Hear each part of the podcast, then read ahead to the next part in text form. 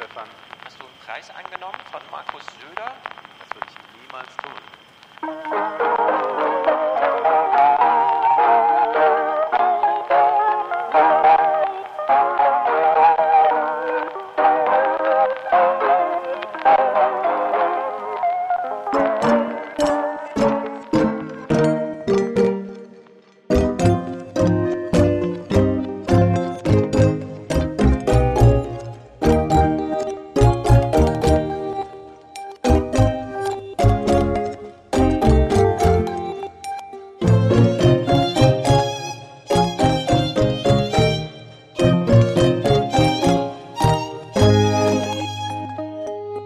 Kommen wir denn auf so ein verrücktes Thema? Wer würde das denn tun? Zum Beispiel Dunja Hayali. Sie ist ja die kritische Journalistin par excellence, so wird sie zumindest immer präsentiert Ja. im öffentlich-rechtlichen Fernsehen. Und da fand ich plötzlich bei Twitter und auf Instagram ein Selfie mit Söder zusammen. Söder hatte es gepostet. Söder und Hayali zusammen äh, lächeln in die Kamera und Söder hat dazu geschrieben, ich habe ihr heute einen Preis verliehen, also der vom Staat gefördert ist, vom, vom Freistaat, einen journalistischen Preis. Es gibt Ja. so einen Blauer Panther Award, heißt der, glaube ich. Der wird auch mit gesponsert dann von Sky, richtet das mit aus und BMW und naja, Ah, und ja. Söder hat also diesen Preis überreicht und ich habe dieses Selfie dann bei Twitter einfach nur mit einem Trüko, also mit einem Drüberkommentar Mhm. versehen und habe geschrieben, kritischer Journalismus, Symbolbild, äh, weil ich grundsätzlich sagen möchte, dass Journalisten nicht von Politikern Preise entgegennehmen Mhm. sollten. Zumal wir es ja hier mit einer Journalistin zu tun hat, die regelmäßig Söder kritisch befragen muss. Das ist ja ihre Aufgabe. Und dann Ja. ist das ja doch eine schwierige Gemengelage, wenn man von diesem Herrn auch noch einen Preis überreicht hat. Daraufhin Mhm. ist dann äh, Marie van, von der Benken, von den Benken wild geworden, die dann äh, mir natürlich irgendwie so Querdenkertum gleich vorwarf, irgendwie so, ich bin ein Selbstdenker oder irgendwas. Also man wird ja gleich, wenn man diese, diese Klardenker. ja, wenn man, Sigmund Gottlieb. wenn man diese Heroen äh, der, Ja. äh, der, der, des Linksliberalismus kritisiert, ist man natürlich gleich irgendwie in einer ganz merkwürdigen Ecke. Dabei ist ja meine Kritik eine ganz andere. Und dann hat auch noch Dunja Hayali sich eingeschaltet, die dann schrieb, ja, ich habe ja offenbar ihre Rede nicht gehört und da wäre sie doch mal gespannt, was ich Das dazu hat der sage. Jali dir dann geschrieben. Ja, ja, ja. Äh, Aufgrund noch eines, eines Dritten, der sich Markus Mittermeier heißt, der auch so ein großes Profil, Ja. also mit vielen, viel, viel Reichweite. Und daraufhin habe ich mir dann diese Rede angehört, die ja gar nicht verlinkt war dort. Also das heißt, man muss ja erstmal bei einem Medienprofi wissen, ein Bild geht seinen eigenen Weg. Also wenn ich jetzt heute ein Selfie mache mit Markus Söder, dann kann ich ja nicht sagen, ja, aber ihr hättet mal wissen müssen, was ich da irgendwann mit Also. dem gesagt habe. Man weiß, Ja. wie ein Selfie wirkt und man muss auch ein Selfie nicht machen, selbst wenn man einen Preis von jemandem entgegennimmt. Die Öffi-Logik ist ja so, wir hatten ja damals Elmar Thewissen im Aufwachen-Podcast und haben ihn auch zu ein paar Sachen befragt. Er auch als Medienprofi weiß, wie ein Bild funktioniert und hatte damals auch schon das Zitat im Umlauf, die Menschen machen um die Nachrichten Slalomfahrten. Ja. Also Einschaltquote, irgendein Tatort oder sowas läuft, dann kommen die Tagesthemen, Einschaltquoten sinken, danach, wenn die Leute wissen, Nachrichten sind vorbei, steigen sie wieder. Das ist die Slalomfahrt. Und trotzdem kommt er dann mit dieser Analyse uns gegenüber. Naja, Thilo und Stefan ist ja schön und gut, dass ihr das ja kritisiert, aber ich habe gerade nochmal nachgeguckt. Wir haben das am 7. Oktober im Morgenmagazin behandelt. Irgendein So, Thema dann, genau. ja. Und das ist dieses, aber ich habe doch da auch eine Rede gehalten und im fünften Absatz habe ich doch gesagt, das. Ja. Und das wird dann von den Leuten, die genau wissen, wie es funktioniert, in Konkurrenz zu so einem Selfie auf Twitter, das Markus Söder noch selbst verbreitet. Ja, diese, diese Veranstaltung wurde im Fernsehen übertragen, entweder Bayerischer Rundfunk oder Dreisat, Mhm. wo man ja auch weiß, die haben Top-Quoten immer. Und ich habe mir dann den Livestream angesehen, der hatte bis Sonntag dann 490 Aufrufe. Mhm. Also ich bin einer der wenigen, würde ich sagen, die diese Rede dann jetzt rezipiert haben. Und klar, tritt jetzt Dunja Hayali nicht dort auf und sagt, lieber Markus Söder, ich wünschte, Sie wären König von Bayern, sondern sie sagt, ich will Ihnen schon klar machen, nicht alle Muslime sind Antisemiten und wir dürfen das Klima nicht vergiften und so. Also was man von ihr erwartet, sagt sie, was aber auch Söder ja erwartet, wenn er sie mit einem Preis bedenkt. Und das ist ja genau dieser Punkt, dass man eigentlich nur noch so ein pseudokritisches Spiel da aufführt. Ja. ja, Söder weiß, was er kriegt, er kann aber zugleich sich auch damit brüsten, seht her, wie offen ich bin. Ja, ja ihr habt mich für den Eiwanger kritisiert, aber seht her, ich kann auch die Journalistin, die eher links ist, Dunja Hayali auszeichnen. Du hast ja jetzt ihre Rede gelesen. Ist sie dann nochmal im Kontext der Zeit? Das fand ja jetzt die Tage statt auf die Eiwanger und also Eiwanger Wahlkampf, Eiwanger Wahlkampf mit dem Flugblatt und dann unterschreibt man trotzdem den Koalitionsvertrag, also von Söders Seite aus. Hat sie das da irgendwie nochmal? Nein, es ging nur um die aktuelle Debatte, dass bei der CDU jetzt ja eine gewisse Islamfeindlichkeit zu konstatieren ist. Und das hat sie kritisiert, das hat sie meines Erachtens auch zu Recht kritisiert. Aber ich finde, wenn man sowieso schon die ganze Zeit diesen Vorwurf der Staatsmedien hört, dann muss man doch erstmal selbst das Missverständnis ausräumen, äh, dass man also sich nicht in diese Nähe begibt. Und man muss ja auch mal klar machen, dieser Staatsfernsehen-Vorwurf stimmt ja eigentlich gar nicht, da ja nicht die Politiker den öffentlich-rechtlichen finanzieren, sondern die Bürger. Und auch mhm. nicht mal nur die Bürger mit deutschem Pass, sondern alle Bürger, die hier leben, Haushalt angemeldet haben. Und ja. ich finde, man sollte eher, wenn man über Umstrukturierung im öffentlich-rechtlichen nachdenkt, nachdenkt, mal überlegen, wie kann man den politischen Einfluss minimieren? Denn das ist nicht das Fernsehen der Politiker. Und das hat ja Küppersbusch bei der Palastrevolution so schön gesagt. Tatorte sind Quotenhits, 10 Millionen, 11 Millionen, 12 Millionen Zuschauer. Und dann kommt Anne Will und 8 Millionen sind sofort weg. Und ja. jeder Programmmacher würde natürlich sofort entlassen werden. Aber das ist quasi der Deal des Öffentlich-Rechtlichen mit der Politik. Wir bieten euch jederzeit eine Bühne für euren Käse, den ihr da verbreiten mhm. wollt. Und deswegen würde ich nochmal ganz klar unterstreichen, man sollte grundsätzlich nicht einen Preis entgegennehmen und ich möchte auch nochmal besonders herausstellen, nach allem, was wir jetzt für ein Theater von Söder erlebt haben, um das mal so neutral wie möglich zu schildern, aus den letzten Monaten, ja. Sowieso nicht. Ja, genau. Also sowieso sollte man jetzt mit Söder am besten gar nicht auftreten, egal in welchem Kontext auch immer. Richtig. Und du hast die Pointe, die ich machen wollte, eben schon nochmal Medienpreise einfach gar nicht annehmen. Ja. Es gibt von Claudius Seidel diesen Text, ich habe schon ein paar Mal darauf hingewiesen, oder war es ein Text? Ja, doch, es war ein Text, wo er beschreibt, wie er zurück in die Redaktion kommt von so einer Medienpreisverleihung und seine Redaktion sagt, Leute, ich habe es jetzt erlebt, das Spiel spielen wir nicht mit. Und die einzige Medienpreisvergabe, die ja stattfand, von der ich sage, die lohnt sich nochmal nachzugucken, ist Marcel Reich-Ranitzky beim Fernsehpreis. Ja. Er möchte niemanden richtig. verletzen, aber das ich Theater, was er hier jetzt. diesen Preis nicht an. Genau. Und zwar vor allem mit diesem Fokus auf nicht der große Kontext, sondern er saß da einfach eine Stunde vor und hat sich das Theater angeschaut und hat ja. gedacht, auf diese Bühne soll ich jetzt gehen? Das soll eine Vorbereitung für mich sein? Nee, Leute. Ja. Und dann nimmt er sozusagen kontextlos einfach dieses Ding da nicht an. Ja, das war sehr gut.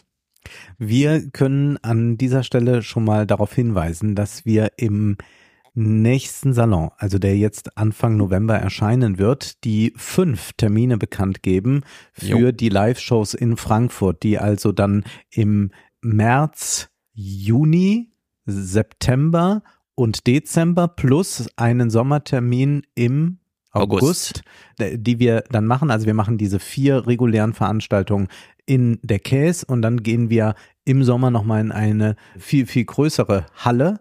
Da passen dann, glaube ich, sogar 800 Leute rein, Saal. oder? Das ist eine Halle. Saal ist das ein Saal? Ja, ist das ein Saal? Gut. Wir sind noch nicht im Event, im Event-Business, wo wir, wo wir Können Hallen in eine Halle gehen. Okay.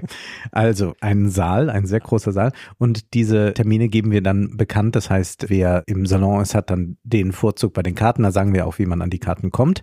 Und wir können auch an dieser Stelle schon mal sagen, dass wir im nächsten Salon Hyperpolitik von Anton Jäger lesen. Ein Essay, ein kurzer Essay erschienen bei Surkamp, der sagt, warum wir eigentlich kein großes politisches Engagement erleben, obwohl alles so unglaublich politisiert ist.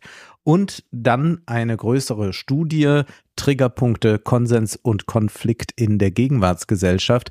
Was ist es denn jetzt mit der Cancel Culture, den Gendersternchen? Warum regt das alle, alle auf und gibt es das überhaupt? Und, Genau, regt und, und? denn alle auf? Regt das überhaupt alle auf? Ist das ein äh, Scheindiskurs? Steffen Mau, Thomas Lux und Linus Westhäuser sind dem nachgegangen und äh, das ist, glaube ich, sehr, sehr wichtig, da mal genau reinzugehen, damit wir auch selbst viele Inseln gleich umschiffen können. Brauchen Ja. wir überhaupt nicht mehr drüber reden, haben wir dann abgearbeitet.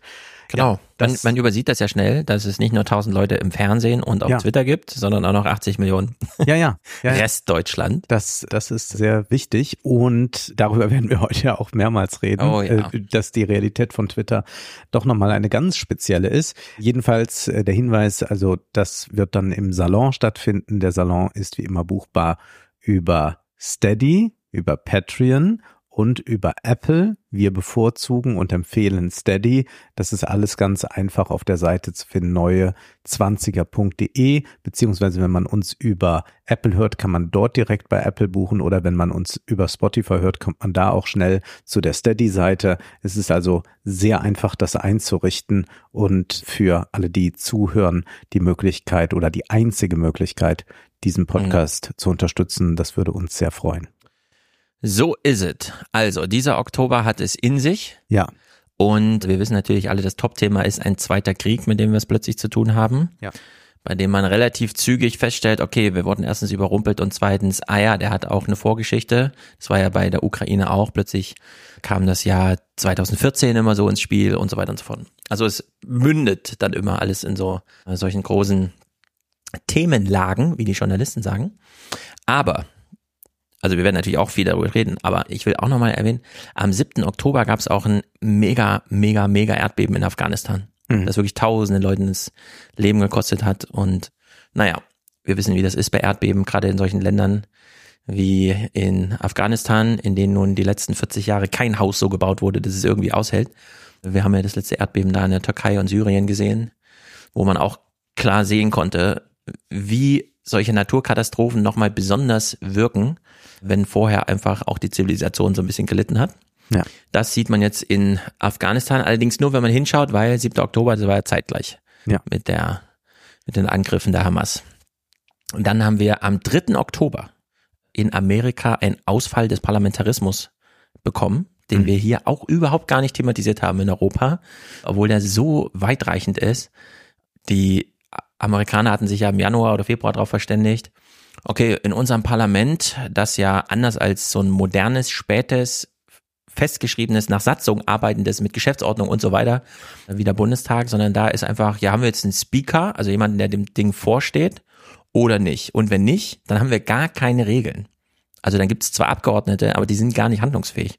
Die können weder eine Tagesordnung beschließen, noch Mehrheiten durchzählen, weiß nicht mal die Regeln, was ist jetzt eine Mehrheit und so weiter. Einfach gar nichts geregelt. Und es war dann bezeichnend zu sehen, dass selbst eine Woche später in Fernsehinterviews Abgeordnete noch sagten, ja, wir sind so und so weit handlungsfähig, wir können das schon machen, zum Beispiel Ukraine-Hilfe oder so beschließen. Und dann hinter ihnen Kollegen standen mit dem gleichen Mandat, die dann sagten, nee, können wir nicht. Mhm. Also die haben auf Ja. offener Bühne ausgetragen, ob sie jetzt beschlussfähig sind und zwar innerhalb einer Fraktion. Also es war völlig irre, als ich das mit Thomas im Fernsehpodcast, der ja Politiklehrer ist, besprochen habe, war auch die Frage, wie erklärt man das denn als Lehrer Schülern, was da abläuft, wenn die Parlamentarier selbst nicht im Bilde sind, was hier gerade gilt.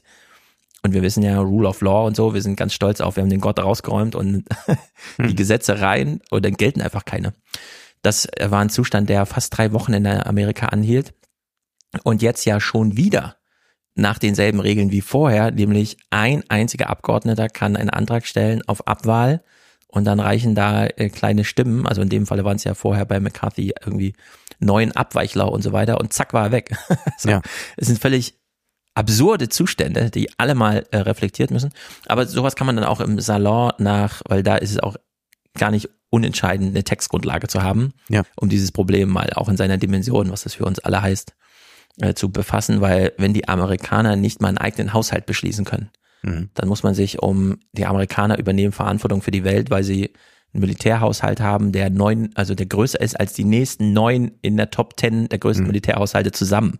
Ja. Nicht handlungsfähig zu sein. Also das Ja, Biden bittet den Neuen jetzt, dass Hilfen ermöglicht Ja. werden für die Ukraine und für Israel. Ja. Aber genau darüber ist der McCarthy gestolpert, Ja, dass und er das nämlich ist die- Zugeständnisse und. Kompromisse mit den Demokraten gemacht und hat. bei dem Neuen, äh, wie wie ist nochmal sein Name? Ich habe es auch schon wieder vergessen. Jones, aber äh, da muss man auch dazu sagen, niemand kennt ihn. Ja, man ja, hört er- die politischen Podcasts und alle fragen sich, wer ist das? Und man Ja. hat mit Absicht einen Und er hat mal so, mal so abgestimmt. Also er ist nicht gegen Ukraine-Unterstützung, aber auch nicht wirklich dafür. und deswegen glaubt man Ah, ja, so ein also bisschen, er ist schon dass ziemlich dagegen und es ist so mager Trump-Style. Also der ist ein ja, absoluter er hat, Trumpist. er hat Trump ja ähm, die Wahl auch nicht hat- zertifiziert Hat, hat die Wahl Biden. nicht zertifiziert, genau, hat dort Prozesse angestrebt. Ja. Also es da ist, ist äh, äh, fraglich, wie das äh, weitergehen wird. Aber ja, wir müssen jetzt selbstverständlich über das äh, große Thema sprechen, der Terroranschlag auf Israel, äh, beziehungsweise man kann sicherlich auch mit Fug und Recht von einem Pogrom sprechen und dann die Folgen daraus. Mhm. Es ist eine sehr aufgeheizte Debatte. Ich glaube, wichtig ist, da auch bei aller Emotionalisierung, die verständlich sein wird, möglichst ruhig und distanziert auch, soweit es möglich ist, drauf zu blicken. Na, wir können ja noch eine Stufe früher anfangen. Mhm. Wir können ja überhaupt erstmal fragen, haben wir es mit einem politischen Problem zu tun? Also das zum Beispiel für einen politischen Podcast wie unseren Mhm. Ja. sich eignet. Wir haben ja sehr viele politische Podcasts in Deutschland, die so ein bisschen auf, so wie unsere auch, unabhängig auf eigene Faust sozusagen gemacht werden. Indem man einfach so reinstolpert in das Thema. Und Ja. Ich mir denke, ja, man kann jetzt ruhig noch mal ein bisschen abstrahieren. Also hören wir mal in einen politischen Podcast rein.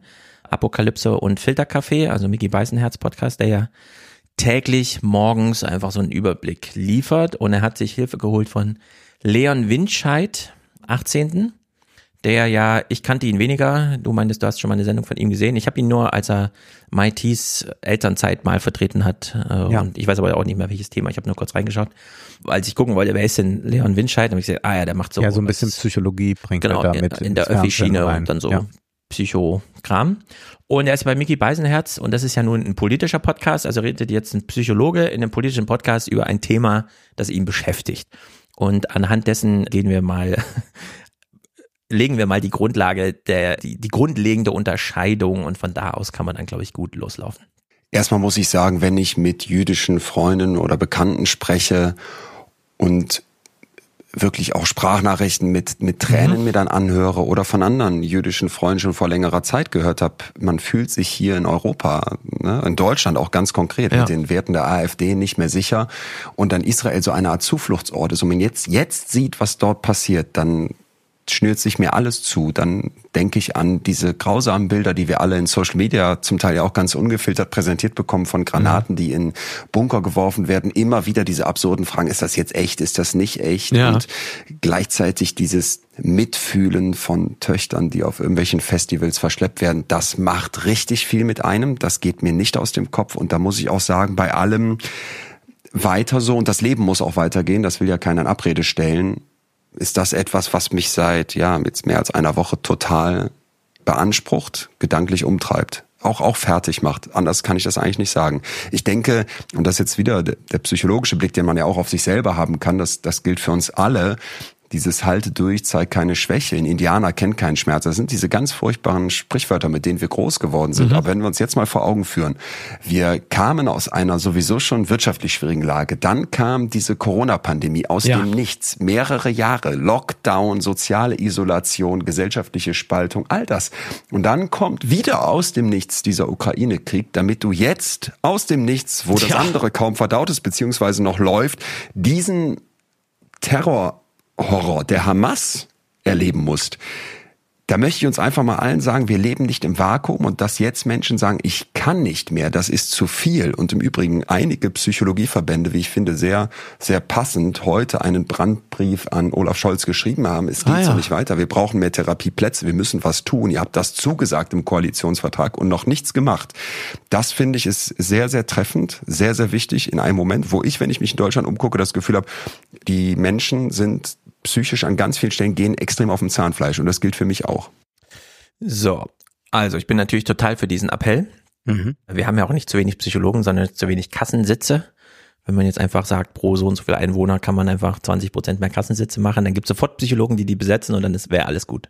Also das sind reine politische Budgetfragen, warum wir zu wenig psychologische Hilfe haben für die, die es brauchen. Aber für die Themen, die hier aufgezählt wurden, brauchen wir keine Psychologie, Nein. sondern bessere Politik. Ja. Wir können uns die Folgen eines Krieges, von dem wir uns sagen, okay, er findet ja nicht vor unserer Haustür statt, sondern nur im Fernsehen, er belastet uns trotzdem, können wir nicht sagen, ja, dann brauchen wir jetzt einen Psychologen, der uns dabei hilft, sondern nee, wir brauchen ein Ende von den Kriegen. Ja. Und das sind nun mal politische Fragestellungen, in denen uns die Psychologie gar nichts nützt, weder für uns noch als aber der Putin ist ja so und so drauf oder sowas. Ja, Sondern die, die strukturellen Psychologie äh, kann nachträglich mir helfen. Also ich kann sagen, wenn die Politik es verbaselt hat, dann kann der Psychologe mir helfen, dass ich damit klarkomme und fertig werde. Also wenn ich eine nicht so gut gemanagte Corona-Politik habe, wenn ich Mhm. einen chinesischen Staat habe, der erstmal zwei Monate lang Informationen verschweigt, dass überhaupt das zu all dem kommen kann. Wenn also all dies passiert ist und ich dann darunter zu leiden habe unter diesen falschen politischen Entscheidungen oder Missmanagement, dann kann ich im Nachhinein äh, mir einen Therapieplatz besorgen und die versuchen, das dann in mir wieder gerade zu biegen. Aber damit hat man ja immer nur nachträglich etwas gemacht. Und hier, das sind ja äh, politische, also eminent politische Themen und Probleme und die können sich ja nur politisch lösen. Genau. Wie denn sonst? Ja, also die grundlegende Herangehensweise, man soll sich Hilfe holen, wenn man vor allem die Einsicht hat, ich kann ja die Welt nicht verändern, sondern nur meine Einstellung zu ihr. Ja. Nein, hier bei diesen Sachen müssen wir die Welt verändern. Ja. Da kommt, äh, führt nur wirklich gar nichts dran vorbei. Und das gilt insbesondere auch für die Corona-Pandemie. Ja. Denn die war ja nun wirklich so unaushaltbar und für viele so triftig, jetzt nach psychologischer Hilfe zu suchen, weil man eben feststellte plötzlich, ach ja, erstens bin ich individuell mittellos, zweitens wurde einfach aufdiktiert, was jetzt hier systemrelevant ist und was nicht. Und ich will nur auf den ein Beispiel, aber der illustriert ja so viel, dass man dann innerhalb von einem halben Jahr feststellt, was ein Friseur eigentlich leistet in der Gesellschaft. Dass es da natürlich nicht nur um die Haarlänge geht, sondern für alte Leute ein Ansprechpartner und so weiter, jemand, der nicht flüchtet für eine halbe Stunde, wo man nicht wie an der Kasse weggeschickt wird oder beim Arzt, du hast nur sieben Minuten für deinen Patientenkontakt und so weiter, sondern nee, da sitzt man halt eine halbe Stunde, bezahlt einen Euro pro Minute, kriegt eine Kopfmassage und so weiter und geht halt als leicht verbesserter Mensch daraus, bis man eine Woche später dann irgendwie wiederkommt oder so. Naja, also das kommt alles nicht aus dem Nichts. Das finde ich auch schon mal einen ganz wichtigen Hinweis. Und der gilt auch nicht nur jetzt für so Diskussionen wie, wenn der Guterres sagt, das findet in einem Vakuum statt oder nicht. Da kann man auch einfach mal sagen, ja, das sind so alberne Diskussionen. Wie kann man überhaupt von irgendwas behaupten, es finde in einem Vakuum statt? Ich meine, Vakuum ist ein rein physikalischer Begriff, Ja. der einfach sagt, da ist nichts. Ja. Und in unserer sozialen Welt ist nirgendwo nichts. Also Mhm. das ist einfach sowieso total schräg. Aber sowas passiert dann halt, wenn man zu schnell in so Diskussionen reinstolpert. Da finde ich ja doch dann äh, Harald Schmidt äh, sympathisch. Äh, der war beim Deutschlandfunk zu Gast bei Combinian Frenzel und wurde auch dann auf Israel angesprochen und sagte Folgendes. Ich bin einer der wenigen nicht aktuell entstandenen Nahostexperten. Ja? Als die Meldung von diesem Massaker der Hamas in Israel rauskam, musste ich erstmal nachgucken, wo ist eigentlich im Nahen Osten was. Es gab früher diese Stempel mit den Erdkundekarten, wo man Länder einzeichnen sollte. Ja? Da hätte ich nicht mal präzise Jordanien, Syrien, Gazastreifen schon mal gar nicht zu reden. Mir war auch nicht klar, wie klein der ist. Westbank, Golanhöhen. Dann komme ich auf Golda Meir, die nach dem Yom Kippur-Krieg zurückdrehen musste und weiter. Keine Ahnung davon. Ja, und das aber immer alles in so einer Gemengelage, wo man dann mit anderen, die sich das nicht so zutrauen, einfach zu sagen, ich bin sprachlos. Sorry Leute, wir hören gleich noch ein paar andere Beispiele. Es ist so ein interessantes Paradox, dass gerade Journalisten und ihre Kommentatoren, also immer einer stellt Ja. die Fragen, einer macht irgendwelche Antworten und es ist dann eigentlich stellvertretend für dieses, okay, man beschäftigt sich damit zu Hause, möchte dann so einen externen Input, also hört man irgendwie beim Fabulieren zu und so, aber es ist wirklich wahnsinnig irre, wie man immer in dem Moment der größten Krise, weshalb man über Sachen spricht, also Mhm. journalistisch werden Sachen aufgeworfen, weil es gerade eine Katastrophe ist. Ja. So, weil es gerade absolut Outer Space irgendwas stattfindet. Und genau in dem Moment hat man dann den größten, also lösen wir das Problem jetzt mal, Impetus, Mhm. wo man sich denkt, ja, der Nahostkonflikt ist mehrere Jahrzehnte, wenn nicht Jahrhunderte.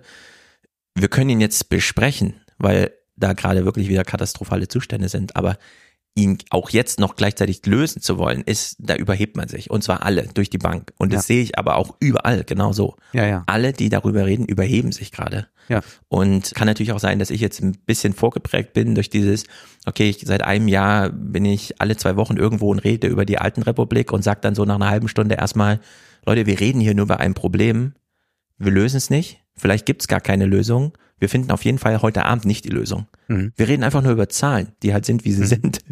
So, und das würde ich doch mal empfehlen, grundsätzlich. Ja, ja, es em- empfiehlt sich da, da sehr zaghaft zu sein. Auch würde ich empfehlen, von einigen Experten mal Abstand äh, zu nehmen. Ich will da beispielhaft. Cancelst du jetzt? Ich will jetzt mal canceln. Also ich weiß nicht, ob, ob man weiterhin laufend Amin Nasehi z- zitieren muss. Er hat da in der Zeit, Patrick Barners hatte darauf hingewiesen, einen Artikel geschrieben, äh, wo er äh, sagt, am Ende werden es aber die Jüdinnen und Juden sein, die das Nachsehen haben gegenüber westlichen politischen Akteuren, die die Kosten der Unterstützung womöglich nicht mehr in der gleichen Intensität hinbekommen, wenn diese steigen, gegenüber einer migrantischen Realität in Deutschland, die zumindest im Hinblick auf dieses Thema derzeit kaum zivilisierbar erscheint. Ja.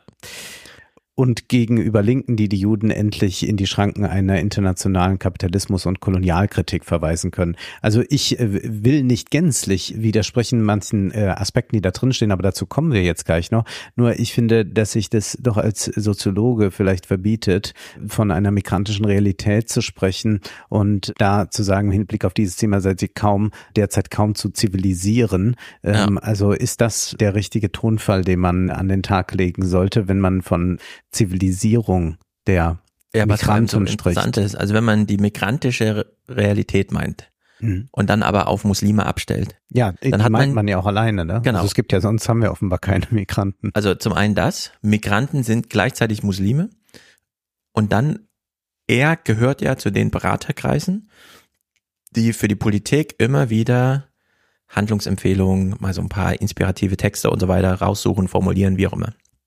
Und das größte, allergrößte Problem der letzten Jahrzehnte war doch, dass die Muslime in Deutschland von der Politik so gerne angesprochen werden möchten, aber sie keine Adresse haben.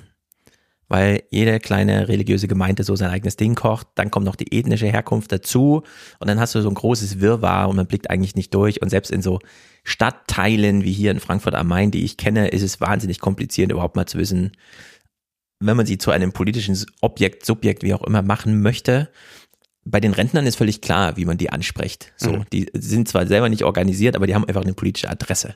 So, und da ist das anders. Und da finde ich es immer wieder so überraschend, wie man auf der einen Seite uns diese Geschichte erzählt, wie Wolfgang Schäuble damals die Muslimkonferenz gegründet hat und so weiter, um die Nachwehen des 11. Ja. September mal politische Bahn zu lenken, wie dann Christian Wulff kam mit der Islam gehört zu Deutschland und man von selbst dieser konservativen Seite eigentlich immer das Angebot gemacht hat, wir sind schon für euch ansprechbar, macht euch doch auch mal ansprechbar. Mhm. Und man dann festgestellt hat, nee, so einfach funktioniert's dann doch nicht, außer man möchte sie verkommentieren, wie Amina Sehi macht, und dann ist es plötzlich alles eins.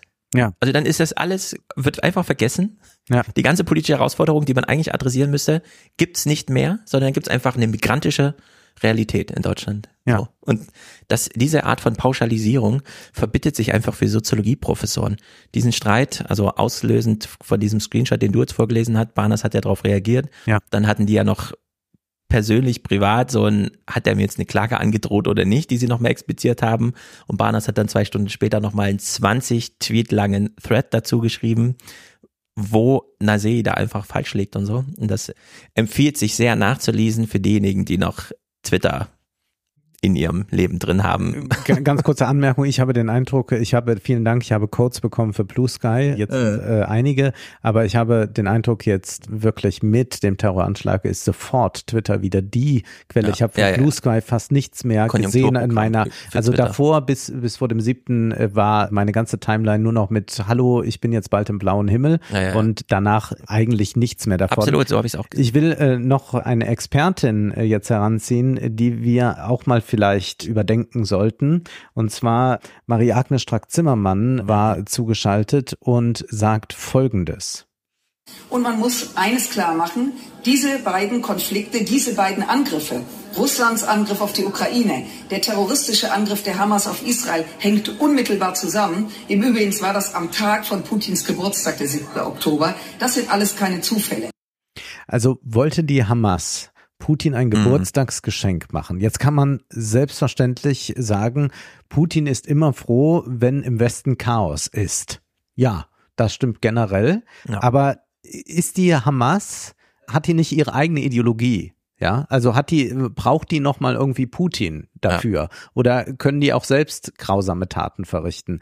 Und dann hilft's einfach bei richtigen Experten nachzulesen. Richard C. Schneider zum Beispiel, der hat in den Blättern jetzt einen sehr guten Artikel geschrieben. Israels 9-11 heißt der.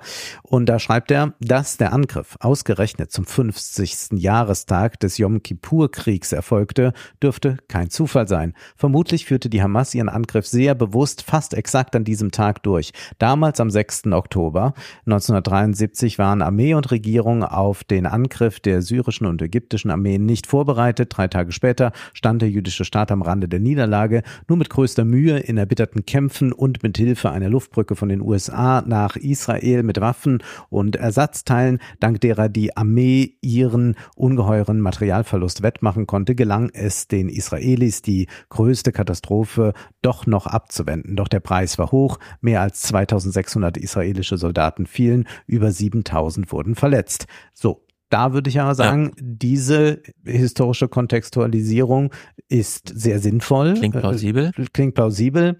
Putins Geburtstag, ich bin mir da nicht so sicher. Ja. Nur wenn man das jetzt wieder aufwirft, kriegt man natürlich, also angenommen, wir hätten jetzt das als Tweet geschrieben, Ja. dann würden wir wahrscheinlich jetzt ganz viele Antworten bekommen, wie auch in Russland gerade, wie soll man sagen, antijüdische Progrome versucht werden. Ja. Also Kameras so dabei sind, wenn da ja so ein Mob einfach durch die Straßen zieht. Also es gibt natürlich diesen Antisemitismus, der überall jetzt getriggert wird durch diesen, weil es eben nicht kontextlos geschieht, sondern weil es diese Kontexte gibt, wird das alles wieder warm, wie so ein, einmal in die Mikrowelle geschoben, ja, der ganze Nahostkonflikt einmal durchgehitzt. Und äh, ja, über, also wenn man das so eine Woche lang sich damit befasst, käme man wahrscheinlich zu dem Schluss, dass Agnes Strack-Zimmermann doch wieder recht hatte mit sowas. Aber sie hat sich das einfach nur so mal schnell aus den Fingern geleiert, Ja. so als kleiner Medienstunt. Und Ja. Ja. spielt man dann so mit dem Feuer, das ist wirklich, Da- Dass es äh. Antisemitismus und nicht so wenig davon in Russland gibt, ist ja nicht zu leugnen. Aber die Hamas ist da schon ganz alleine für zuständig und, und Ja. diese Ideologie ist nicht von, von Putin dahin geschleppt worden zum Gazastreifen, sondern das haben die schon sich selbst hm, äh, kreiert. Aber ja, das ist katastrophal, wenn man diese Diskussion verfolgt und ich muss, also vielleicht können wir uns auch mal, es ist ja ganz, es sind so viele Aspekte. Was mich ähm, vor allem ganz jetzt mal diskursiv äh, interessiert hat, war, wir hatten im Zuge des Krieges in der Ukraine so eine neue recht für uns recht merkwürdige Allianz von NATO-Falken, von Li- Linksliberalen und den Woken, die alle sagten, mehr Waffenlieferung oder überhaupt Waffenlieferung. Jetzt haben wir den Angriff der Hamas und haben dann auch einige Tage später entsprechende Reaktionen von Israel. Und dieses Lager, das da erst in völliger Eintracht war, ist nun zerstritten, zerteilt, bekriegt sich, bekämpft sich auf Twitter und sonst wo, ganz erbittert. Und das hat mich ja erstmal gewundert, was ist da also los? Wer da eben noch freundschaftlich beieinander stand, ist sich jetzt Spinnefeind. Und vielleicht kann man das schon mal versuchen, ein bisschen aufzudröseln, dass wir ja auf der einen Seite immer noch, äh, sagen wir mal, Leute haben, die NATO-Positionen vertreten. Ich glaube, dass wir dann aber im anderen Lager, also die jetzt, die jetzt ganz gegen die Interventionen von Israel sind, dass wir, die aber zuvor für Waffenlieferungen in, an die Ukraine waren und so weiter, deren Argumentation ist ja eine andere. Das, das sind ja die aus der Woken Decolonize Bewegung, ja. Ähm, und die sagen ja, Putin ist ein Kolonisator und deswegen decolonize Ukraine. Und die machen aber jetzt auch diesen äh, Kurzschluss, Israel ist der Kolonisator, also decolonize Palestine. Und, Ah. und deswegen sind, sind jetzt dieselben, die also noch eben äh, zusammen mit Carlo Massala mehr Waffen gefordert haben, äh, stehen ihm jetzt nicht mehr wohlgesinnt gegenüber, weil die jetzt decolonize sagen. Und das ist ja etwas, was sich dann durch auch nochmal aufsplittert in, in verschiedene Kräfte. Aber daran kann man, glaube ich, auch sehen, warum die Fridays for Future Bewegung, also die, die globale und die deutsche jetzt gerade gespalten sind, weil wir von Fridays for Future global dieses Decolonize Programm gefahren bekommen, äh, das ja auch an amerikanischen Universitäten ganz populär ist. Wir haben ja über das Buch von Susan Nyman auch geredet, also diese, Ja. diese Art der, der, der Identitätspolitik. Und auf der anderen Seite haben wir dann die, die aus, also gerade die, die deutsche Fridays for Future Bewegung, die nicht so sehr von diesem Decolonize-Gedanken geprägt ist, die dann äh, sagt, nee, nee, also äh, wir müssen auch äh, hier Klarheit schaffen und können nicht einfach nur so einen Israel als Täter Mhm. plötzlich darstellen. Und da merkt man, wie jetzt alles, alles so, was erstmal durch den Krieg in der Ukraine gekittet wurde, was jetzt gerade so diskursiv völlig auseinanderbricht und was dann natürlich auch eine große Verwirrung äh, stiftet. Genau. Und Verwirrung ist ja das Gegenteil von Orientierung. Mhm. Und Orientierung ist ja besonders schwer, wenn es so dramatisch wird. Und eine dieser großen Dramen ist ja, dass wir das so auf zwei Ebenen haben. Wir haben so diese erste Beobachtungsebene und dann sofort diese Reflexionsebene eine drüber, wo dann solche neuen Assoziationen, Allianzen, Phalanxen, wie auch immer, durch Kommunikationsofferten auf Twitter und so weiter durchgeprügelt werden. So, und wenn dieses Verhältnis zwischen erster und zweiter Beobachterebene unklar ist, gerät alles durcheinander. Und das erleben wir ja immer wieder. Und von daher lohnt sich glaube ich, hier mal auf dieser ersten Beobachterebene, was allerdings ein bisschen belastend ist, weil man dann wirklich darüber reden muss, was zum Beispiel diese Bildleute, diese Bildjournalisten, muss man ja jetzt wieder sagen, viele kommentieren, aber der eine oder andere Bildjournalist ist ja doch vor Ort und ist dann auch in diesen Leichenkammern, wo einfach die Opfer in Israel Ja. da mal, wo man so ein bisschen erfährt, was da vorgefallen ist. Also wie grausam. Also Wie ich grausam hab, das Ich war. habe es auch wirklich mir nur selbst angeteasert und habe sofort Ja. wieder dann sein lassen. Genau. Also man kann einfach nur sich das anschauen, um dann möglichst schnell zu so einem, für sich so eine Schlussfolgerung zu ziehen. Ich würde jetzt sagen, von all den Sachen und wir haben ja nun keine arme Geschichte an Ereignissen, was Gewalt gegen Juden angeht. Ja. Und das geht ja zurück ins Mittelalter, wo man, das sieht man heute noch in so Burgen oder so, Hm. in so Folterkellern, wie da gegen einzelne Menschen was angestellt wurde. Ja. So. Und eigentlich dachte man ja, okay, das ist so Geschichte, Geschichtsbuch. Das ist nicht mal Schwarz-Weiß-Fotografie oder so, sondern das ist so lange her.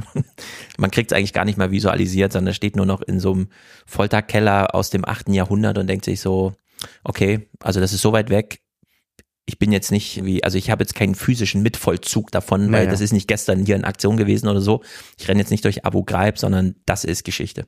Und jetzt stellt man fest, ah, ist vielleicht doch nicht so Geschichte. Also das, was man da hört, scheinen ja doch dann so die schlimmsten Gräueltaten zu unseren Lebzeiten zu sein. Ja. Und man sagt, okay, auch in afrikanischen Konflikten oder so, wo es auch krasse Massaker gab, Ja. aber da gab es nicht so dieses gezielte auf die eine Person mit der absoluten Demütigung, Ja. Dehumanisierung und so weiter und so fort.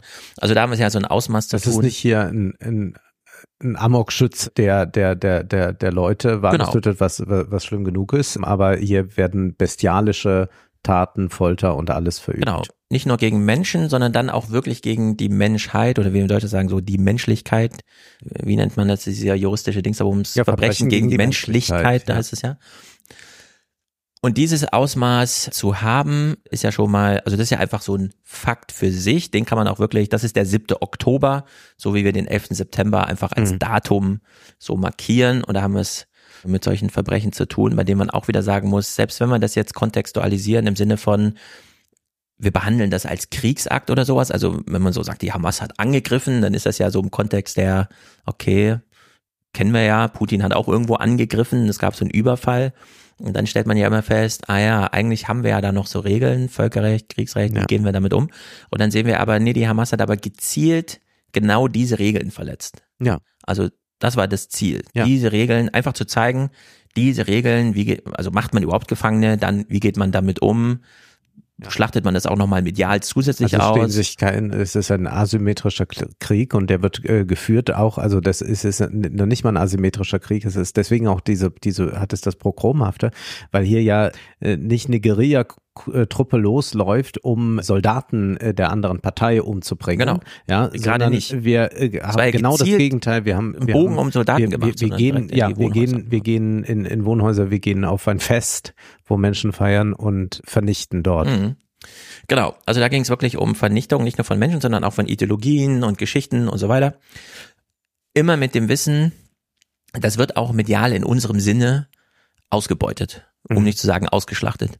Also ich habe bei der New York Times einmal, da haben sie so eine Analyse gemacht, in der Woche vorm 7. Oktober hatte die Hamas auf Telegram so eine Reichweite pro Post von 30.000 oder so. Ja. Und dann eine Woche später 300.000, 500.000. Mhm. Also ein unglaublicher Aufmerksamkeitszuwachs für die Hamas. Das ist dann auch keine exponentielle Entwicklung der Reichweite gewesen, sondern einfach einmal rein explodiert in die ganze Welt. Man kann ja ungefähr, wenn man jetzt die Zahlen so überschlägt, 1400 konkrete Opfer zahlen in der Anzahl, aber mindestens eine Milliarde Menschen, die sich damit befassen. Ja.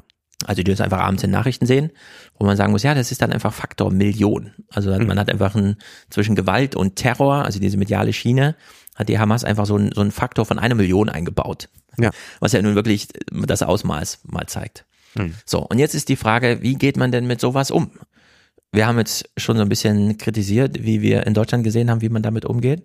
Ich will mal und will es ausdrücklich sagen. Also dieses Thema ist jetzt, auch wenn wir häufiger so Spielereien machen mit dem einen oder anderen Thema, hier ist mal keine Spielerei. Also ich spiele jetzt einen Clip von Holgi, der für Übermedien sein typisches Ich ruf mal wo an bei einem Experten, der und dann wird so ein 20-minütiges mediales Reflexionsgespräch ge einfach geführt zum Thema AfD, AfD in Talkshows oder sonstiges. Ne? Also wir kennen ja, Holgi ruft an bei Übermedien. Und Holger stellt hier mal so eine Frage, von der ich denke, ja, das ist eigentlich erstaunlich, wie sehr man in 13 Sekunden alle Paradoxien einmal unterbringen kann. Mhm. Also einmal alles, was eigentlich zu entfalten ist, so pff, ablädt einfach. Diese, diese Polarisierung, die scheint ja bei keinem anderen Thema stärker zu sein. Warum ist das so? Also und vor allen Dingen auch gerade jetzt, also es ist doch, es ist doch gerade völlig klar, wer angegriffen hat und wer angegriffen wurde. So, diese, also er kritisiert die Polarisierung. Es gibt Alternative A und Alternative B, über eine Sache nachzudenken. Und eigentlich, wenn wir Polaris Polarisierung kritisieren, dann benennen wir auch A und B und fragen, wo ist denn der dritte Weg dazwischen? Ja. So, und das macht er schon mal nicht, sondern er bleibt ganz beim A und legt das dann sogar nochmal mit so einer gewissen, wir haben mal gehört, wie er spricht. Es ist doch völlig klar, dass A gilt und nicht B. Und wir haben jetzt schon im Kontext dieser Ukraine-Berichterstattung festgestellt, ja, für uns ist das total klar, dass A gilt, aber der globale Süden denkt dann doch irgendwie anders. Ja. Und wir können uns das so gar nicht erklären. Und wenn unsere A-Politiker unserem A-Publikum, also uns, nochmal Botschaft A sagen im Fernsehen, dann kriegt das die B-Seite nicht mal mit. So, und eigentlich verstehen wir ja, kein Wunder. In Indien haben die vielleicht andere Probleme und so, ja, da sind irgendwie 45 Grad und die brauchen Öl und so weiter und wir stellen dann so fest, ah ja, hm, da leiden einfach 200 Millionen Kinder unter Hitze und kriegen schon Durchblutungsstörungen und so. Klar kaufen die Öl in Russland, um ihre Klimaanlagen zu betreiben. Also eigentlich super simple, verständliche Sachen, die dann trotzdem so radikal aussortiert werden, dass uns A-Leute die A-Alternative nennen und sich nochmal fragen, warum das nicht jeder einsieht, dass A gilt. Obwohl es Ja. eine Sekunde Nachdenken gebraucht, um zu festzustellen, ah, globaler Kontext. Ich äh, verstehe äh, dein Argument, aber zugleich erleben wir auch nicht von der anderen Seite, also von der B-Seite, dass die bereit ist, die A-Seite anzuerkennen.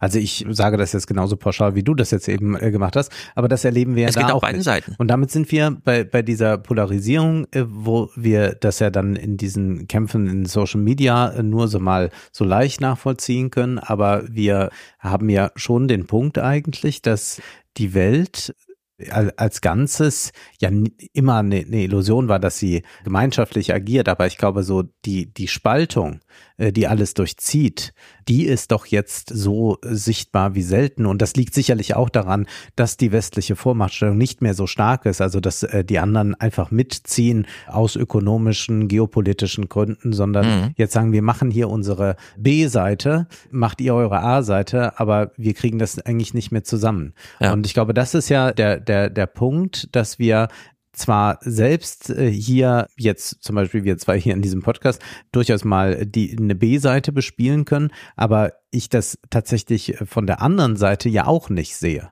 dass da eine B-Seite bespielt wird. Deswegen nennt man es ja Polarisierung. Ganz richtig. Also man stellt ja. noch fest, es gibt zwei Seiten und man ist aber gleichzeitig für sich so positioniert. Mhm. Und das macht aber nur Sinn, weil es noch jemand anderen gibt, woanders, der sich halt anders positioniert.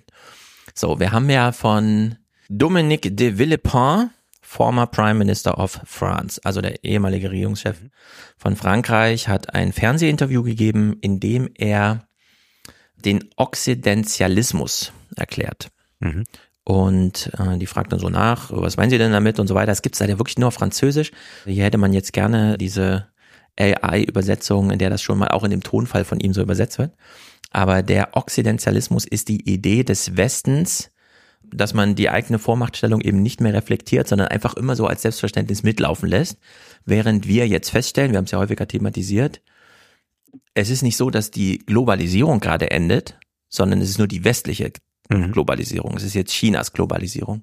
Oder wie Adam Tooze sagt, naja, es gibt schon immer noch Kriege auf der Welt, aber der Westen sucht sie sich halt nicht mehr aus, sondern Ja. sie werden ihm herangetragen. Plötzlich macht halt Putin Krieg und der Westen muss trotzdem mitkämpfen.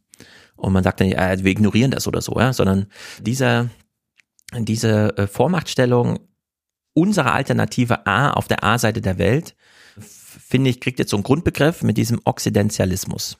Also Mhm. wir hier im Okzident und so weiter, weil wir dann schon stehen, verstehen, ah ja, Okzident, es gibt ja einen Orient und so, also die muslimische Welt oder wie auch immer, kann man dann äh, sofort so eine Assoziationskette starten. Man versteht dann, okay, der globale Süden, als die jetzt so meinten in der Ukraine mit der Solidaritätsbekundung, das haut nicht so ganz hin, die sind ja nicht auf unserer Linie, kann man feststellen, ach so, das ist grundsätzlich ein Phänomen und zwar nicht nur für die Ukraine. Also da begann Ja. es nur. So. Ja, und hier zeigt sich ja jetzt nochmal besonders deutlich, was ja überraschend ist, weil Israel sich ja und mit den anderen Ländern, den umliegenden Ländern immer besser verstanden hat. Also es war ja diese Genau, das Idee, ja das schreibt äh, Schneider ja auch in diesem Aufsatz von äh, Netanyahu, dass man ohne das Palästinenserproblem zu lösen auch eine gute Kooperation pflegen kann dann mit äh, Saudi-Arabien, Katar etc. Genau. Und äh, das zeigt sich jetzt aber gerade nicht, sondern jetzt gibt's da diese Polarisierung, wenngleich ja Katar eine wichtige Rolle jetzt offenbar spielt bei den möglichen äh, Freilassungen von Geiseln. Mhm. Also da ist man wieder auf Katar angewiesen.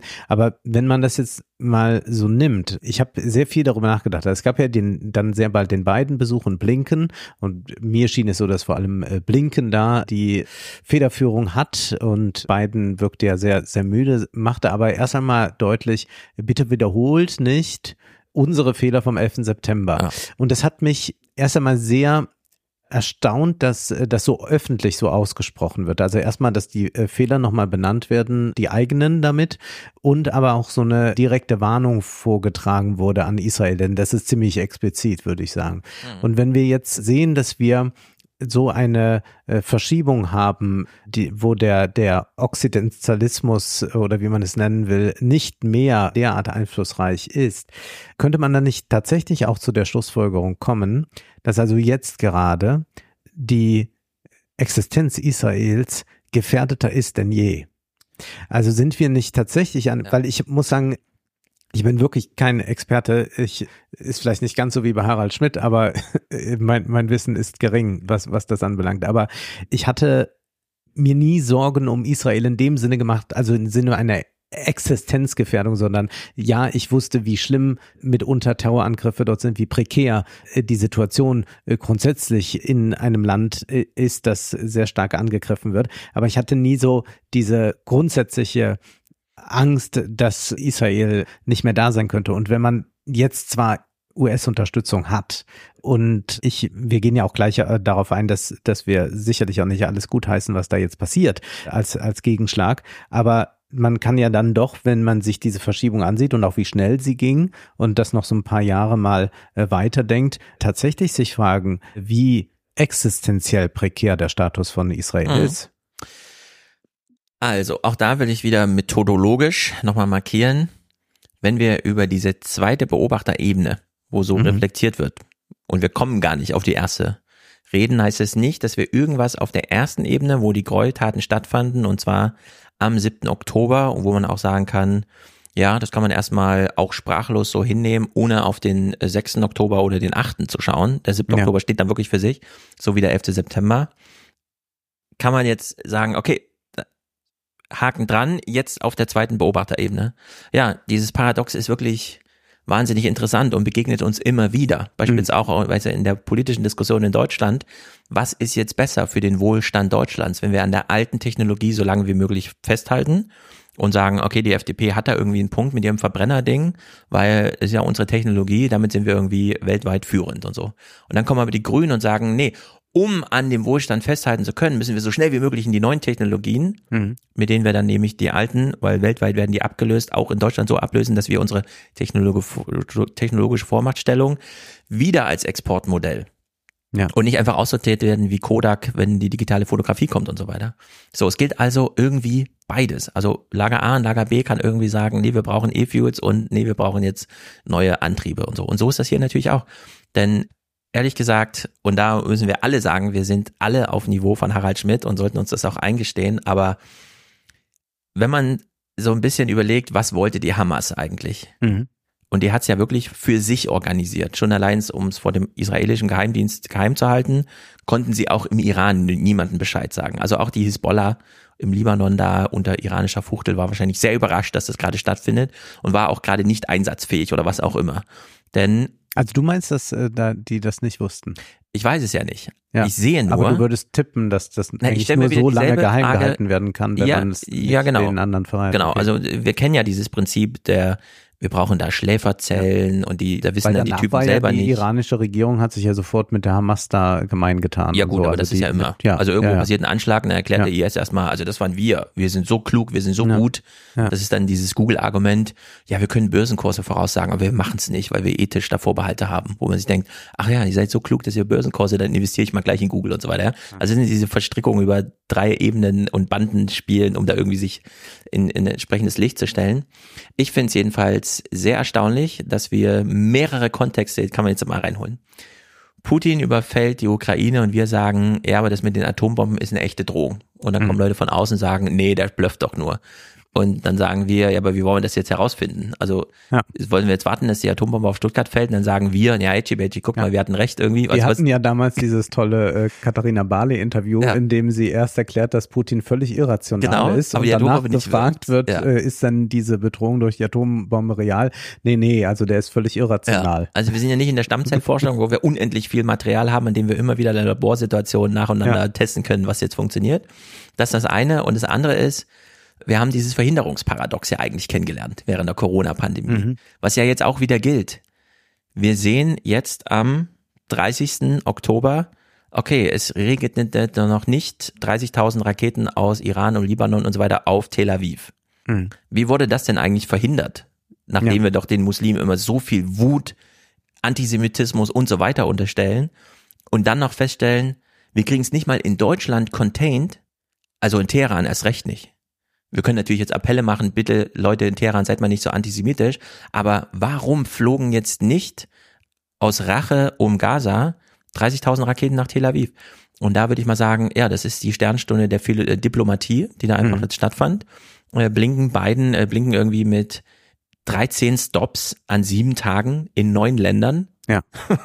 Was niemand mitbekommt, weil das nicht reportiert wird. Man achtet dann auf die Lippenbekenntnisse deutscher Politiker, zu denen wir gleich kommen, zu denen muss man sehr viel sagen. Sondern da wurde wirklich jetzt immer wieder die absolute Eskalation verhindert. Und wieder stehen die Leute daneben und behaupten einfach, nee, die hätten ja da nicht angegriffen. Die würden sich das nie trauen, Israel anzugreifen, weil wir, wir, wir verteidigen ja so toll. Und Ja. ich denke, seid ihr wirklich sicher, dass so ein Michael Roth-Spruch, wie wir ihn gleich hören werden, irgendwem in Israel hilft oder darin bestärkt zu glauben, ah ja, zur Not sind die Deutschen da mit, ja was denn, die schicken dann wieder 5000 Helme oder was? Also in Israel wurde auch gerade ein großer Vernichtungsfeldzug durch äh, iranische Kräfte und so weiter verhindert. ohne dass das mal reflektiert und dann auch mit so einer gewissen Dankbarkeit gegenüber so diesen Leuten, die das halt gerade machen. So, und das ist wahrscheinlich nicht Annalena Baerbock, so wie man sieht, sondern das sind dann wirklich äh, diese ist- Hardcore-Diplomaten Blinken. um Und es- und so Es weiter. ist äh, ganz erstaunlich. Im Übrigen, ich habe dann über diesen Monat sehr, sehr viele Tageszeitungsartikel gelesen und muss äh, nochmal herausstellen, wie toll das war in der Financial Times. Äh, Da wird äh, dann doch sehr nüchtern darüber gesprochen, sehr äh, realistisch, wie mir scheint, und vor allem blickt man so sehr auf dieses Diplomatische, was gelingen kann und was nicht gelungen ist. Und äh, da wurde auch dann mitunter äh, der Biden-Kurs kritisiert, beziehungsweise sagte man, naja, ob das so erfolgreich war, wenn man bedenkt, als es dann diesen scheinbaren Anschlag da gab mit dem Krankenhaus, daraufhin hat ja dann äh, Jordanien, haben alle anderen abgesagt, mit Biden zu kommunizieren, dann hat man das von äh, der Financial Times eher als eine Niederlage Bidens aufgegriffen. Dann gibt's aber wieder andere, die sagen, nee, das ist jetzt gerade äh, sehr erfolgreich eigentlich, wie das läuft und das hätte man gar nicht geglaubt, dass das nochmal so gut funktioniert. Da sind wir natürlich auch im Dunkeln am Stochern, weil wir nicht Einblick in die Diplomatie haben, aber man kann davon ausgehen, dass hier äh, die Diplomatie wirklich ganz, ganz viel erreicht, was ja bei dem Krieg in der Ukraine äh, fraglich ist. Also da, glaube ich, haben wir ein großes diplomatisches Versagen. Hier ist es nicht zu konstatieren. Und wir haben es auch mit einer anderen Konstellation zu tun, weil jetzt so manche dann diese direkten Vergleiche ziehen. Ja, ja, also die, die da mit verhandeln, die, die, die, die für Verhandlungen waren, sind doch jetzt für Verhandlungen oder, oder irgendetwas. Also die Konstellation ist ja eine sehr viel schwierigere. Denn wir haben es ja bei der Ukraine und bei Russland mit zwei souveränen Staaten zu tun, wo sich theoretisch Zelensky und Putin an einen Tisch setzen können und dann müssen die irgendeinen Kompromiss schließen. Während wir es natürlich hier mit einer hochbrisanten Situation zu tun haben, wo wir einen souveränen Staat haben, nämlich Israel. So, und dann haben wir ja wen denn? Äh, Die Hamas, wir haben Abbas, der, wie man irgendwie in jedem zweiten Artikel liest, offenbar nur noch schläft. Wir haben dann noch andere palästinensischen Bürgervertretungen. Also müsste man schon fragen, müsste da die UN dann mit rein? Äh, Mit wem verhandelt man da eigentlich? Also dadurch wird die Verhandlungslage natürlich äh, viel, viel intrikater, als es äh, tendenziell möglich wäre zwischen Russland und der Ukraine. Genau. So, und das bedeutet jetzt wieder, ich koppel das jetzt wieder zurück auf unseren methodologischen Ja, Einschlag von gut. eben, erste und zweite Ebene. Und an Holgis Clip, also der erste Teil von Holgi war ja, warum sind wir so polarisiert? Und da würde ich sagen, ja, auf, weil wir Beobachter zweiter Ebene sind. Also Mhm. die Welt, in der wir leben, findet nun mal im Fernsehen statt und wir wissen, wir sind nicht die einzigen Zuschauer. Und andere sehen das vielleicht anders und dann müssen wir mit denen darüber reden. Und dann sagt er, es ist doch völlig klar, wer angegriffen hat. So, und dieser, nur dieser Teil, es ist doch völlig klar, ist dieser auf erster Beobachterebene. Ja. Also die Gräueltaten an sich. Und da würde ich auch sagen, da kann man einfach sagen, der 7. Oktober. Ja. Und dann schaut man sich die Sachen an und dann kann einem wirklich kurz egal sein, was den Tag davor und den Tag danach wichtig ist, sondern das fand statt und es steht jetzt auch so in den Geschichtsbüchern und zwar richtig in diesem Maße, wie wir heute über 800 Jahre vergangene Geschichtsereignisse irgendwie Ja, uns dann noch Filme anschauen, ja, die in 500 Jahren erst geplant und vielleicht in 700 Jahren mal umgesetzt werden. Also so steht das jetzt in den Geschichtsbüchern. Nur, es ist eben trotzdem jetzt geschriebene Geschichte. Es ist die Geschichte des 7. Oktober. Auf zweiter Beobachterebene verhandeln wir aber jetzt gerade, was morgen am 31. Oktober passiert. Und das steht eben noch nicht in den Geschichtsbüchern, sondern Debatte, Diskurs und so weiter. Da kommt alles zum Tragen, was politisch bedeutsam ist. Und da würde ich eben auch sagen, sagen, wenn dann Holgi fragt, warum ist das denn so polarisiert? Ja, weil der 7. Oktober ist, wie heute beschrieben wird und wie es in den Geschichtsbüchern steht, für Israelis ihr 11. September oder ein neuer Auswuchs des Holocausts oder welche Progrome dann auch immer man nimmt. Es gibt ja dann noch Spezialkenntnisse, die wir jetzt gar nicht so haben. Also da wird ja anders erinnert als wir, die wir ja auch jetzt in die, das jüdische Leben und die jüdische Geschichte sehr tief einprogrammiert in unser deutsches Denken haben. Aber da wird ja nochmal eigene Geschichtsschreibung betrieben. Aber es gilt eben auch zum Thema Polarisierung. Ja, 8. bis 13. Oktober, also dass innerhalb von einer Woche so viel Bomben auf Gaza abgeworfen werden wie im allerersten Jahr Afghanistan, auf Afghanistan. Und damit ist mehr Zeit, aber auch mehr Raum genannt. Also Afghanistan ist ein riesiges Land. Also da haben wir es auch in der B-Seite dieser Polarisierung mit Beschreibung zu tun wie, ja, das Schicksal Gazas in dieser Woche äh, war eben das von Dresden am Ende des Zweiten Weltkriegs oder von Hiroshima, aber nicht als eine Atombombe, sondern, und wir wissen ja, auch Israel ist eine Atommacht, also wir haben das zweite Mal mit einem Konflikt zu tun, in dem eine Atommacht verwickelt ist und so weiter und so fort.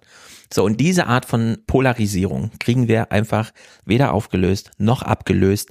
Das ist halt einfach so. Das muss dann auch Holgi einfach akzeptieren und alle seine Zuhörer.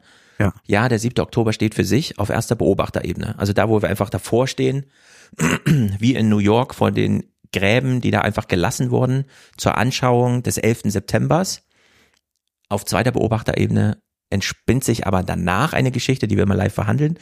Und da gab es natürlich auch eine Vorgeschichte. Und Also es gab einfach vor dem 7. Oktober Geschichte. So. Ja. Die muss man dann weder erklärerisch noch kontextualisieren noch irgendwas in Verbindung bringen wollen. Aber man kann nicht einfach jetzt mit so einem Impetus rangehen. Ja, wenn ich eine politische Diskussion machen will, blende ich einfach den 6. Oktober aus. Also Ja. das macht einfach und das ist ja das Angebot, das Carsten Linnemann macht. Also er will ja alles ausblenden. Mhm. Also und, und antizipiert schon, alles ausblenden. antizipiert schon die Geschichte. Vielleicht können wir uns diesen Clip mal kurz anhören. Er war bei Lanz zu Gast und sagt also im Zuge des 7. Oktober, was jetzt zu antizipieren ist und wie man sich zu verhalten hat. das gemacht hat, Masala, Herr Masala, der gesagt hat, ich erwarte jetzt von euch Solidarität, dass das, was in den nächsten Tagen passiert, und das wird hart. Ich habe eben im Zug den Fehler gemacht, mir so ein Video auch mal anzuschauen. Mache ich nie wieder, weil das macht ja was mit unserem Gehirn. Wir versuchen natürlich, Unschuldige nicht zu treffen. Aber natürlich wird es passieren. Und wir müssen so hart zurückschlagen, dass niemand auch nur im Ansatz auf den Gedanken kommt, nochmals Israel anzugreifen. Und das wird hart. Und diese Solidarität erwarte ich von Ihnen. Und wir sind, wir haben geklatscht, wir haben Respekt gezollt und ich habe wirklich Gänsehaut bekommen. Ja, also was er jetzt uns hier erzählt, Ja. also er hat Gänsehaut bekommen, toll, äh, Ja. prima. Aber äh, was, was er uns jetzt hier erzählt ist, Israel wird einen Gegenangriff starten und auch wenn das ganz schlimm werden sollte, also die Folgen, die dieser Gegenanschlag hat, das heißt also Mhm. viele tote Zivilisten, dann ist das quasi der Prüfstein unserer Solidarität, dass wir das nicht kritisieren. Und da fragt man sich dann schon, wa- wa- was ist das für, für, für ein eigenartiges Bild? Also ich meine, wir, wir haben diese Debatte ganz, ganz stark auf, auf Twitter von, von Leuten, ja, zu denen gehört ja dann Masala und zu denen gehört Linnemann, die uns seit 600 Tagen eigentlich erzählen, dass die Ukraine morgen den Krieg gewinnt, ja, Ja. und die eigentlich auch wissen, dass ein Krieg gegen den Terror nicht zu gewinnen ist, wie wir in Afghanistan etc. gesehen haben. Ja, also man muss es krasser sagen. Er produziert den Terror. oder produziert den Terror, ja. Und dass man jetzt da schon im Vorhinein eigentlich sagt, wir rechtfertigen, wa- was immer geschieht. Und das ist eine sehr, sehr schlimme Debatte, weil wir, wir, wir werden ja gleich Clips da, dazu haben. Also ich Also, finde, ich finde, Ja, ich finde, wir sollten wirklich äh, strenger mit Lindemann umgehen. ja, Denn so ein Denken wie, egal was passiert, diese Menschen müssen weg, ist Ja. das, was zum Holocaust geführt hat.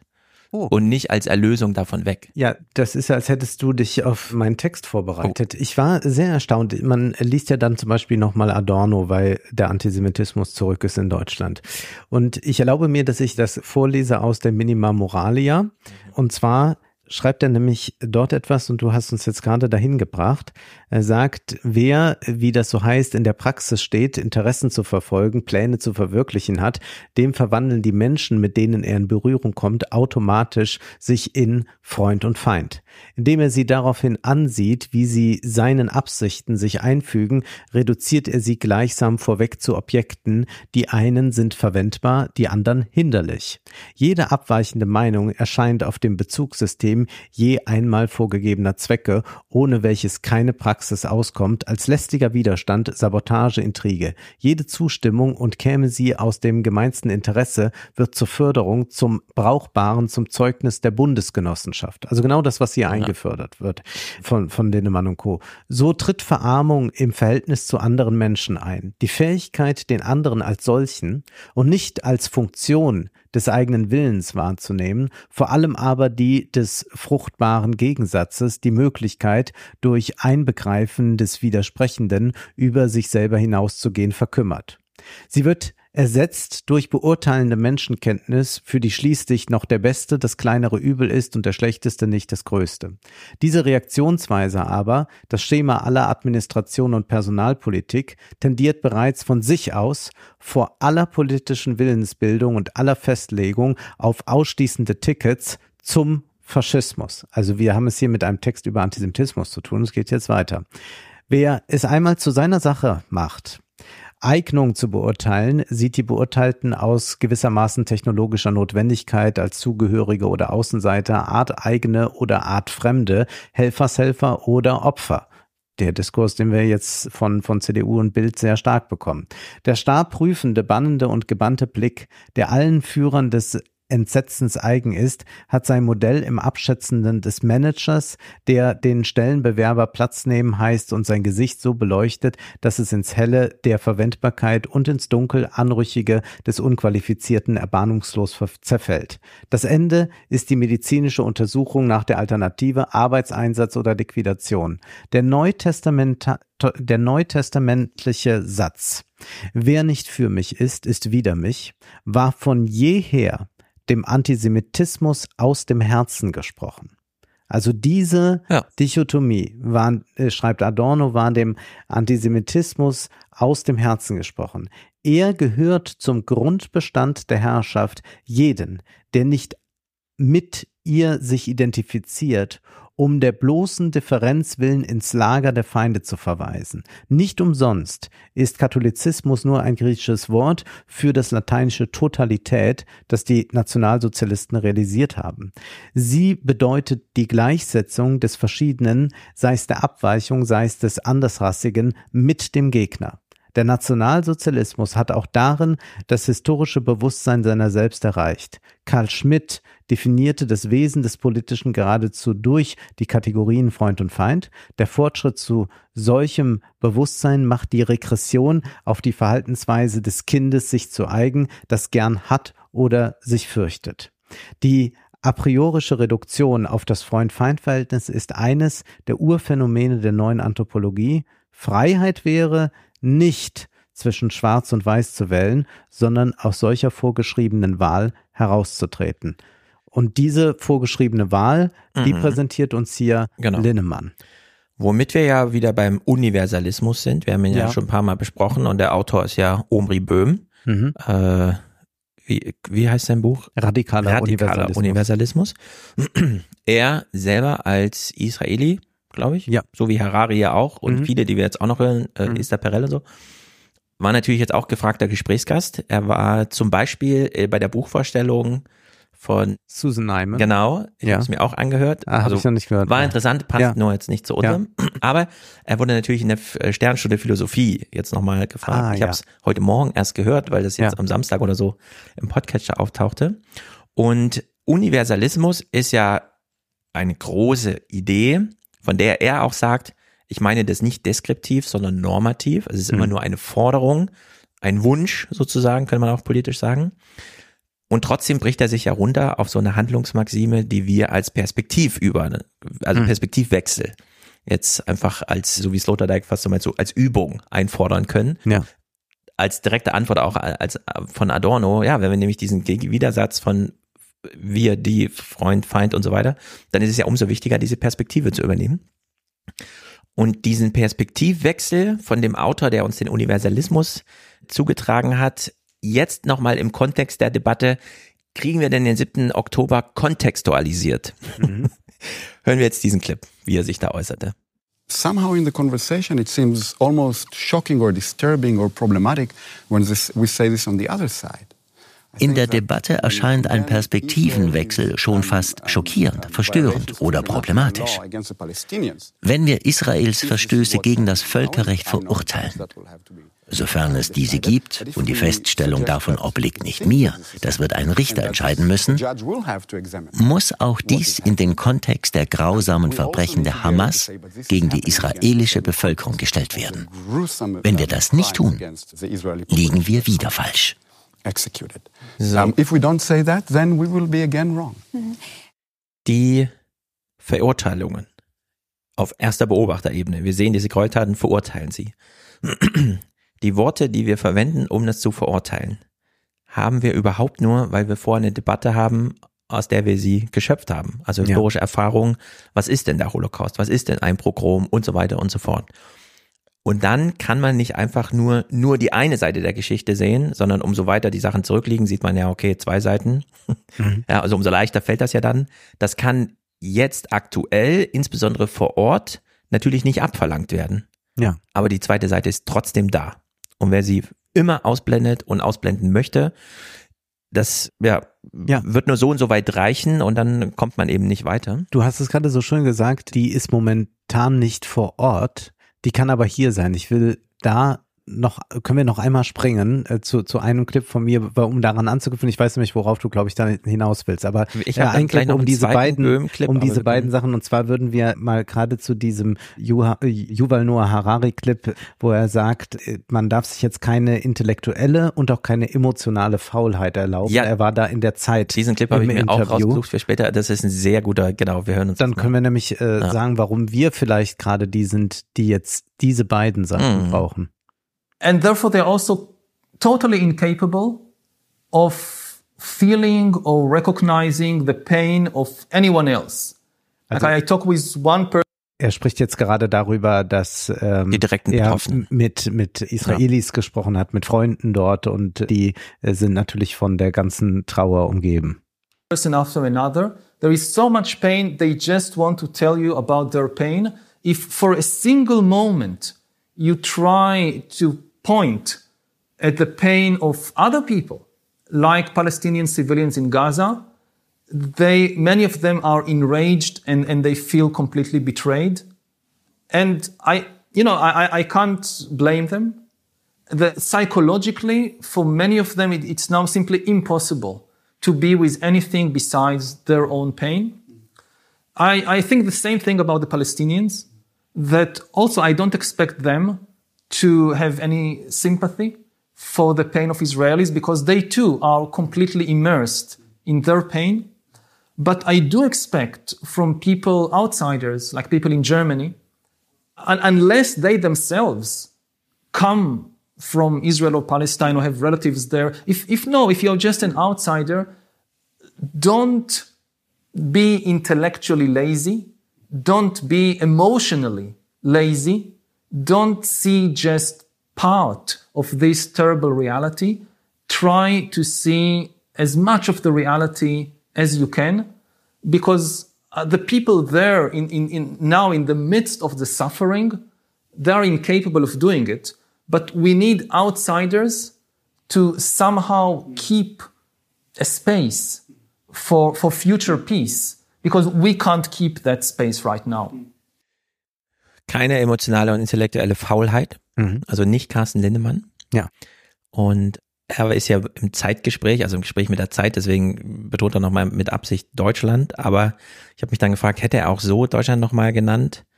Weil Deutschland als Täterland nicht nur, wie man immer sagt, eine Verantwortung hat, Mhm. sondern auch so eine Erfahrung, Mhm. dass wir nicht immer nur, okay, der Holocaust passiert, also haben wir, erklären wir uns das anhand der Vorgeschichte, auch Richard Wagner war ein Antisemit, dann zählen wir sie alle aus und so, sondern weil wir nach dem Holocaust eine Geschichte hatten.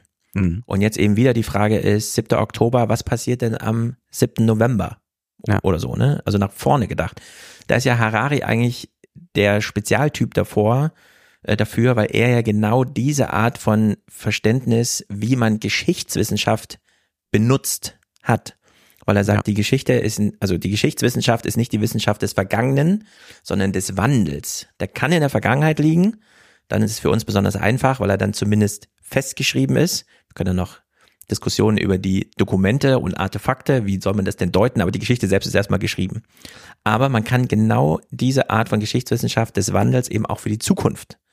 So, und die Zukunft nach einer zivilisatorischen Katastrophe, wie sie jetzt am 7. Oktober passiert, haben wir ja schon einmal gestaltet. Die führte jetzt nun dazu, dass wir 80 Jahre später es ein bisschen übertreiben, wie wir bei Lindemann gehört haben oder gleich bei Michael Roth. Aber irgendwo da liegt ja doch ein Erfahrungswert so insgesamt, der jetzt brauchbar ist für die Welt. Also in der Hinsicht würde ich sagen, selbst wenn er jetzt nicht deutschen Journalisten in Deutschland gegenüber säße und für ein deutsches Publikum in der Zeit das sagte, könnte er nochmal auf die, auf Deutschland so wie eben auch explizit zu sprechen kommen. Und da würde ich nämlich sagen, ja, gerade die deutschen Politiker haben eine besondere Verantwortung, jetzt nicht, wie er sagt, emotional und intellektuell faul zu sein oder sich einfach aus Solidarität auf der ersten Beobachterebene zu verfangen. Ja. Und diesen Schritt auf die zweite Ebene nicht also einfach nicht zu machen. Ich frage mich auch, sich zu bei, weigern. Bei, bei Lindemann ist das ja so, dass man das eigentlich quantitativ messen sollte. Also er sagt, es wird dann Zivilisten, tote Zivilisten geben. Muss man fragen, und wie viele? Da, und dann, und dann muss man sagen, also wie weit muss da die Solidarität mitgehen? Ja. Also wann habe ich unter Beweis gestellt, dass ich wirklich solidarisch bin? 5000 Zivilisten muss ich akzeptieren. Bei 10.000 darf ich doch leise Zweifel auch anmelden. Mhm. Wie viele Kinder dürfen betroffen sein davon? Wie viel nicht? Also das ist ja eine, eine, eine völlig irrsinnige Logik. Also da merkt man schon, wenn man sich völlig aus dem Universalismus hinaus begibt und dass man nicht erstmal völkerrechtlich sich klar macht, dass Israel das Recht hat, sich zu verteidigen, dass aber dann ja gleich auch die Frage kommen muss, welche Art der Verteidigung ist sinnvoll? Und da dann äh, so Leute zu hören wie Michael Roth, der sagt, jetzt sei nicht die Zeit, Israel zu belehren oder so, ist ja, mhm. also wann ist die Zeit? Also die Zeit ist immer jetzt. Ja, also ja. Das, ist ja völliger Unsinn. Ist überhaupt ähm, ein Argument, das jetzt ganz häufig kam, dass wenn immer irgendwas äh, gesagt würde, dass man dann also wenn, wenn man beispielsweise auf den palästinensischen Kontext hingewiesen hat, dann wurde gesagt, jetzt ist nicht der richtige Zeitpunkt dafür. Ja. Wenn jetzt nach den israelischen Angriffen, Gegenangriffen auf Gaza, äh, wenn man da sagt, ja, aber man muss ja auch Israel dann im anderen Kontext nochmal sehen, dann sagen die auch, ja, jetzt ist nicht der richtige Zeitpunkt, seht ja da. Mhm.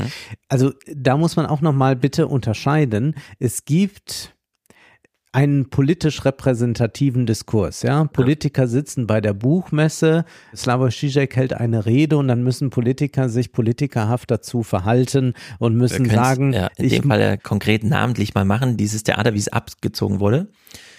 Uwe Becker, ja. der Antisemitismusbeauftragte des Landes Hessen und vor wenigen Monaten hier unterlegener Bürgermeisterkandidat, der verloren hat gegen einen Zuzügling aus Syrien. Das kann ja alles gar nicht wahr sein und so weiter, ne? Verlässt natürlich den Saal, nachdem Zizek 20 Mal gesagt hat, es wird jetzt kompliziert, ich mache hier mal ein Argument, ich spreche hier nichts ab, ich will einfach nur mal einen Satz auch noch sagen dürfen. So, ich habe die Rede nicht gehört, aber so wurde es mir irgendwie auch so ein bisschen. Äh, ja, ich stimme nicht mit es ist ja durchaus Rede Theater, zu, aber, aber es war der Versuch, irgendwie einen philosophischen Diskurs darüber äh, genau. zu bringen und also, eigentlich in eine, eine, Richtung wahrscheinlich wie, wie Omri Böhmen etwa ja. argumentiert. So. Also steht Uwe Becker dann auf, geht theatralisch raus. Was für den aktiven Bürgermeister heißt, jetzt muss ich auch rausgehen. Ja, also ich kann da nicht sitzen bleiben. Das ist das Repräsentantenspiel der Politik. Genau. Das hat aber nichts mit dem Diskurs, den Zizek aufführt, ist einer der Wahrheit. Und dann kann man sagen, ja, aber das stimmt ja. nicht. Also äh, Zizek sagt zum Beispiel in der Rede, dass das jetzt wahrscheinlich dazu führen wird, dass es Israel eint und dass die dann mhm. eher wieder so geschlossen hinter ja. ihrer, ich, ihrer ich, rechten Regierung wegen stehen. Mir muss man sowieso und, nicht über Zizek diskutieren. Und, und, da würde ich, nee, um, das, das nur, um das nur deutlich zu sagen, ja. das, das ist ja de facto nicht der, der, der Fall. Also ich habe hier aus Jerusalem Post war, war so, ein, so eine Umfrage, dass vier von fünf jüdischen Israelis sagen, dass Netanyahu ganz, ganz stark versagt hat. Also da kann man nicht sagen, die stehen jetzt geschlossen hinter ihrer Regierung. Aber damit sind wir, was ich damit sagen will, da sind wir auf der Diskursebene war falsch. Also da sind wir in dem System Wissenschaft bei mhm. Zizek. Und ich, du merkst, ich werde jetzt hier zum Systemtheoretiker. Ne? Genau. äh, und ja, ja, und, und das ist es ja. Also für, wenn wir jetzt systemtheoretisch doch draufblicken, können wir sagen, hier sollen Systeme vermischt werden, die nicht vermischt werden können. Die Politik Systempolitik funktioniert ja mit Macht haben und Macht nicht haben. Und mhm. da bedeutet es, wenn Uwe Becker rausgeht, muss der Bürgermeister sich anschließen, sonst kriegt der vielleicht vom Ministerpräsidenten dies und das zu hören. Genau. Also das ist dieses Macht haben, Macht nicht der haben. Der ja auch schon mal ist in die, Frankfurt die ja, Bürgermeisterwahl ist, verloren hat und so weiter. Ist, ist die Macht sonst gefährdet? Also das, die Frage stellt sich hier. Ja. Wenn Zizek eine Rede hält und irgendwas erzählt, dann stellt sich die wissenschaftliche Frage, war falsch? Und da würde ich sagen, ja, manches ist wahr, was er gesagt hat, manches ist in dem Sinne falsch. Also nicht im Sinne, er wollte uns belügen, sondern ich glaube, das Ja. ist eine falsche Einschätzung. Also, und damit sind wir ja bei zwei Ja. verschiedenen Systemen. Und deswegen kann man eigentlich diese ganzen Veranstaltungen, wo Politiker und Wissenschaftler, Philosophen da sitzen, vergessen, weil diese Systeme nicht zusammengehören, beziehungsweise man kann dann nur dazu übergehen, dass die Politiker sich halt solche, wir nennen sie jetzt nicht wieder alle beim Namen, Intellektuelle raussuchen, die halt so schöne, blumige Reden halten und nochmal sagen, wie Genau. wichtig das Lesen und das Buch und die Freiheit ist. Ich führe uns mal wieder auf methodologischen, auf unserer Basis der ersten und Ja. zweiten Beobachtung zurück und zu Böhm und will nur sagen, es gibt die erste und die zweite Beobachterebene und dann gibt es den Zirkus. Ja. So, und Zizek überhaupt schon mal als Eröffnungsrede auf einer Buchmesse einzuladen, wo man genau weiß, das ist dann so Party-People-mäßig, sitzt man da so rum und dann wird es aber kontrovers. Keiner weiß in dem Moment, wie man sich richtig verhält, sondern wartet dann, oh Gott, was steht denn am nächsten Morgen in der Zeitung? Und dann liest man irgendwie so Twitter-Threads, wo es dann heißt, warum ich gestern die Rede verließ und dann doch wieder zurückging und dagegen hatte, also was dagegen hatte, dass der Zizek das sagt, aber ich trotzdem gut finde, dass er da sprechen durfte. Ja, ja. Und man denkt sich so, okay, Leute, schweigt einfach alle dazu, ja, das interessiert jetzt niemanden, es ist einfach, das sind die Ereignisse, die, die, da braucht man wirklich kein Datum oder kein Geschichtsbucheintrag, ja. Nee. Einfach, ah, das ist Zirkus und Theater, aber trotzdem, für uns illustriert das, es gibt unglaublich viel Redebedarf Ja. auf der einen Seite und dann, wie wir eben von Lindemann gehört haben und es gleich auch nochmal von äh, Michael Roth hören werden, sehr viel fast Diskursbefehle, dass jetzt kein Kontext, sondern nur Vakuum akzeptiert werden darf und so weiter. Ja, also man versucht so krampfhaft, was nicht geht, also was einfach, ich will es mal sagen, physikalisch nicht geht, die erste Beobachterebene Sachen auf die zweite Beobachterebene zu heben. Das geht einfach nicht. Und trotzdem wird es uns immer so angeboten, verkauft, so wir müssen es machen und es ist aber alles Quatsch. Aber hatten wir nicht da auch tatsächlich ein Problem? Also wir haben diese ganze Debatte jetzt auch äh, gehabt darüber, wer hat wie in den sozialen Medien reagiert oder nicht reagiert. Und du und ich gehören nie zu Leuten, gehören nicht zu den Leuten, die, wenn irgendetwas Schlimmes passiert, einen Solidaritätspost machen oder so etwas. Ja, wir haben auch, glaube ich, nie wir, meine ja, Solidarität. wir haben auch noch nie Nationalflaggen im Profil gehabt. Ich glaube, du hast wahrscheinlich auch nicht just wie Charlie äh, gepostet. gar und ja, wer mir jetzt irgendwann nachweisen kann, dass ich in zehn Jahren Twitter auch mal irgendwas gemacht habe, okay, gut, schön, aber in der Regel ist das nicht meine Sache. Und mein deswegen, zweiter Vorname in solchen Sachen ist Reaktanz. Wenn jemand mit der Sache kommt, Ja. als Anliegen, sage ich erstmal besonders nein ja. Und denke dann wahrscheinlich noch Ja, weniger aber drüber nach. Wir, wir sind auch nicht, also ich komme mir dann vor, ich bin ja nicht die Außenministerin, die jetzt sagen muss, äh, äh, Genau. ich verurteile die Taten der Hamas, also das muss ich ja nicht sagen, also das ist ja, Ja. unsinnig, äh, das zu tun. Also ich gehöre nicht zu Leuten, aber es gibt ja sehr viele Leute, die tatsächlich laufend ihre Solidarität posten, wenn irgendwas ist, von Black Lives Matter über Mhm. äh, verschiedene Sachen, die Schlimmes so geschehen. Und da würde ich schon sagen, ohne jetzt Schwilden von der Welt oder Poschert oder so zu verteidigen, aber ich würde schon sagen, dass es auffällig war, dass am 7. und 8. Oktober, also auch noch bevor Israel in irgendeiner Weise ein, angefangen hat, zum Gegenangriff überzugehen, dass von einigen Leuten, die sonst alles aufnehmen Aber und wer? greifen. Das sagen ja viele. Ich will, ich auch will, ich will die, Namen nennen? ich, ich finde das jetzt, finde das jetzt tatsächlich nicht besonders fair, Hm. die, die jetzt zu nennen, weil ich, also ich will jetzt, ich habe jetzt auch nicht alle durchsucht, ich bin ja auch nicht irgendwie von, von, von, der Polizei und habe jetzt Ja, die geguckt, Welt hat ja alle angeschrieben. Aber So nein, die, ja, die so, Welt ne? hat verschiedene Leute angeschrieben, da würde ich aber auch sagen, also dass, dass, dass sie da Böhmermann angeschrieben haben oder so. Bei Böhmermann kann man jetzt, glaube ich, nicht vorwerfen, dass er sich äh, nicht solidarisch zeigt, wenn, wenn in Israel da ein Pogrom Ja, verübt vor allem, wird. was erwarten die, aber, dass er in der Welt seine Solidarität Genau, also da würde ich erstmal unterstreichen Medien? wollen. Also niemand ist verpflichtet, mit der Welt Ja. äh, zu sprechen. Ähm, äh, da, das äh, das äh, auch nicht.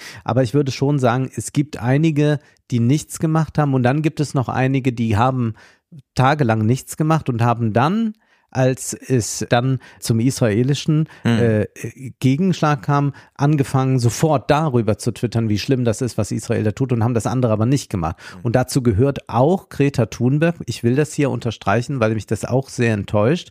Ich habe, äh, ich, da können wir ja gleich auch nochmal drüber reden, ich habe äh, nichts dagegen, wenn man auch auf die Straße geht für palästinensische äh, Zivilisten. Aber ich finde es schon beachtlich, dass von Greta Thunberg zu dem Terroranschlag der Hamas nichts kam und sie dann wartet, wartet, wartet, bis sie dann sich fotografieren lässt mit Free Palestine etc. Und das finde ich ist ein Doppelstandard, der dann angelegt wird und da sind wir in dem Bereich Antisemitismus auch angekommen, weil das ist dieses, dass man jetzt nur mal abwartet und wenn dann Israel auch was macht, dann kann man sagen, ja, seht ihr hier, äh, da sind sie mhm. ja. Und, und das finde ich, schickt sich nicht, beziehungsweise das, das geht einfach nicht. Und das ist etwas, was man auch nicht übergehen sollte. Ich würde generell mal raten, nicht laufend zu allen möglichen Dingen schnell Solidaritätsbekundungen abzusetzen. Aber es ist schon mir aufgefallen, dass es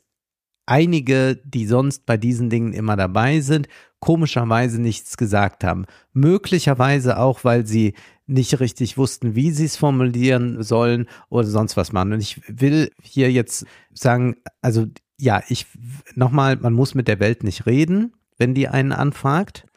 Aber ich fand, dass diese ganze Aktion von der Welt doch eine Sache hervorgebracht hat, Sie hat mich ein bisschen mit Diana zu Löwen versöhnt. Äh, ich ja? werde dich jetzt wirklich überraschen, denn Diana zu Löwen wurde auch angefragt Aha. und hat dann der Welt geantwortet. Und ich lese das mal vor. Also es waren dann einige Tage danach. Also ja. wir sind jetzt auch schon, es fliegen jetzt auch nicht nur Raketen aus, aus, aus Gaza, sondern es fliegen auch Raketen aus Israel auf Gaza. Und Diana zu Löwen äußert sich jetzt. Es darf nicht sein, dass Juden in Angst leben müssen. Dieser Krieg ist zwar nicht vor unserer Haustür, aber wir spüren die Auswirkungen hier. Auch in Berlin haben Juden Angst vor Angriffen. Sie verlassen das Haus nicht mehr und bangen um ihre Liebsten. Das erlebe ich in meinem Freundeskreis. Ich will aber auch meine Solidarität mit wirklich allen Menschen bekunden, die unter diesem Krieg leiden. Ich verurteile die Hamas und ihre Taten, aber habe trotzdem Mitgefühl gegenüber unschuldigen palästinensischen Zivilistinnen. Ich wünsche mir Solidarität und Mitgefühl für alle unschuldigen Menschen, die unter diesem Krieg leiden. Das ist meinen Augen ein mustergültiges Statement. Äh, ja. Ich bin ganz beeindruckt und da sind wir eigentlich hier in Kurzform beim Universalismus. Genau. Und ich würde sagen, unschuldige Menschen sind schon mal grundsätzlich per se alle Kinder. Richtig. So, und ja. in Gaza leben zur Hälfte Kinder. Also ja. äh, zählen wir die Kinder in ja. Millionengröße. Also Diana zu Löwen. Wer hätte das gedacht? Wer hätte das Oder? gedacht? Das, okay. das ist auch wie Donald Trump heiratet Hillary Clinton. ja, fast. Na gut, okay. Also wir sehen, es finden sowieso viel Kontexte statt. Müssen wir weiter deutschen Politikern glauben oder ihnen da vertrauensvoll hinterherhecheln, wenn sie uns weismachen wollen, kontextfreie Solidarität wie, ne, wie, wie hat Schröder damals genannt? Wie war Schröders bedingungslose, bedingungslose Solidarität und so weiter, ne? Ja, ja. Es gibt anders als uns in Deutschland von diesen Leuten gesagt wird, laut Böhm, dem wir ja nun mit voller Sympathie da folgen, ein Kontext, Kontextualisierungsgebot in dieser Angelegenheit. Ich habe meine Befürchtungen in Bezug auf diese Einwände zur Kontextualisierung auf beiden Seiten, sowohl von Seiten einiger meiner Studentinnen in New York als auch einiger meiner Freunde in Berlin. Sie sind gegen die Kontextualisierung, weil sie davon ausgehen, dass die Antwort Gewalt sein wird. Wer die Taten der Hamas in einen Kontext einordnet, geht davon aus, dass Israel nicht das Recht hat, sie zu bombardieren. Wer umgekehrt Israels Handeln kontextualisiert, geht davon aus, dass die Hamas durchaus das Recht hatte, Israel anzugreifen. Beides ist falsch. Das wäre ja schon ein strategischer Sieg der Terroristen oder der Massakrierer, dass sie diese Kontextualisierung selbst unterbinden in gewisser Weise. Und das ist ja genau unsere Diskussion. Mhm. Also wir versuchen dann aus einer Kontextualisierung, weil wir immer das Schlechteste vermuten, nämlich dass jeder ein Antisemit ist in dieser Diskussion, immer gleich eine Erklärung, also eine Rechtfertigung rauszuleiern, die aber da gar nicht da ist. Man stellt einfach nur mal fest, nee, das, was wir gerade besprechen, ist nicht das einzige Ereignis, das im Geschichtsbuch steht. Da stehen auch noch andere Sachen. Ob die dann miteinander zusammenhängen, kann man dann überlegen. Ja. Und dann kann man sich ja, also man kann ja ein Anhänger der Theorie sein, dass, weil am 7. Oktober vor 70 Jahren Putin geboren wurde, hat sich die Hamas heute diesen Tag ausgesucht. Ja. Also lassen wir das durchaus mal zu, nur damit andere äh, Kontextualisierungen ja. nicht auch per se verboten werden, ja. nur weil mal jemand so einen Scheiß erzählt. Ja. So, jetzt zu dieser deutschen Diskussion. Beispielhaft Michael Roth am 8. Oktober. Jetzt haben wir eben von Harari gehört, die Leute vor Ort stehen zu nah dran, weshalb es insbesondere aus Deutschland, insbesondere von Politikern eine Pflicht gibt, jetzt nicht emotional und intellektuell faul zu sein und sich einfach treiben zu lassen und alles zu sagen, sondern mitdenken. Ein echtes politisches Angebot für das Publikum zu machen, das man halt vor sich hat. Und in dem Falle, er ist ja eigentlich ein Politiker, redet aber jetzt im Fernsehen, also sozusagen so nach doppelter Verantwortung, als Politiker ein politisches Angebot in einem Massenmedium zu machen, wo ansonsten Unterhaltungsrichtlinien gelten und so weiter, auch da anschlussfähig zu sein. Und dann entscheidet sich Michael Roth für so einen Spruch. Es bleibt den israelischen Freundinnen und Freunden keine andere Wahl. Sie müssen jetzt die Infrastruktur der Hamas ein für allemal vernichten. Der Gazastreifen, den Israel seit 2005 verlassen hat, ist mehr oder weniger ein Terrorlager. Israel ist von Feinden umgeben, die dieses Land zerstören wollen, die die Menschen vernichten wollen. Und das muss uns auch in Deutschland klar werden, weil wir immer wieder dazu neigen und sagen, na ja, es ist ganz furchtbar, aber eigentlich sind die Israelis ja selber dran schuld. Und das stimmt einfach nicht. Ich finde dieses Statement auf so vielen Ebenen so krass überzogen und inhaltlich falsch. Schon allein, wenn er sagt, äh, der Gazastreifen, den Israel 2015 verlassen hat. Also wir haben die eine Seite, die sagt, wir sind ja seit 50 Jahren besetzt und dann sagt er, nee, ihr seid seit fast 10 Jahren frei. So. Mhm. Also das passt schon mal inhaltlich nicht zusammen und er weiß ja auch, dass er hier ein Angebot für die A-Leute macht und dass es diesen B-Kontext gibt, sonst hätte er diese Formulierung gar nicht so gemacht. Also es ist ja ein ganz instrumentelles, bewusstes Ausblenden von dieser B-Seite, um dann Solidarität einzufordern und zwar für jegliche militärischen Aktionen, die halt in, von der israelischen Regierung geplant werden. So, und darauf äh, lassen wir, reagieren wir mit Deborah Feldmann, die hat ja lange ihre Kindheit in so einem orthodoxen Zusammenhang irgendwie ja, gebracht, hat sich ja. dann daraus befreit, ist nach Amerika gegangen, ist mit nach Kind, nein, nein, nein, umgekehrt. Sie hat in, äh, Oder aus in den Amerika. USA gelebt und ist jetzt äh, mit ihrem Kind äh, nach Berlin gegangen und Ja. ich kann das äh, Buch Unorthodox, das auch als Serie verfilmt wurde von äh, Maria Schrader, Mhm. äh, Ah, ja. beides sehr empfehlen. Na, sieht man, da hat man sogar schon ein Filmangebot. Also sie kann man, glaube ich, als Sprecherin einfach, sie hat das Millionenpublikum gefunden, hat wahrscheinlich unendlich viele Diskussionen, so Abenddiskussionen und so weiter Mhm. da geführt. Also sie ist sich ziemlich sicher über das, was sie so sagt. Und im Kontext dieses ganzen Oktobers sitzt sie bei der FAZ im Gespräch. Die haben da so anderthalb Stunden Podium und so und redet dort über die deutschen Politiker und deren Reaktion auf den 7. Oktober. Die politische, die politische Diskussion, die wir in Deutschland über Israel haben, wie, wie beobachtest du die? Jetzt gerade eben. Also das Einzige, was ich beobachte, ist zum Beispiel die Lippenbekenntnissen. Ja, also jeder Politiker versucht schnell noch seine Karriere zu untermauern, indem er die üblichen Floskeln liefert. Das ist auch verständlich, kann ich nachvollziehen. Politiker sind auch ein Spiegel der Gesellschaft und wenn die Gesellschaft selbst verunsichert ist, wie sich zu Israel positionieren sollen, dann werden die Politiker das auch sein. Ich sehe auch aber, dass äh, gleich wieder das genutzt wird, um den Fokus auf Deutschland zu lenken, auf Einwanderer, auf muslimische Bevölkerung und so weiter. Also man will gleich das Thema hierher verschieben. Man will nicht mehr über die Opfer in Israel reden. Wir wollen über uns als Opfer reden. Ja, also inwiefern die, die bösen Einwanderer uns zu Antisemiten machen und so. Und egal wie man dazu steht, finde ich das falsch, den Fokus hierher zu lenken. Ich finde das sehr narzisstisch. Also ich finde, es soll wirklich nur über die Menschen gehen, die man noch retten kann. So, sie redet also quasi über Michael Roth, der nochmal versucht, so seinen Standpunkt zu finden, total verunsichert ist und deswegen einfach all in geht, weil er glaubt, na, da werde ich ja wohl nicht angegriffen. Und dann gleichzeitig über diese CDU-Leute, die dann einfach sagen, ja, der Antisemitismus ist ganz schlimm. Diese ganzen Muslime, die müssen wir jetzt alle mal zähmen. Während sie selber gerade Geschichtsschreibung mit Hubert Aiwanger und seinem Bruder machen, der genau für zwei Dokumente bekannt ist, nämlich ein Flugblatt, ein antisemitisches Flugblatt und einen Koalitionsvertrag mit der CSU. Ja. Und das passt einfach ich wirklich. Kenn, äh, ja, ich so und jetzt lass uns das auch mal von allen Seiten betrachten, weil ich weiß, das ist äh, ein sehr sehr heikles Thema. Aber vielleicht können wir diesen einen, diesen äh, letzten Clip äh, von mir spielen, nur um das mal als Ton wirklich zu bekommen, weil ich das immer noch fassungslos bin. Also das Hamburg Journal, das ist glaube ich NDR, die sind unterwegs in der Stadt. Es hat also gerade der Anschlag stattgefunden. Wir sind jetzt am 8. oder 9. Oktober, Mhm. ich kann es nicht genau sagen, also unmittelbar danach und machen Meinungsumfragen und jetzt kommt dort eine Frau, Und ich glaube, hier darf man das mal äh, dazu sagen, also die einen Kopftuch trägt und einen Migrationshintergrund hat und die sich jetzt wie folgt äußert. Sie von den Anschlägen da in Israel? Das ist gut. Das ist sehr gut sogar. Was ist Ich freue gut? mich, dass die sowas geschafft. Freuen sich? Ja, ich freue mich sehr gut. Ich habe auch gefeiert, wir haben gefeiert zu Hause. So, wir haben jetzt diese krasse Äußerung. Haben wir es damit im Einzelfall zu tun? Ich befürchte nein. Nee. Ich höre von einem Bekannten aus Wiesbaden, der durch eine Straße geht, wo sehr viele Geschäfte sind von, von Migranten, arabischen Migranten und es wurde am 8. Oktober dort gefeiert und es wurde auch ganz laut so artikuliert, warum man da feiert, das war nicht zufällig eine Hochzeit oder sonst etwas. Ich hörte, wie in Frankfurt die Stimmung war, das war nicht besonders äh, schön.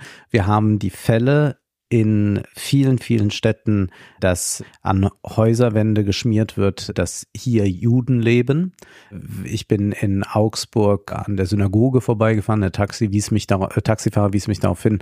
Gucken Sie mal, wie viel Polizei hier jetzt plötzlich Mhm. steht. Das war vorher nicht da. Das heißt, wir haben ja zwei oder drei Formen, eigentlich müssen wir jetzt mal von Antisemitismus sprechen.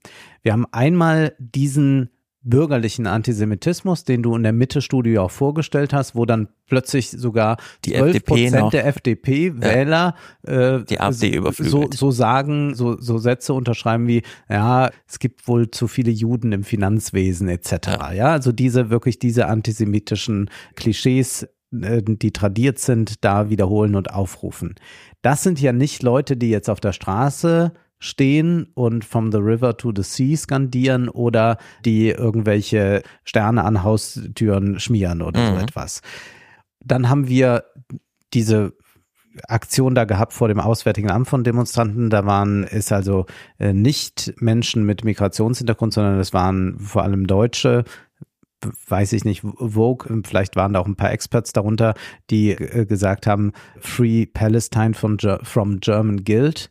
Also die dann äh, sagen, so jetzt machen wir mal hier unseren Schlussstrich, ja. Aber die haben das auf Äh, Plakaten gehabt oder Ja, was? ja, Ah. und haben das skandiert. Also man kann sich dieses Video, ich habe das jetzt vergessen mitzubringen, man kann sich das bei Twitter noch anhören, Free Palestine from German Guild. Also jetzt zu sagen, jetzt ist mal hier Schlussstrich, jetzt müssen wir nicht immer über den Holocaust reden, jetzt machen wir hier mal, wo, wo die eigentlichen Täter sind und die werden, werden dann ganz klar natürlich äh, als israelisch identifiziert. Mhm. Ähm, das heißt, wir haben diese Art äh, des Hasses und, und des Antisemitismus. Und dann haben wir hier das, was wir jetzt eben in dem Ausschnitt gehört haben, dass sich da gefreut wird darüber, dass Juden ermordet wurden.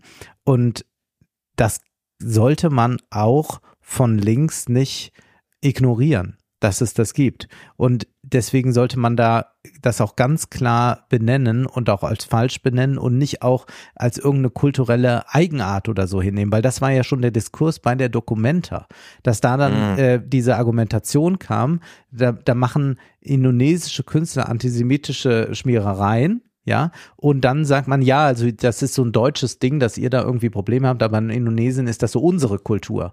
Und da muss man einfach sagen, nee, Antisemitismus ist keine Kultur. Antisemitismus ist auch keine deutsche Erfindung, ja. Der Holocaust ist eine deutsche Erfindung, wie Friedmann ja damals so äh, Mhm. schön sagte, aber der Antisemitismus nicht. Aber da kann man nicht sagen, naja, die machen das halt so, das ist wohl nicht eure Art. Also Palästina von der deutschen Schuld befreien, hat Harry Nutt im Tagesspiel geschrieben, noch nie gehört. Na, es war bereits zu lesen, seriell plakatiert auf der Kunstausstellung Documenta 15 in Kassel. Das indonesische Kuratorenkollektiv Ruan Krupa wehrte die gegen sie vorgebrachten Antisemitismusvorwürfe wiederholt als rassistisch motiviert ab und verwahrten sich, wie sie es formulierten, gegen die Art und Weise, deutsche Schuld und Geschichte auf den palästinensischen und andere antikoloniale Kämpfe zu projizieren und zu übertragen. Und da muss man sagen, da ist man genau in dieser Identitätspolitik-Falle, die Omri Böhm und Susan Neiman ja schreiben, dass man dann äh, nur noch sagt, nee, das ist aber unsere Identität, das ist unsere Identität. Und, und da wird schon nicht richtig draufgeblickt und ich würde sagen, dass man da sehr ehrlich draufblicken muss, denn sonst gewinnen halt diese Irrsinnsaktionen der Bildzeitung. Also die Bildzeitung, die jetzt ein Manifest macht mit nie wieder, 50 Punkte aufführt und man denkt, okay, nie wieder, Also nie wieder darf es so etwas wie die Shoah geben, nie wieder Antisemitismus in Deutschland. Und das wird auch darin artikuliert in dem Manifest. Und Mhm. dann heißt es aber dann zum Beispiel als 33. Punkt, Deutschland ist ein Land der Griller. Nach einem Picknick im Park nehmen wir unseren Müll wieder mit. Also das ist jetzt auch offenbar alles nie wieder. Oder wir drücken uns die Hände, wir sagen Bitte und Danke. Es wird alles in einem Manifest, das, alles mit nie wieder genau, übertitelt ist und das sich eigentlich gegen Antisemitismus, dann wird jetzt alles da rubrizieren, Mhm. wo natürlich drin stecken soll, ja, die muslimischen Migranten, die nehmen offenbar ihren Müll beim Picknick nicht mit Ja. oder was da, was, was mir hier untergejubelt werden soll.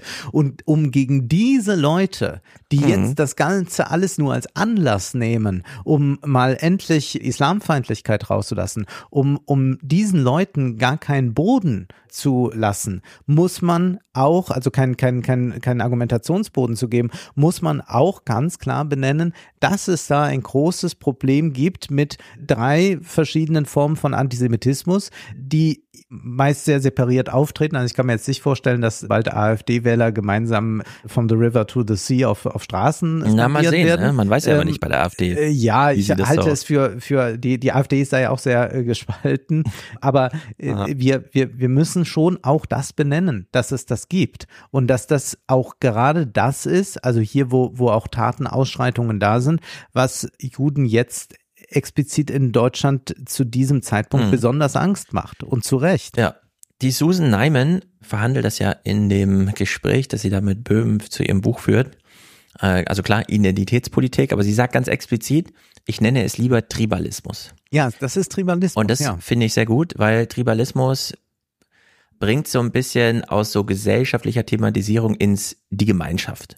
Ja. Wo wir es viel besser fühlen, so und emotional das- nachvollziehen können, und das gemeint ist. Tribalistische ist ja so etwas, als sei das so angehörig. Also das ist so, so, das ist dann da, das besonders, das gehört zu meinem Tribe, dazu Genau. zu meinem Stamm.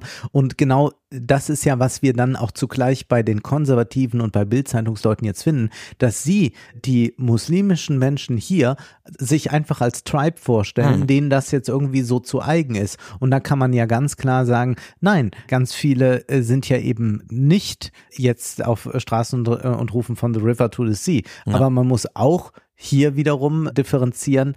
Wir können nicht jede Demonstration jetzt, die, die stattfindet, die sich mit äh, palästinensischen Zivilisten solidarisieren will, als israelfeindlich deklarieren. Mhm. Das kann auch nicht gehen. Also wo kommen wir dann dahin mit der Versammlungsfreiheit? Ja, oder eben, genau, und dadurch dann jede Versammlung verbieten. Also Ja. das war die Luise Engelbrecht, bevor wir zum Tribalismus zurückkommen, hat ja mal beschrieben, wie sie mit journalistischem Interesse auf eine pro-palästinensische Demo in Deutschland gehen wollte, um sich da mal oben zu hören und O-Töne einzusammeln. Ich habe selber versucht, als Berichterstatterin auf pro-palästinensische Demonstrationen zu gehen, habe mir die immer rausgesucht. Es gibt ja so eine Übersichtsseite ähm, für Berlin mit den aktuellen oder anstehenden Versammlungen.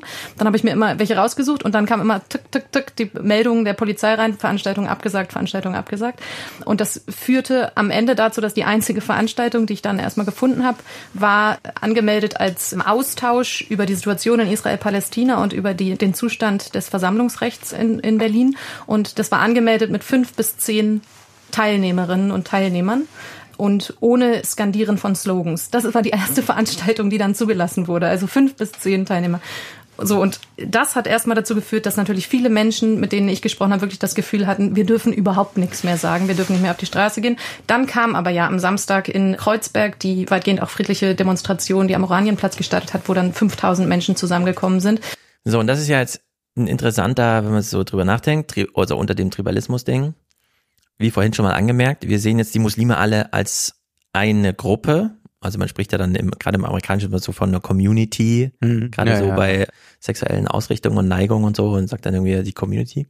Und wir haben ja die Erfahrung gemacht, dass wir bei Corona große anti-asiatische Gewaltvorfälle, äh, viele hatten äh, nach dem 11. September gegen Muslime. Ja. Menschen hatten Angst, wenn jemand mit einem Vollbart und dunklerer Haut den Bus betrat und so weiter. Also da wurde das alles hergestellt.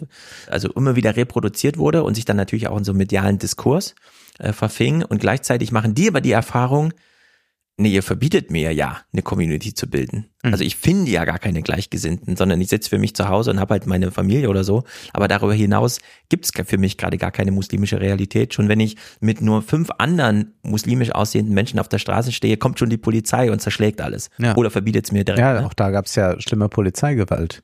Also auch das. Das ist- kommt dann auch noch dazu, Da- da- sowas. ähm, und- genau. So, und jetzt im Kontext dieser, dieser Tribalisierungen.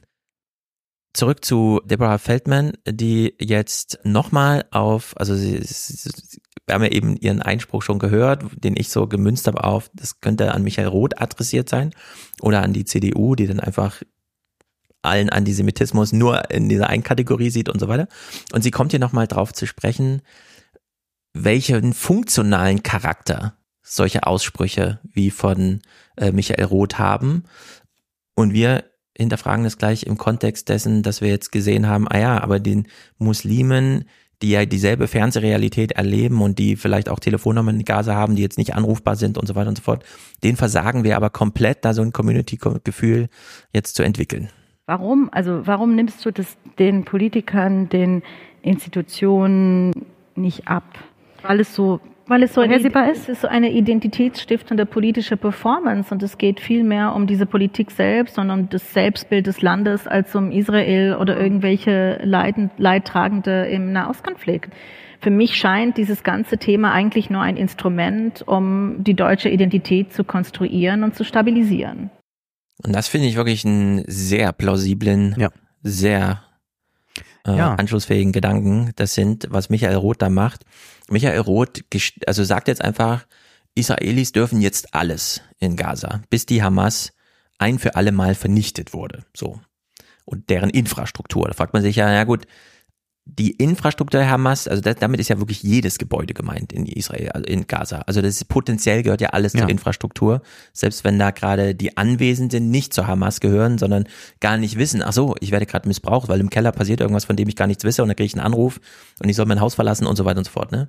Also da ist jetzt sozusagen von Michael Roth feuerfrei für Gaza, während er selber ja gar nicht vor Ort ist und diesen Kampf selber führt. So wie wir immer bei der Ja. Ukraine dann auch.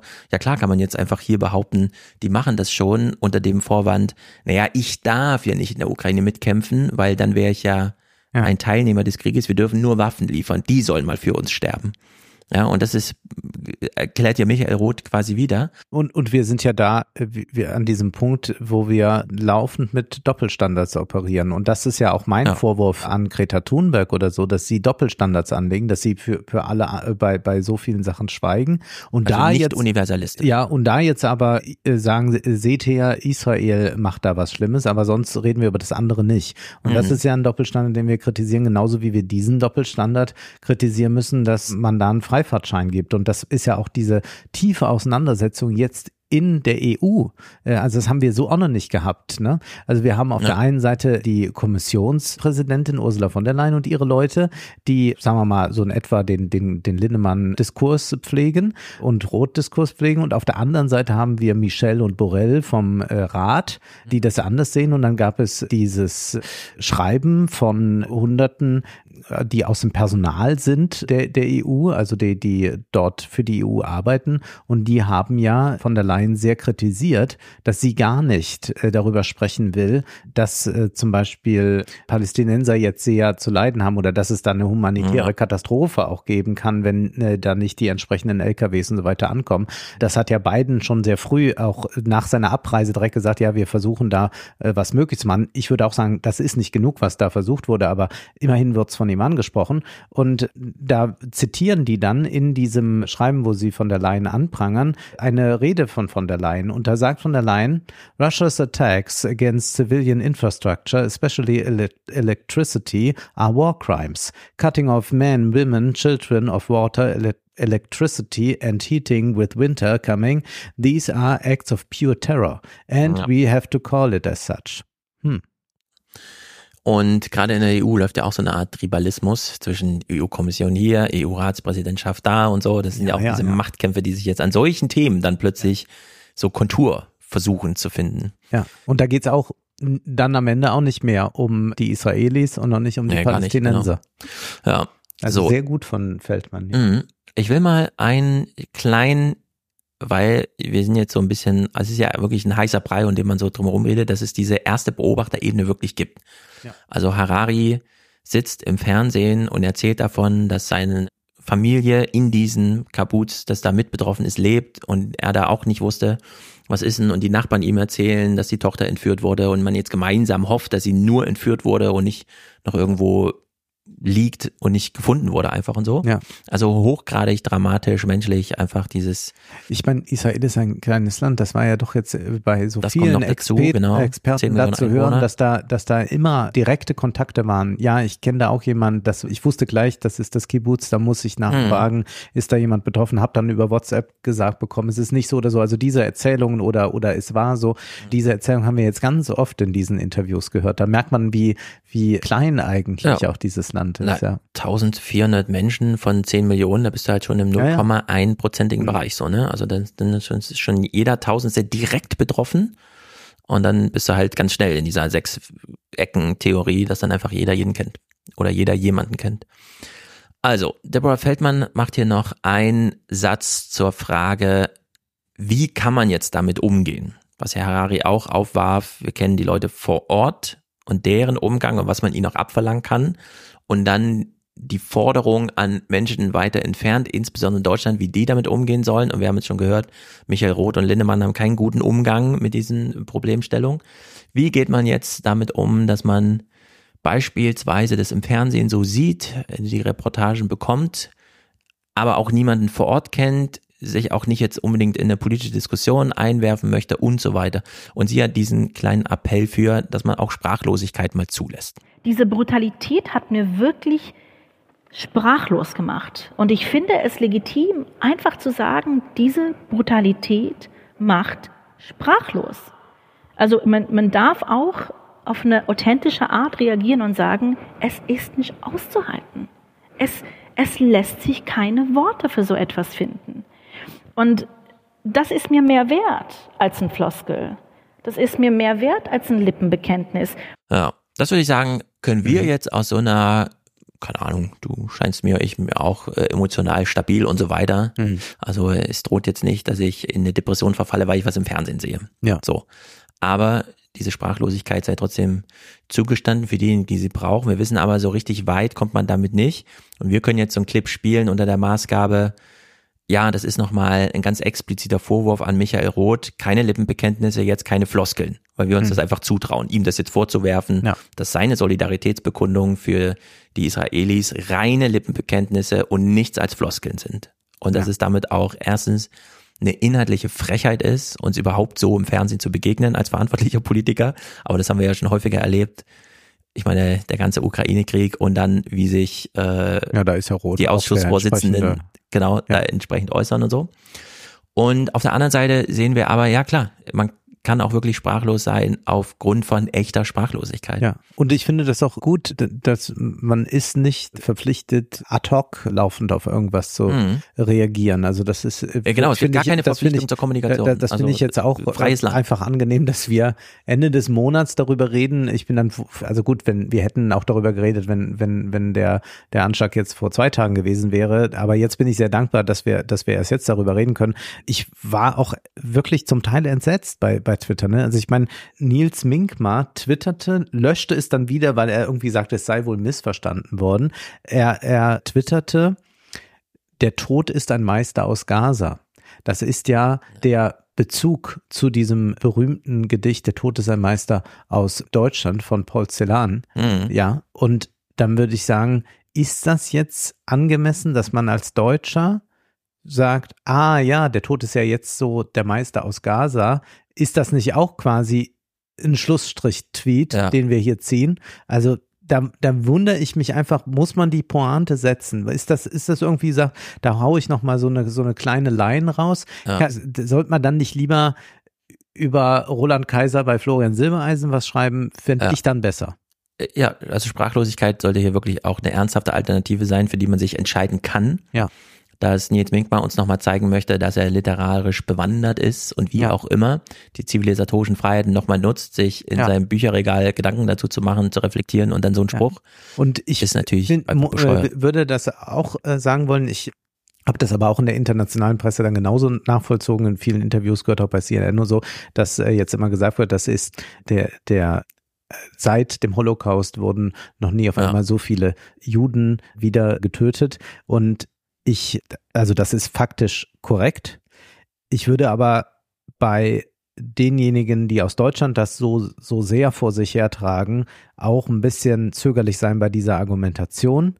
Denn das legt will so ein bisschen auch sagen, so jetzt wohl die anderen sind jetzt die, Ja. die Täter, ja. Also wir, wir, wir, da, ja, ja, ja. wir müssen Also- schon nochmal auch die, die, die, die Es hebt so ein bisschen die Singularität des Holocaust Die Singularität auch, ne? Sollten wir jetzt nochmal ganz klar unterstreichen. Es geht mir jetzt auch nicht um, um irgendwelche Berechnungen quanti quantitativ, Ja. das schickt sich eh nicht, wenn man über Menschenleben redet, aber ich würde schon sagen, sollte man zumindest jetzt von deutscher Seite nicht ganz so sehr darauf rumreiten, da die Singularität äh, von Auschwitz auch jetzt nicht von dieser Seite äh, Mhm. so ein bisschen mal angekratzt werden kann. Also während, während es genauso nicht geht, äh, zu sagen, äh, Free Palestine from German Guild, kann man jetzt auch nicht so sagen, naja, wir hier ähm, und jetzt, also da diese, diese Zugutwerdung der Deutschen, die macht mir auch mitunter jetzt Ja. Angst. Die Deborah Feldmann reflektiert sich ja selbst als, weil sie nämlich so kritisiert wird von anderen Juden, als Entlastungsjüdin, die also kritisch Israel und dem Ah, ja, Judentum ja, ja. eher als L- Ah, okay. Lebensform, Mhm. also sozusagen in dieser orthodoxen Form, wie sie es erfahren hat, dass sie dann kritisiert wird als, ah ja, du machst den Deutschen das Angebot, eine Entlastungsjüdin zu sein. Mhm. Also die sozusagen das das Angebot macht, so halb antisemitisch so reinzugehen in so einen Diskurs. Und das finde ich auch interessant, dass sie, also wie sie es in diesem Gespräch reflektiert, das muss dann jeder selber hören, weil sie auch nochmal dieses Wort kurz verwendet, also Antisemitismus mit umgedrehten Vorzeichen, der Philosemitismus. Mhm.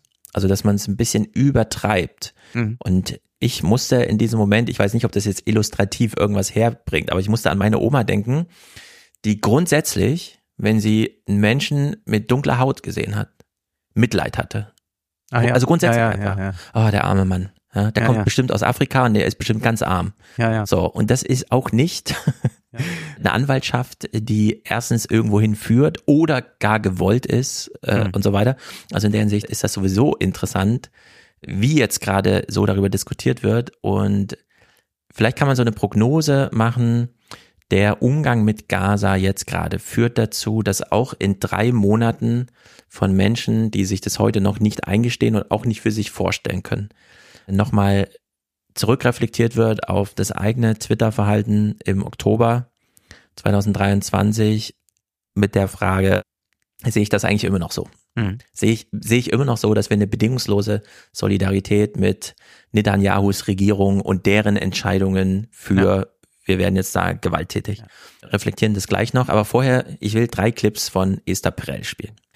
Du erinnerst dich sicher an unseren Salon, in dem wir Sophie Passmanns Fernsehsendung gesehen haben. Wie könnte ich das vergessen? Ich meine diese erste Literatursendung. Ja. Da gab es ja eine mit Friede, Michel Friedmann und Mitu Sanyal als Gäste. Ja.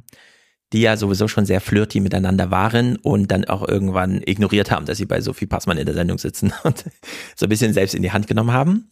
Woraufhin die beiden sich dann offenbar privat dachten, komm, lass uns noch mal eine Veranstaltung machen. Ich habe doch hier im Jüdischen Museum in Frankfurt eh so einen Slot. Ah, äh, ja. Denken ohne Geländer, so eine Veranstaltungsreihe, in der Friedmann einfach Gäste einlädt. Komm du doch zu mir, wir reden über Liebe. Sehr gut. So, also gab es am 23. Januar eine Veranstaltung zum Thema Liebe von Michel Friedmann und Mitu Sanyal. Ach, das ist ja interessant, weil ich bin jetzt mit Samira eingeladen in Essen, darüber zu, über Liebe zu reden. Ah ja. Ja, die. Vielleicht machen wir einfach ein Reenactment dieses Talks. Oh, das, die Latte liegt hoch. Das Ja, war wirklich ein ja, Spektakel mit den beiden, es. weil die sitzen ja da auch so bequem auf Sofas Ja. und so. Und es war schon sehr, wie soll man sagen, heiter. Und dieses Gespräch ging also los zum Thema, dass Sanyal meinte, die Liebe ist ja das Gegenteil von Hass. Es gibt also eine Unterscheidung mit zwei Seiten, Liebe und Hass. Und dann haben sie so ein bisschen über Liebe und Hass geredet und natürlich mit Vermerk auf Liebe, Liebe, die Vorzüge der Liebe, das Aufkommen der Liebe in der Literatur und wie auch immer und so weiter. Und gegen Ende hat dann Sanyal so gefragt, Ja, aber brauchen wir Liebe nicht als Grundbegriff in der Politik? Das wäre doch voll toll, wenn wir uns alle so ein bisschen lieben. Mhm. Und dann sagte Friedmann so ganz trocken, aber liebe MeToo, du hast mir doch vorhin ganz ausführlich erzählt, dass Liebe nicht ohne Hass zu denken ist. Ja. So, also brauchen wir das nicht in der Politik. Ja. Weil es kippt von heute auf morgen Ja. und dann haben wir alles Hass. Sehr richtig. So, und damit hat sie ihn so, er sie so ein bisschen Schachmatt gesetzt. Und Ja. es war dafür, dass die da so flirty in alle Richtungen abgetaucht sind, auch so ein, okay, das Gespräch ist jetzt hier auch zu Ende. Also nicht im Sinne von, die verstehen sich nicht oder so, sondern ja, wir, wir träumten alle so kurz eine Stunde lang von der Liebe, aber es war halt nur ein Gespräch. So, Ja. die Realität ist dann doch anders. Und jeder weiß es, wie ungerecht die Liebe sein kann, an, an wen sie Absolut. gerät, wer sie gerne möchte und nicht bekommt von einem und Richtig, so weiter. richtig, also das ist nichts, wie man Politik organisieren sollte. Ja, und ich finde auch gerade in der Liebe, wo man dann doch so eine göttliche Fügung fast braucht und sowas, ne? Ja. Also wirklich darauf angewiesen ist. Politik würde man vielleicht sagen, man muss äh, höflich miteinander umgehen oder genau. ähm, zugewandt, vielleicht in manchen Aspekten auch liebevoll, aber äh, Liebe kann da keinen Platz finden. Ja, Liebe, Unterscheidung zum Hass, Liebe, Auslebung im Sex und dann da noch Zivilisations, also es geht ja gerade darum, dass Mhm. da vielleicht natürlich nur im Einvernehmlichkeit und so, aber, Aber äh, äh, Sex hatte etwas Transgressives Genau. äh, per se. Ja. ja, und wir sind ja auch auf einem Gebiet, wo wir mit Absicht, bewusst und willentlich jenseits des Rationalen Erlebnisse machen wollen. Also es passt einfach gar nicht.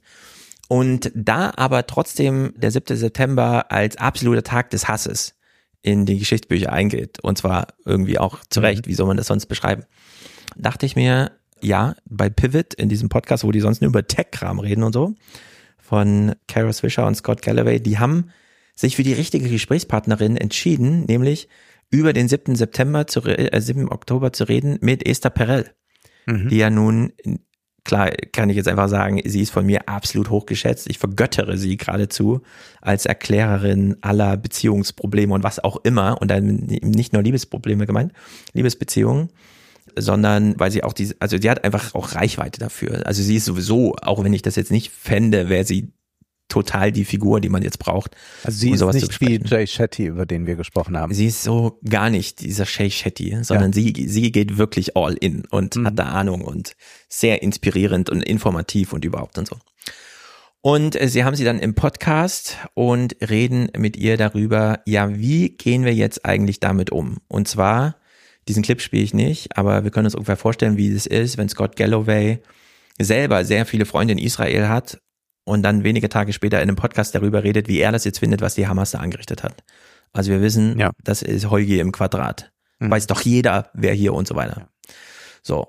Also beginnt dann dieses Gespräch mit Esther Perel und sie erklärt mal ihre Herangehensweise an den Umgang mit diesen Erlebnissen auf erster Beobachterebene 7. Oktober. People are in shock. People are emotionally numb. People are in deep, deep grief. People are frightened.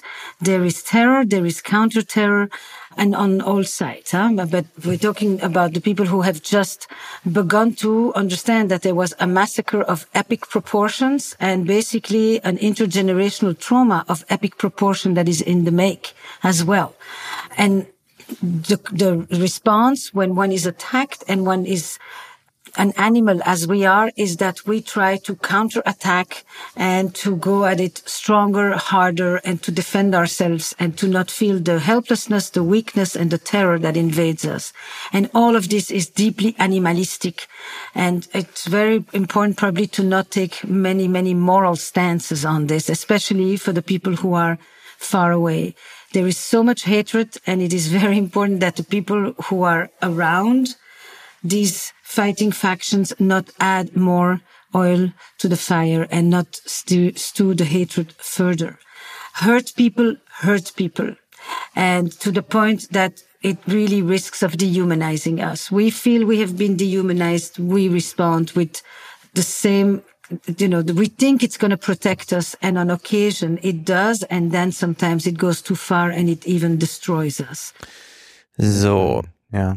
Wenn wir also eine Diskussion zum Thema Antisemitismus haben, Mhm.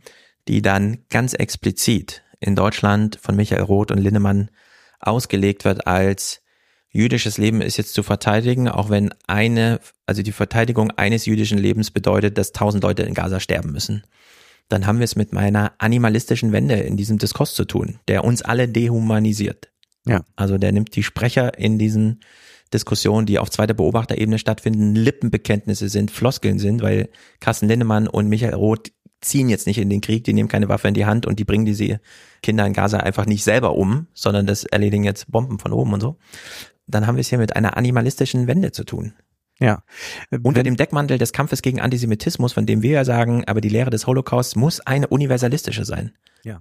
Das, was Adorno hier sagt, Ja. dass man nicht in dieses Wer nicht für mich ist, ist wider mich kommt, denn das war von jeher, schreibt Adorno, dem Antisemitismus aus dem Herzen gesprochen. Und wenn wir jetzt aber mal über das geopolitisch in anderer Weise sprechen, also Völkerrecht, wurde angemahnt äh, von Seiten der USA gleich bei dem Besuch, äh, muss eingehalten werden, ist dann die Frage, inwieweit das auch Lippenbekenntnis ist oder dann auch tatsächlich entsprechend durchgesetzt wird von Seiten der USA. Also Israel ist ja sehr stark auch davon abhängig, dass es die US-amerikanische Unterstützung gibt.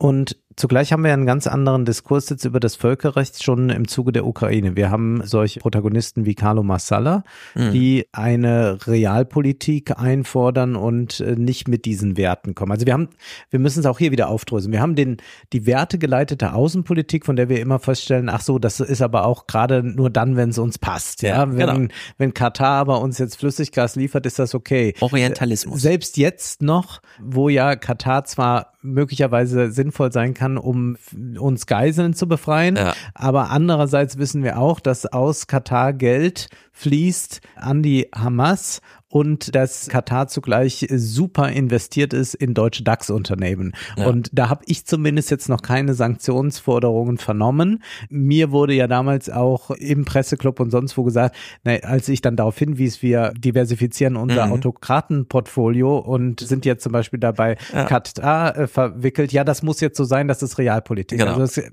gut, Ja. also mit anderen Worten, also diese wertegeleitete Außenpolitik wird zwar genannt, wird aber dann äh, nur partiell gelebt. Und dann gibt es ja zwei, die völlig unterschiedliche Positionen haben, wie sie einen politischen Kontext bewerten, aber vielleicht sind sie doch in gewisser Weise ähnlich, dachte ich dann, nämlich Carlo Massala und Michael Lüders, die ja beide auf eine Realpolitik abheben und sagen Interessenpolitik. Und Mhm. jetzt äh, würde Lüders andere Interessen stark machen als Carlo Massala und umgekehrt. Aber im Prinzip ist das ja sehr stark da. Und dann hatte die Zeit Massala äh, zitiert in so einem Interview nochmal und da heißt es, Massala sagt, eine realistische Politik für das 21. Jahrhundert muss sich von den Fesseln des selbstverordneten völkerrechtlichen Dogmas lösen.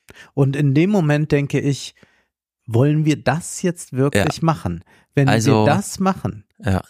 dann gestehen wir natürlich, also ich will nicht leugnen, das Völkerrecht, dass wir immer mit Doppelstandards gelebt haben Ja. und Afghanistan und, und, und viele Lügen des Westens, ja. Aber dass das Völkerrecht auch ein Fundament war, Schlimmeres zu verhindern, äh, dass das auch dann quasi die Leitlinie ist, mit der man retrospektiv dann genau so etwas sagt wie, naja, Afghanistan, das war aber auch nicht korrekt, Mhm. das war nicht der Krieg, der Ja. hätte geführt werden dürfen. Und wenn wir uns aber davon jetzt befreien, von diesem, wie er es nennt, völkerrechtlichen, uns selbst verordneten Dogma, dann ist ja wirklich alles offen. Also dann begeben wir uns ja nur noch in ein globales Kräftemessen, Mhm. wo wir nur noch sagen, ja, der Stärkere mö- möge gewinnen und dann kann man sagen, ja, mal gucken, wie lange wir jetzt Israel noch unterstützen. Irgendwann gewinnt dann sonst ein anderer Stärkerer. Aber dann geht es ja überhaupt um um nichts mehr als als das. Also das, ich finde, da- das ganz vertan. Vielleicht können wir diesen einen Clip gerade äh, spielen, weil er er so gut passt zum Völkerrecht von Michael Wurfson, der das natürlich in sehr großer Ehrlichkeit bekannte bei Anne Will, aber es hat mich auch beängstigt. Das Völkerrecht ist hervorragend geeignet zur internationalen Bekämpfung der Blattlaus und sonst nichts. Und also wenn es um Sein und Nichtsein geht, Tatsächlich. ja, das ist das ist die Sie Frage. nehmen das- es gar nicht ernst. Bitte, das Sie nehmen es nicht ernst? Ich nehme es ernst, aber ich bin Historiker und ich muss die Wirklichkeit, wie sie ist, darstellen. Und in Situationen, wo es um Leben und Tod geht, richtet sich derjenige, der sein Leben verteidigen muss oder der glaubt, so und anders nicht vorgehen zu können, heilt er sich nicht daran. Das ist das Faktum. Aber Sorry. dann ist das Na, doch, doch das- ein, ein ja. Freifahrtschein, also weil Putin glaubt ja auch so vorgehen zu müssen. Punkt. Ah, ich würde noch eine Stufe früher. Also er ist Historiker, aber offenbar dumm. Weil das ist einfach, ich will es ausdrücklich sagen, das, ich finde sowas ganz dumm. Das Völkerrecht ist ein Recht, deswegen steckt ja Recht im Name. So. Ja. Und jetzt sagt er, es gibt so elementare, wenn es um Leben und Tod geht und so weiter, da hält sich ja keiner an Recht. Ja, stimmt. Also wenn das Schiff untergeht, sind die Regeln egal.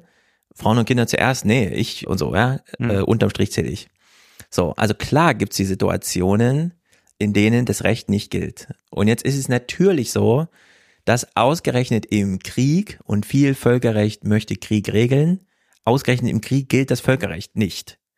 Das ist aber eine Feststellung, von der wir einfach sagen, okay Leute, wir waren alle mal sieben Jahre und in der ersten Klasse und haben festgestellt, ah ja, da wo es gerade drauf ankommt, gelten die Regeln gerade nicht. Die sind doch gerade für den Moment gemacht, wo sie dann nicht gelten. Das ist ja ein interessantes Paradox. Nur da würde ich sagen, ja, aber bitte, also dass das so ist, ist halt einfach so, aber das kann man dann nicht einfach eins zu eins in so eine Anne Will-Sendung bringen, weil wir ja aufgeklärt sind und wissen, ah, das Recht bringt jemand Dritten in eine Streitpartei. Also in eine Streitpartie, in der zwei Streitparteien sind. So. Und insbesondere bei Kapitalverbrechen. Und dann beginnt ja bei der Verletzung körperlicher Unversehrtheit und endet eben bei Folter und so, wie wir es im, am 7. Oktober gesehen haben. Gibt es ja sogar eine Pflicht für den unbeteiligten Dritten jetzt aktiv zu werden. Beim Kapitalverbrechen braucht man keinen Kläger, sondern allein die Beobachtung, da hat jemand jemandem was angetan. Dann sind alle in der Pflicht, jetzt die Polizei zu holen. Das muss nicht das Opfer selber machen. Ja. So, und auch wenn das Opfer sich dagegen wehrt, gibt es trotzdem eine Pflicht, da einzugreifen, auf Basis dieses Ja. Rechts. Also wenn ich dir jetzt hier eine über die Rübe haue, dann kann ich äh, Genau. eigentlich das als Beweis nehmen, das Recht gilt nicht. Ja, ja, genau. also das Recht deiner Unversehrtheit und so, So. weiter gilt nicht. Aber das heißt ja nicht, dass das Recht an sich nicht gilt. Das Genau. hat für mich gerade hier nicht gegolten. Ganz genau. Solange es unbeteiligte Dritte gibt, also solange Deswegen wir hat man Kriege ja sowas haben, wie Den Haag. ja, also wir haben Kriege zwischen der Ukraine und Russland. Aber es ist noch kein Weltkrieg, sondern es ist ein Krieg gegen Usra Ukraine und Russland. Wir haben einen Krieg zwischen Israel und Gaza. Die Hamas im Libanon, angeführt von der iranischen Regierung, beteiligt sich da gerade nicht. Amerika ist nicht mit amerikanischen Soldaten gerade in Israel und beschützt dort irgendwas und so weiter. Also wir haben noch unbeteiligte Dritte, für die dieses Recht jetzt gerade da ist. Weil Ja. es nämlich denen Orientierung dazu gibt, wie verhalten wir uns jetzt Ja. als Dritte Unbeteiligte. Und selbst in den Kriegen, wir haben zwar äh, Völkerrechtsverletzungen im hohen Maße von russischer Seite und aber auch dann äh, einige von ukrainischer Seite und Dennoch ist das ja nach wie vor das Völkerrecht der Maßstab, nach dem wir genau dies dann auch beurteilen.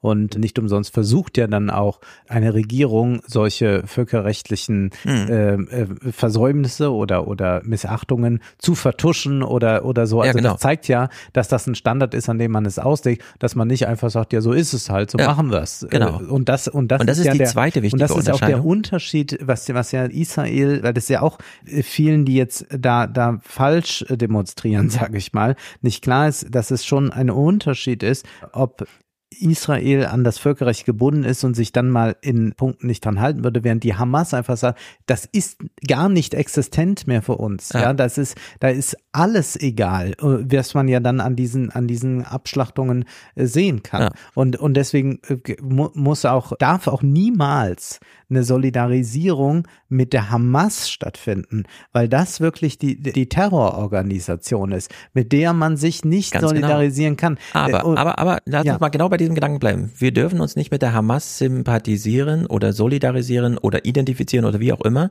weil dann sind wir ja auf dieser Ebene der Hamas, wo einfach das basale, banale Recht des Stärkeren und dann bin ich auch total dafür, einfach abzukürzen, das Böse Ja. gilt, so regiert.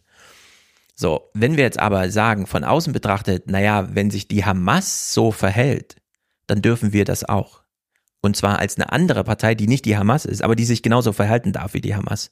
Dann sind wir auf genau derselben Ebene Genau, angekommen. das und das hatten- und fordert, das haben wir hier auch. das propagiert der Wolfson hier. Ja, und das, da, und das finde ich schlimm. Und das ist ein Diskurs, den wir bei der Ukraine hatten, als es um Waffen geht, die geächtet sind, die man forderte, wo man dann auch sagt, ja, warum dann nicht auch Landminen, warum dann nicht auch das? Ja. Ähm, Russland macht das ja auch, genau. Wir, und deswegen sehen wir ja. Deswegen kämpfen wir ja gegen de- Russland. kämpfen- Weil wir das nicht wollen, dass jemand sich so verhält. Die, diese Sachen eingehen. Und ich, aber um das gerade nochmal zu, zu der Hamas nur, nur mal einzuschieben, ich will es mal so drastisch formulieren, weil mich es wirklich geärgert hat. Also ich, wie gesagt, ich kann verstehen, wenn jetzt Demonstrationen stattfinden, die für Waffenstillstand sind, die die palästinensischen zivilen Opfer beklagen. All das ja. Und Kontextualisierung ist wichtig. Aber dass man mit der Hamas sich verbindet, dass man dort Hamas Narrative übernimmt und zum, zu Teil, zum Teil deren Kanäle teilt von, ich sag's jetzt mal, woken Aktivisten aus.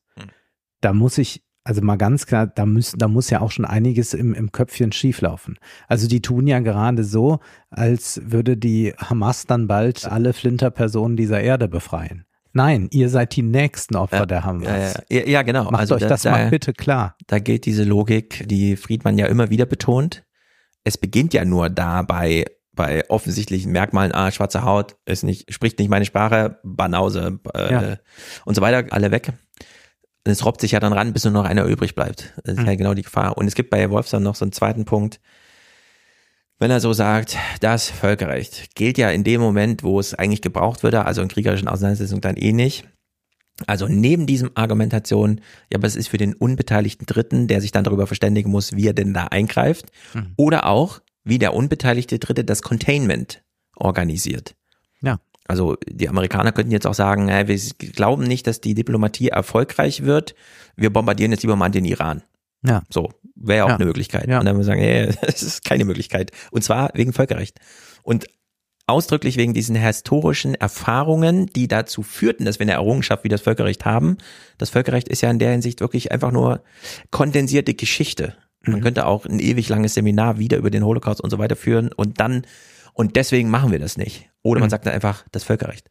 So, aber man darf eben diese Abkürzung, das Völkerrecht nicht zu kurz machen, also ein bisschen Geschichte muss immer mitgeliefert werden. Deswegen ist es besonders blöde, wenn der Wolf dann einfach völlig geschichtsvergessen plötzlich irgendwelche Insekten nennt oder so, ja. Also Ja. das Völkerrecht regelt nicht das Leben von Insekten, sondern das Leben von Menschen. Und schon diese Unterscheidung macht, also ist sehr wichtig. Aber ich habe den Verdacht, dass sich dieser Diskurs, weil das wurde jetzt da mal vorgetragen, Masala hatte eigentlich einen ähnlichen Ansatz. Ich will jetzt sagen, dass das etwas ist, was wahrscheinlich uns immer mehr begegnen wird. Du hast eben über eigentlich so ein langsames Verblassen des Okzidentalismus gesprochen. Und diese Selbstverständlichkeit, die natürlich oft mit so einer paternalistischen oder kolonialistischen Geste daherkam, diese implizierte aber auch dann vielleicht doch eine Selbstverständlichkeit, dass man also das Völkerrecht schon als wichtig ansah, auch wenn man es nicht immer beachtet hat. Und ich könnte mir gut vorstellen, dass diese äh, Selbstverständlichkeit auch verblasst. Und dann finden wir uns, und wir gehen ja schon in diese Richtung, und wir sehen das auch an dieser rhetorischen Aufrüstung, dahin, dass wir uns nur noch in einem Kräftemessen global gegenüberstehen und dann sind wir in so einem Social Darwinism, aber im geopolitischen Spektrum. Und wenn ich und den, den, der, der, also Masala hat ganz glücklich get- getwittert, dass Pistorius was in dem Interview gesagt hat und hat dann auch äh, noch so angemerkt mit allerdings, ich glaube, Zwinker-Smiley, äh, hat Pistorius wohl mein Buch gelesen. Ähm, aber wenn Pistorius in einem Interview sagt, und das heißt, wir müssen kriegstüchtig werden, wir müssen wehrhaft sein und die Bundeswehr und die Gesellschaft dafür aufstellen, dann hat das noch, noch nichts gegen das Völkerrecht gesagt. Aber dass man überhaupt jetzt sagt, wir stehen jetzt Krieg, wir müssen kriegstüchtig werden, wehrhaft und Bundeswehr und Gesellschaft dafür aufstellen. Also auch wir sollen quasi schon als Gesellschaft militarisiert werden. Wenn das jetzt die Welt ist, auf die das hinausläuft, dann Also, wir haben es im Ukraine-Krieg ausführlich diskutiert. Drei Tage Regen führen hier zu 70 Milliarden Euro Schaden, dem zweitgrößten Finanz Stefan, Folgen durch Stefan, Klima. Ich glaube, so, ja. womit wir uns am, am wo, wo, wir- worin wir uns am, am meisten einig sind, ich glaube, das ist äh, Lass und- mal Salah das ist, oder nein, nein, nein, wir Ja, sondern- darin vielleicht auch. Aber was, was, was für uns wirklich so eine Grundlage ist. Bizeps es nicht ist, sondern Nein, wir sehnen uns eigentlich beide von systemtheoretischer wie marxistischer Seite Aha. danach, dass man wenigstens ökonomisch denkt. Also, Richtig, dass man richtig, wenigstens genau. ökonomisch rational denkt. Und ich befürchte aber, ich befürchte, dass sehr viele mächtige Menschen in Klammern Politiker, leider nicht ökonomisch denken, denn dann würden wir ja, wie wir Oder sich von partikularen Interessen in Migration, führen lassen. Grundsicherung, ja. alles Ja. anders reden. Das heißt, unsere Sehnsucht, dann denkt doch wenigstens mal ökonomisch pragmatisch. Die ist eine, die immer seltener befriedigt wird und das macht mir Ja. Angst. Ich habe ja kritisiert, dass selbst Michael Friedmann in Literaturhaus auf der Bühne sitzt und ein ökonomisches Argument macht, statt nochmal die Idee Mensch, die er sonst immer so betont. Ich bin jetzt wieder auch davon abgerückt, das allzu sehr zu kritisieren, denn ich halte das auch für Ja. den richtigen Weg. Ja, also, weil, weil zum Beispiel Kriege ökonomisch nichts bringen. Also das ist auch so eine, so eine mehr, dass man Ja. gesagt hat, ja, Krieg bringt was. Ja, das bringt ein paar Leuten Ja, etwas. Also das Äh, ökonomische klar, Denken äh, führt uns zu einer einheitlichen Rationalität, bei der jeder seinen Platz einfach reflektieren kann, die approximationshoffnungsmäßig sehr weit zum Universalismus führt. Ja. Weiter als viele andere politischen Ideen schon, und so ja. weiter. In der Hinsicht, da sind wir uns wirklich sehr einig, auch wenn wir da aus ganz unterschiedlichen Richtungen kommen. Ich wollte noch anmerken, dass bei dem Wolfsohn selbst, und ich will immer explizit jetzt dazu sagen, es ist schon eingepreist, das Völkerrecht ist für den Dritten. Mhm. Solange es noch einen Dritten gibt, brauchen wir das Völkerrecht. Wenn irgendwann mal der Tribalismus obsiegt hat und wir noch zwei Lager auf der Welt haben und es gibt keinen Dritten mehr, dann Recht des Stärkeren, also dann hilft uns das Völkerrecht wirklich nicht mehr. So, aber bis dahin ist es, glaube ich, noch ein bisschen Weg. Und da sollten wir auch dran festhalten, dass das möglichst so lange Genau. bleibt. Und das zweite Wichtige, auch für jemanden, der von sich sagt, ich bin Historiker, da würde ich sagen, schön, aber greift trotzdem auch mal zu einem soziologischen Buch, die Unterscheidung Struktur und Semantik. Wenn man feststellt, dass es für das Völkerrecht in dem Moment, wo man es braucht, also kriegerische Auseinandersetzung, kein Korrelat gibt auf struktureller Ebene. Also man stellt einfach materiell fest, hier hält sich keiner dran. Mhm. Oder die Hamas geht sogar bewusst gegen die Regeln des Völkerrechts vor und sagt, nee, wir foltern hier, wir foltern vor allem Frauen und Kinder und wir stellen das noch ins Internet. So. Dann hat es trotzdem einen gewissen Gehalt, auf einer semantischen Ebene zumindest mal über völkerrechtliche Regeln zu reden. Ja. Weil wir kennen das Bedingungsverhältnis nicht so ganz genau. Historiker helfen uns auch überhaupt nicht dabei, darüber aufzuklären. Aber es gibt ein Bedingungsverhältnis zwischen Semantik und Struktur. So. Und irgendwie wird die Struktur immer mitgeschleift, wenn semantisch vorbereitet wird. Und das bedeutet, wenn wir aufhören, übers Völkerrecht zu reden oder es in Argumentationen mal anzuführen, dann müssen wir uns erst recht nicht wundern, dass es strukturell keine Entsprechung mehr hat. Ja. Nur zu fordern, ja, dann können wir mal gleich darüber auf, ja, weil wir sehen, also strukturell hat es schon keine Entsprechung, ja, dann können wir die Semantik, nee, das ist ja genau umgedreht. Wir bräuchten jetzt einen Appell für mehr Gespräche über Völkerrecht, es in so einer Anne Will-Sendung einfach mal ernst zu nehmen und dann inhaltliche Argumentation daraus zu entwickeln, um dann zu hoffen, dass es ähm, sozusagen Folgen auf struktureller Ebene gibt und sei es bei der nächsten politischen Entscheidung zwischen Pistorius und Olaf Scholz, wie wir jetzt unseren Beitrag da gestalten und für wen auch. Also unterstützen wir wirklich nur Israel oder gibt es dann auch doch nochmal eine Diskussion darüber, wie sieht das jetzt aus mit den LKWs, die vor Gaza stehen, wo wir sehen, da sind wirklich nur Decken drin, aus denen kann man auch kleine Raketen bauen. Also irgendwie so. Gut, aber wir waren ja gerade bei Esther Perel. Und dieser allerersten Ebene, also da, wo man einfach feststellt, ja, also hier Völkerrecht ist mir gerade egal, weil hier wurde gerade meiner Schwester ein Kopf abgeschlagen oder was auch immer. Wie geht man jetzt damit um? Und es ist, finde ich wirklich erstaunlich, wie explizit hier sagt, wir müssen von moralischen Bekenntnissen absehen. Eigenen oder sie hinterfragen und insbesondere auch davon, sie von anderen einzufordern. Und das mal so als These, dass das ein Weg ist, der uns wohin führt, wird von ihr noch mit der Argumentation unterfüttert, die ich wirklich erstaunlich finde, dass ansonsten die Menschlichkeit selbst ins, in Bedrängnis gerät. Well, let me ask you, how are you doing? I, I just drove up here two hours and spent one of those two hours on the phone with my friends and my family, uh, checking in. And, you know, you listen, you try not to judge. We all, you know, we can get into political discussions. We, we, we know what the story is. We are a bunch of informed people, but this is not the moment. It's like people don't have much rationality. So you hold, you contain, you make them feel like you want to hear it, you can tolerate it, you care, and you create an, an envelope, an arms, you know, that just says, I'm holding you in your grief, in your rage. Please be careful. Please don't go and do irrational things. But, you know, nobody is deciding a lot of these things alone. What helps a lot in general, what helps a lot is for people to get active, to do something, to not feel like you're sitting there helplessly, just taking it all in. Volunteer, send stuff, write to people, alert people, inform, read carefully and read stuff that doesn't just describe your side of where you stand. Just try at the best you can to stay open to understand a little bit how the other side, whichever side you're on, because there is so much and social media is not helping with that.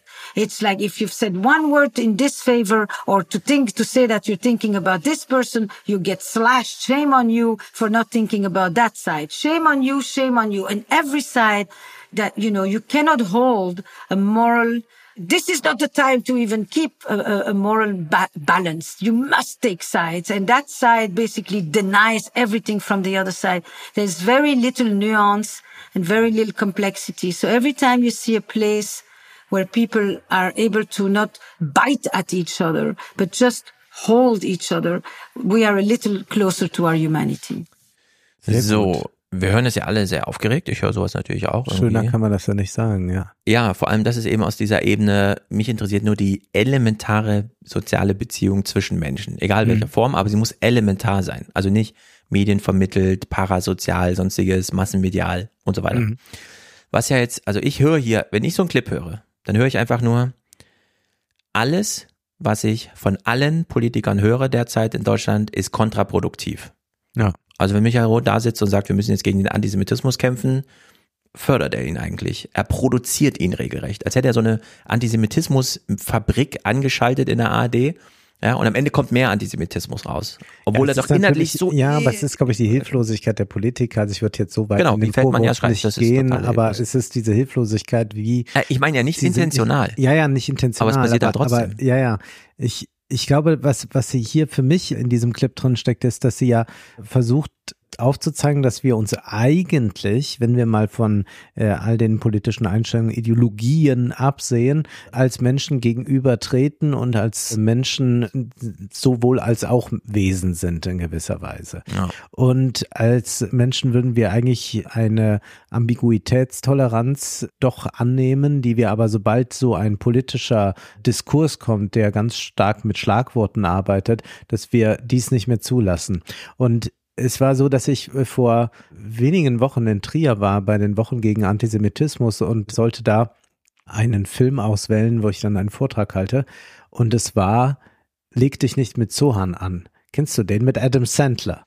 Ein Ich an ihn so sich sehr bisschen, ja. vulgärer Film. Und Ich hab noch man vor Augen, war da Ein, ein bisschen Film. verblüfft, warum ich jetzt einen Adam Sandler-Film nehme und nicht ja irgendwas äh, Wichtiges von Claude Lanzmann oder so. Mhm. Aber ich gesagt, nee, nee, der Film ist schon sehr gut. Und ich musste jetzt sehr viel an diesen Film denken, denn tatsächlich ist es das, ja. Also er handelt ja von Antisemitismus und auch Islamfeindlichkeit. Also er spielt ja im Zuge von 9-11, also die Jahre danach, wo jeder, Ah, ja. wie du eben sagtest, äh, der einen langen Bart Ja, aber trug, mal äh, kurz auf. Also er ist irgendwie so ein Mossad-Agent, er der aber ist total ein, er ist der, ist der, ist der super Mossad-Agent, der irgend, der dort immer äh, gegen die Terroristen kämpft, aber eigentlich etwas anderes sein möchte, nämlich Friseur.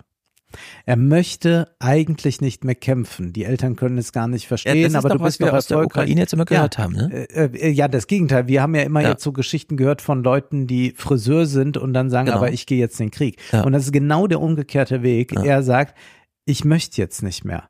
Ja, ich war ja und so und nee, ich gehe jetzt nach New York. Und dort trifft er aber dann äh, auf eine Frau, die Palästinenserin ist, also einen palästinensischen Mhm. Migrationshintergrund hat und es kommt dann so einmal so, also und sie weiß nicht, dass er Israeli ist und auch noch Mossad-Agent war. Mhm. Und dann gibt's so einmal so ganz kurz schon mal, dass sie so sagt, ja, das Problem ist ja da mit Israel. Naja, aber ihr ja auch. Und so geht das direkt los. Ja. Und dann, dann wird das aber wieder hingelegt und dann gibt's also palästinensische Terroristen, die eigentlich einen Anschlag auf ihn verüben wollen und er naja, ich will diese Geschichte jetzt nicht weitererzählen. Mhm. Jedenfalls schafft dieser Film, der mit ganz viel Blödelhumor und Vulgärkomik Ja. arbeitet, am Ende klar zu machen, vergesst diesen ganzen Hass, steht euch als Menschen mal gegenüber. Und das ist wirklich ja. eine ganz große Utopie, die da ausgerollt wird von Adam Sandler, wo auch diese ganzen antisemitischen, anti-israelischen und auch anti-islamischen Klischees wunderbar auf die Schippe genommen werden und dann dadurch entkräftet werden. Mhm. Und dann stehen sich plötzlich Menschen gegenüber und davon will der eine gern Friseur werden und der andere will irgendeinen Handyladen betreiben ja. und mehr nicht. Und äh, da und die sind auch eigentlich ökonomisch vernünftig, weil die sagen, wir wollen doch eigentlich nur hier auch ein bisschen Geld verdienen, mhm. dann ist doch gut, reicht doch. Ja. Und deswegen kann ich diesen Film ausdrücklich empfehlen. Das ist, äh, ich würde sagen, zu, zu zum Nahostkonflikt äh, einer der besten Filme. Sehr gut. Also die Issa Perel hat ja auch sehr viel über Artificial Intimacy gesprochen. Heute kommen wir wahrscheinlich nicht mehr zu diesen Clips. Wir werden die aber noch ausführlich besprechen, weil das eben genau dieses Gegenprogramm ist. Elementares Zusammensein, sich wahrnehmen, fühlen und so weiter im Vergleich zu, naja, aber ich mache doch jetzt einen Tweet für 30.000 Leute. Ja. So. Und dann kriegt man ein paar Reaktionen und irgendwas, aber man kennt so ziemlich genau diesen Unterschied. Und Adam Curry, den ich ja mittlerweile wirklich verabscheue für seinen Podcast. Aber der hat bei sich kurz so ein Bild aufgemacht von der Meme-Ship. Ich kenne den gar nicht. Adam Curry war früher mal so ein MTV Moderator errang darüber so eine gewisse Prominenz und ist dann ins Podcast-Business als der Podfather eingestiegen, macht aber äh, mit Noah Gender Show so einen völlig abgedrehten, man kann jetzt nicht sagen trumpistigen Podcast, ja. aber äh, so ein, also wir wissen ja, wie es ist, wenn die Leute sagen, wir haben ja keine Agenda. Nee, nee, dann so. weiß man immer. Und gleichzeitig ist es aber so schlimm. hörerfinanziert, ja. ne, dass sie dann so quasi auf Publikumsfang sind. Und dann sagen, ach, also es, vielleicht doch nochmal. Es ist im Grunde ein richtiger tribalistischer Podcast. Ja. Alte weise Männer machen noch mal was so und, in Amerika, und, Free Speech und, und, und so weiter. ruhig nochmal einen QAnon-Aktivisten. Genau. Aber ja. manchmal hat er so Alltagsbeobachtungen und er meinte so, also er hat diesen Be Begriff jetzt geprägt, der Meme-Ship. Es gibt Friendships und alles, was online stattfindet, ist eine Meme-Ship. Also man schickt sich so kleine Stupser, guck mal hier, dieses Meme. Also man schickt gar keine Textbotschaften mehr, sondern man fischt einfach nur noch aus den Newsfeeds und schickt da mal kurz was rüber und hofft, dass ein Smiley zurückkommt und sowas. Also völlig sinnentleertes, ja, wir nehmen uns noch als lebendig wahr, aber darüber gibt's keine weitere Tiefe. Und das finde ich jetzt wahnsinnig interessant. Grundsätzlich jetzt diesen Zusammenhang zwischen, okay, wir haben einen Nahostkonflikt, von dem uns gesagt wird, das sind Jahrhunderte, die das überspannt. Und wenn wir verstehen wollen, was da passiert, muss erstmal Herr Schneider in irgendeinen Podcast gehen und uns eine Stunde lang erzählen, was und so. Und man denkt sich so, nö, am Ende ist es doch wie bei Sohan. Wir begegnen uns direkt auf der Straße und die Geschichte ist einfach egal. Also es ist nur entscheidend, was als nächstes passiert. Überhaupt nicht, was früher passierte. Wurden natürlich auch alle von Freud in die Irre geführt. Ich bin ja immer noch großer Alfred Adler-Fan, auch wenn ich es nicht mal so ganz ah, okay. ernst nehme und so. Aber Adler sagt ja auch, es ist egal, was war, entscheidend ist ja, was kommt. Also wo man Handlungshoheit hat und dann steckt man halt das Feld der Alternativen ab und so weiter und so fort. Und da ist es ja auch, finde ich, nicht unbedeutend, mal festzustellen, okay, der eine oder andere Hamas, in Anführungszeichen Kämpfer, der da auch unausgerüstet, also nur mit Waffe, aber gar nicht, also wo die auch ihn losgeschickt haben mit, na, du wirst eh gleich erschossen. Ja, das so, ist ja Selbstmord. Genau, wir rüsten dich erst gar nicht aus, weil das wird ja irgendwie 100 Euro kosten, die jetzt noch eine Schussweste zu geben. Also die haben es halt sozusagen Hass gegen alle, dann ihre eigenen Leute da so losgeschickt, dass die zum Teil das erste Mal mit 20 Jahren überhaupt außerhalb von Gaza waren hm. und dann auf Juden trafen und die einfach abgeschlachtet haben. Hm. So, dafür, also um das prinzipiell zu verstehen, was da passiert, braucht man keine 500.000 Jahre Antisemitismusgeschichte. Mhm. Also es ist einfach völlig egal, was vor 800 Jahren passierte oder so. Und diese, wie soll man sagen, runterbrechen auf die Erklärungsfolie ist das Elementare und so. Weswegen ja die Esther Perel hier so entscheidend ist, weil sie einfach, da begegnen sich halt Menschen und die begegnen sich halt.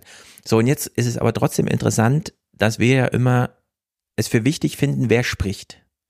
Ja. Und wir sagen dann, na, es ist schon nicht schlecht, wenn der Böhm und der Harari, weil die einen, Isla einen israelischen Hintergrund haben, die kennen das Land, die kennen die Religion und so weiter und so fort. Und ja, aber da würden wir, äh, Moment, also wir. Also für den Diskurs ist es sehr entscheidend. Wer ja, spricht. Ja, wer spricht im Sinne von Expertise. Aber wir nehmen ja jetzt nicht den Harari, weil der Israeli ist, sondern weil der sich mit Israel auch auskennt. Oder den Böhm, genau. weil der sich mit Israel, dem Universalismus, ja, dem Judentum und so weiter auskennt. Ähm, Böhm, Harari und Feldmann, Feldman haben wir jetzt gehört und Friedmann. Aber das, weil sie Experten sind. Genau. Nicht, weil sie, weil die Identität allein, will ich damit sagen, reicht nicht aus. Also weil das Ja. ist sonst so dieses, äh, wir müssen. Aber du weißt, was ich meine, es spielt so eine gewisse Rolle. Wir müssen, ja, ich Wir als Deutsche würden denen jetzt die Argumente nicht so aus der Hand schlagen, nur weil sie uns nicht gefallen. Doch. Also da würde, würde Ja, du. Böhm, wäre Aber so absolut dafür. Doch, also, Ja, also Böhm wäre auch dafür. Böhm wäre absolut dafür zu sagen, also äh, entweder. Ja, ich meine jetzt so im Twitter-Diskurs Ach so, im. Twitter-Diskurs. Weißt du, da ist das natürlich so. Wenn ja. dann, wenn Genau, dann so ein, das, ein Tweet von P Michael Feldmann aber das da ist ja genau dieses, dieses Problem, äh, da, das ist ja dieses Problem, dass das, wie war dieser Begriff von äh, Feldman, diese, diese Entlastungsjude. Ja. Also das darf man natürlich nicht Genau, anfangen, genau, genau, genau. äh, dass man sagt, so, ich habe hier mal als Schutzschilde folgende mitgebracht, um, um das mal nach vorne zu stellen. Und deswegen würde ich immer sagen, die kommen zu Wort, weil sie eine Expertise da haben. Mhm. Und äh, ja, die haben auch noch die jüdische Identität, wenn man so möchte, äh, wenngleich die ja schon bei allen drei vermutlich sehr anders ausgeprägt sein wird. Genau. Und im Rahmen dieser Sache, die wir jetzt so ein bisschen angesprochen haben, ist es wahnsinnig interessant, diesen nächsten Clip zu hören, eine Minute lang, wie Esther Perel gefragt wird, selber Israelin und so weiter, wie sie denn so zu ihren Sachen kommt, zu ihrem Mhm. Interesse allgemein für soziale Beziehungen, dann auch über Bande gefragt, fragt dann Kerstin Swischer, im Grunde, also höre ich es auch raus, ist eigentlich irre, so eine hochgradig politische Problemlage und wir haben jetzt trotzdem Sie angefragt. Können Sie uns das mal erklären, was uns dazu geführt hat, so ungefähr, warum wir jetzt, jetzt Sie als Beziehungsexpertin einladen, um über diesen 7. Oktober und so weiter zu reden. Und jetzt wollte ich eben auch sagen, es ist ganz entscheidend hier auch sich zu fragen, könnte man das, was sie jetzt sagt, annehmen, sozusagen als Grundlage für, ah ja, deswegen ist es so interessant. Sie redet auch kurz über den Holocaust, also sie führt es kurz an, als Begriff fällt das. Und trotzdem denkt man so, ja, genau, aber es macht darüber hinaus Sinn. Also man könnte jetzt auch den Holocaust ansprechen und dass sie Israelin ist und da so Erfahrungen macht, wenn es ein anderer Konflikt wäre. Aber nur durch Zufall ist es halt jetzt der 7. Oktober in Israel und Gaza und so. So wie wir vorhin schon hatten, dass Harari sagt, ja, und so, wenn Leute von weiter weg das beobachten, haben die eine andere Verantwortung und sollten eben nicht emotional und intellektuell faul sein, insbesondere in Deutschland. Ja. Also gäbe es auch so eine allgemeine, Er- also ja, das macht Sinn, da Deutschland zu sagen. Und zwar nicht nur, weil es deutsches Publikum ist, so ungefähr. Ne? Also dieser Clip hier, wie kommt Esther Perel überhaupt zu ihrer ganzen, was sie halt so macht? Und dann im Kontext, also da kommt so viel zusammen und es ist, es fallen die Signalworte und es ist trotzdem so unpolitisch. Einfach. Also im Bogen vom Holocaust bis zum elementaren, wie gehen wir jetzt mit uns und unseren Gefühlen um, wenn wir sowas im Fernsehen sehen? Ohne alles, was dazwischen sonst immer typischerweise reingepackt wird. Hier das Völkerrecht, da die deutsche Verantwortung und so weiter und so fort. Sondern einfach nur, nee, Holocaust und jetzt. I think, you know, my father was an illiterate man who had gone three years to school, but he was a true humanist. My mother too, but my dad, you know, basically had a way of just engaging with anyone he would meet on the street, at the gas station, you name it, and start to talk. I think he understood long before, and he told me that always. Don't get fooled by money. Don't get fooled by education. The only criteria is decency who respects you and treats you with dignity and decency. And he learned in the concentration camps to distinguish between those who still had an inkling of humanity and those who were purely sadistic and psychopaths. And in that sense, he, he basically said, look at the person, give them an opportunity and don't judge.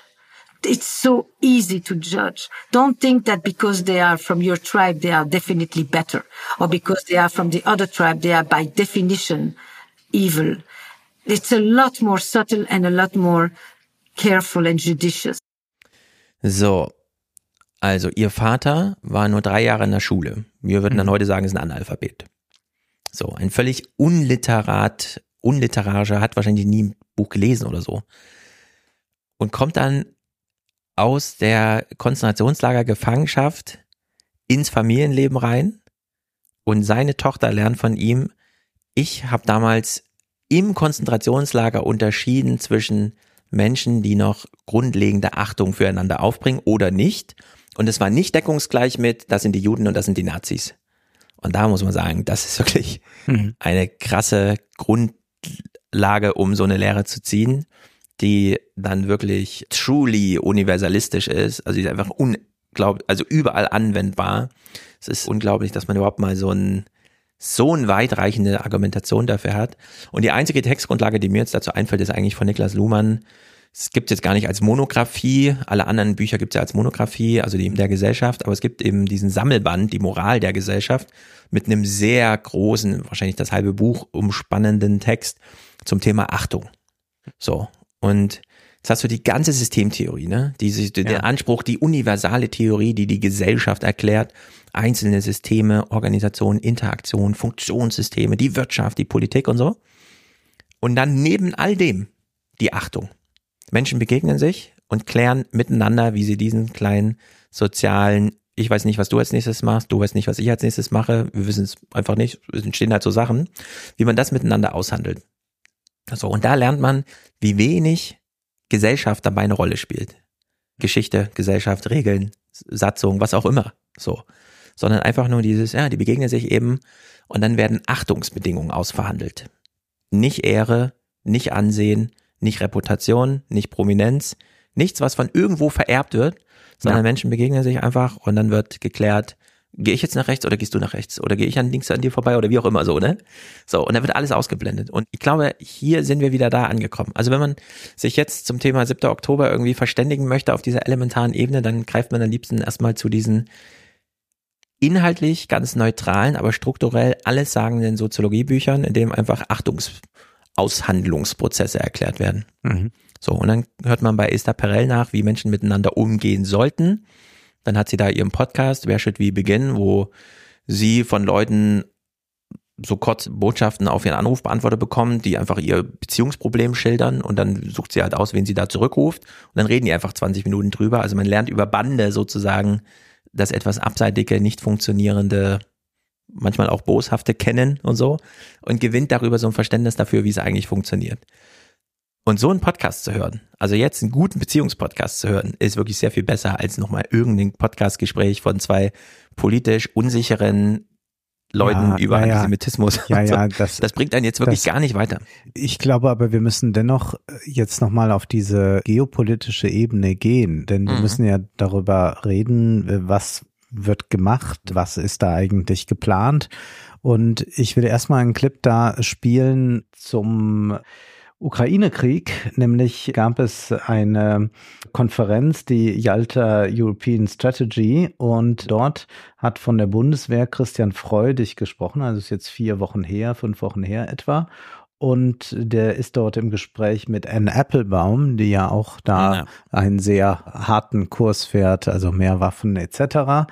Und wir hören uns jetzt mal da an, was dort für ein Szenario mal so ganz nebenbei ausgerollt wird. Does, as long as it takes, include the prospect of a long war? What if this is not a six month war, but a two year war, three year war? I don't think that any, anybody in this hall expects that this war will end within the next six months. Of course, everybody would wish it would end in, uh, within the next six months. But I think, um, I'll give you an example. We get the support of our parliament for the, some the financial support of our parliament, for our military support for our Ukrainian friends up to the year 2032. So I think this is, we are ready and we are prepared to give a long-term support, to provide a long-term support, and we are ready to make time to our ally and not time becoming Putin's ally. Jetzt haben wir das hier gehört. Unterstützung bis 2032. Ja. ja, also wir können jetzt noch acht Jahre weitermachen. Ich, weil du eben so sagst, da werden vielleicht dann einige in drei Monaten auf ihre Tweets vom Oktober nochmal mhm. skeptisch zurückblicken. Ich befürchte, dass das so zu viel Selbstreflexion abverlangt. Denn mhm. man könnte ja jetzt nach über 600 Tagen Krieg und einem nicht weiterkommen, genauso wie es ausbuchstabiert wurde in dem Westen nichts Neues in dem Netflix-Film, ja. könnte man ja vielleicht jetzt mal so langsam einen Diskurs haben, bei dem man sagt, Ja, also die da immer mal wieder Verhandlungen stark gemacht haben als eine Möglichkeit, hatten möglicherweise Mhm. nicht ganz unrecht. Also man könnte es ja alles sehr vorsichtig formulieren, aber genau das findet ja nicht statt. Und wir hören hier mal weiter, was die Vision ist. I think what I would like to end up is I would like to end up with a promise.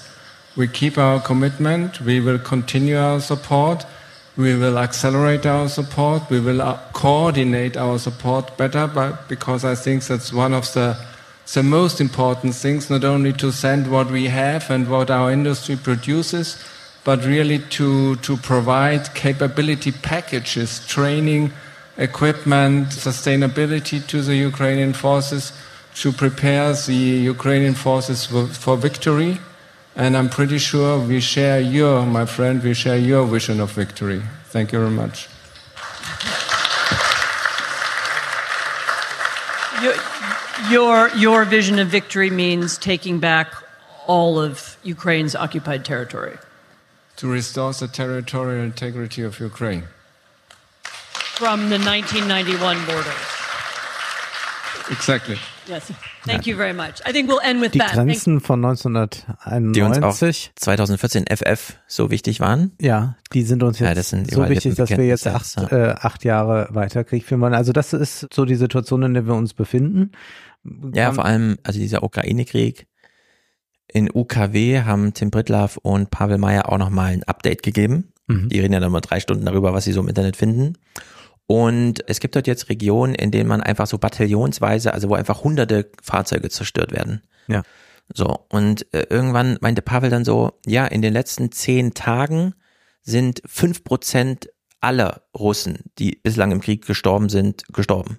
Mhm. Also während wir medial monothematisch natürlich dann nur mit Hamas und so beschäftigt waren, fanden einfach unfassbare Massaker dort Ja. statt, ohne jeden Grenzverlauf. Ja. Also die Grenzen haben sich ja seit einem Jahr nicht mehr verschoben. Nein. Das ist ja alles gleich, es ist, nur noch Gemetzel. Ja. So, und da sind einfach 3000 russische Soldaten und eben die Ukrainer gehen wohl ein bisschen effektiver, in Anführungszeichen. Ja, wird immer gesagt, ich befürchte, die ukrainischen Opfer sind auch extrem hoch. Da, Also wir haben es damit, ich meine, an die Zahlen wäre ja ranzukommen, wenn man Interesse daran hätte. Ne? Also das finde ich ja immer sehr merkwürdig, dass so gesagt wird, ja, die geben keine Zahlen bekannt, aber ich sag mal, da werden ja westliche Ja. Geheimdienste schon Mittel und Wege kennen. ja, und das journalistische Interesse ist auch so negativ gerade, dass es ja teilweise tagesschau.de Übersichten gibt, Ja. in denen die Ukraine nur noch mit einem Text und dann auch nur noch im unteren Siebtachtel stattfindet. Ja. Also muss man so weit scrollen, wie man nie scrollt. Ja, und um da du kannst dir ja vorstellen, wenn das bis 2032 geht, da gibt's ja keine dauerhafte mediale Berichterstattung mehr. Also klar, da wird immer ein Korrespondent was berichten und irgendwo Mhm. wird man was finden dazu, aber das ist dann nicht mehr großes Thema. Und jetzt hören wir uns mal stattdessen an, was Yuval Noah Hari äh, sagt jetzt zu dem aktuellen Nahostkonflikt zum Thema Frieden. People, for instance, talk a lot these days and, and for many years and for good reasons about the suffering of hundreds of thousands of Palestinians who lost their homes in 1948. Hmm. Few people know that as a result of the 1948 war, also hundreds of thousands of Jews lost their homes in retaliation for the war Jewish communities all over the Middle East, in Arab countries, in Egypt, in Iraq, in Yemen, in Syria, who lived there for hundreds, sometimes thousands of years and had nothing to do with the war. They were driven out. Hmm. Hundreds of thousands of Jews, the largest group of people now living in Israel are Jews that were expelled as refugees as a result of the 1948 war. Now, does this justify what happened to the Palestinians? No. Does this justify the Israeli occupation and the mistreatment of Palestinians there? Absolutely not. And we shouldn't use historical injuries to justify more injuries. If you have to choose between justice and peace, choose peace. Every peace treaty in the history of the world was based on compromise. No, we need some level of justice, of course, but there is never a possibility of absolute justice. If you pursue absolute justice, you will only perpetuate war indefinitely. Erstaunlich, ne? schwere Kröte, wenn dann auf der Bühne nochmal abverlangt wird, zu sagen, also die Grenzen von 91. Ja, so. Die, ja, da die Grenzen von 91 und hier sagt jemand, ja, der Kompromiss muss her und Ja. äh, nicht Ich mein, ohne in- Gerechtigkeit, aber Ja. Gerechtigkeit muss sein. Da Äh, kann man ja nochmal Olaf Scholz loben dafür, dass er immer, also die ganze Kriegsdefinition, warum ist das schlimm, was Putin macht? Ja. Wegen der Grenzverläufe, wegen der Grenzziehung. Wir verschieben keine Grenzen mehr. Ja. Und das geht sehr, ist sozusagen die praktische Intelligenzseite von Ja. dieser Ja, ja. Anmerkung. geht in diese Richtung. Und ich will aber auch zugeben, dass das ja jetzt in äh, dem Nahostkonflikt deutlich schwieriger ist. Ja, und der Schneider schreibt hier in den Blättern, ich empfehle diesen Aufsatz wirklich sehr. Welche Option hat Israel in dieser fatalen Situation? Es ist klar, dass Israel den üblichen Krieg mit der Hamas nicht mehr führen kann. Seit 2008 sahen alle Operationen mehr oder weniger gleich aus. Sie begannen damit, dass die Islamisten Raketen auf Israel regnen ließen. Israel bombardierte daraufhin Gaza. Auf palästinensischer Seite gab es viele Tote, auf israelischer Seite nur sehr wenige. Und irgendwann signalisierten beide Seiten, vor allem die Hamas, dass es nun genug sei. Dann wurde verhandelt, die Kämpfe hörten auf und danach war alles wie zuvor. Hunderte Menschen waren gestorben für nichts. Und Gaza war noch ein bisschen mehr zerstört als vorher schon. Weder politisch noch militärisch hatte eine Partei wirklich etwas erreicht. Es waren, wenn man es salopp sagen will, bloße Punktsiege. Gleichzeitig wussten beide Seiten, dass am letzten Tag des Krieges bereits der nächste vorbereitet wird. Ein zynisches Ping-Pong-Spiel ohne Aussicht aufeinander. Und das, also mir ist auch also mir ist überhaupt nicht klar, also ich habe ich hab so viel gelesen, man, weil du sagtest ja eben auch zu Recht, wir können jetzt nicht hier sitzen und in dem aktuellen Konflikt auch Ja. noch sagen, wir wollen mal noch generell den Nahostkonflikt lösen. Aber ist es wirklich so schlimm, wie, wie groß dieses Dilemma ist? Und, und Schneider sagt dann auch noch, dass man auch gar nicht sagen kann, was ist denn überhaupt das Kriegsziel Israels? Also auch da ist er sich unsicher. Er sagt ganz gewiss, die massive Schwächung der Hamas, neben dem Ausschalten ihrer Führung, auch die Zerstörung ihrer Waffendepots und ihrer Infrastruktur. Doch was wäre mit einem so massiven Krieg gewonnen? Gaza würde ins Chaos abgleiten, andere vielleicht noch radikalere Gruppen wie der Islam, äh, islamische Dschihad würden die Macht übernehmen. Nach einiger Zeit wäre alles wieder aufgebaut, zumindest der Kampf gegen Israel könnte wieder aufgenommen werden. Im israelischen Fernsehen erklärten jüngst Militärs, dass sie auch eine Wiederbesetzung Gazas nicht ausschließen. Das sind starke Worte, doch sie besagen nicht viel, denn eine Besetzung Gazas inklusive der Verantwortung für die Palästinenser würde Israel sehr viel kosten. Also es ist es ist völlig verfahren. Also eigentlich muss man äh, so Ja. sagen, ja, wir, wir gucken Aber- darauf, Mhm. aber ja.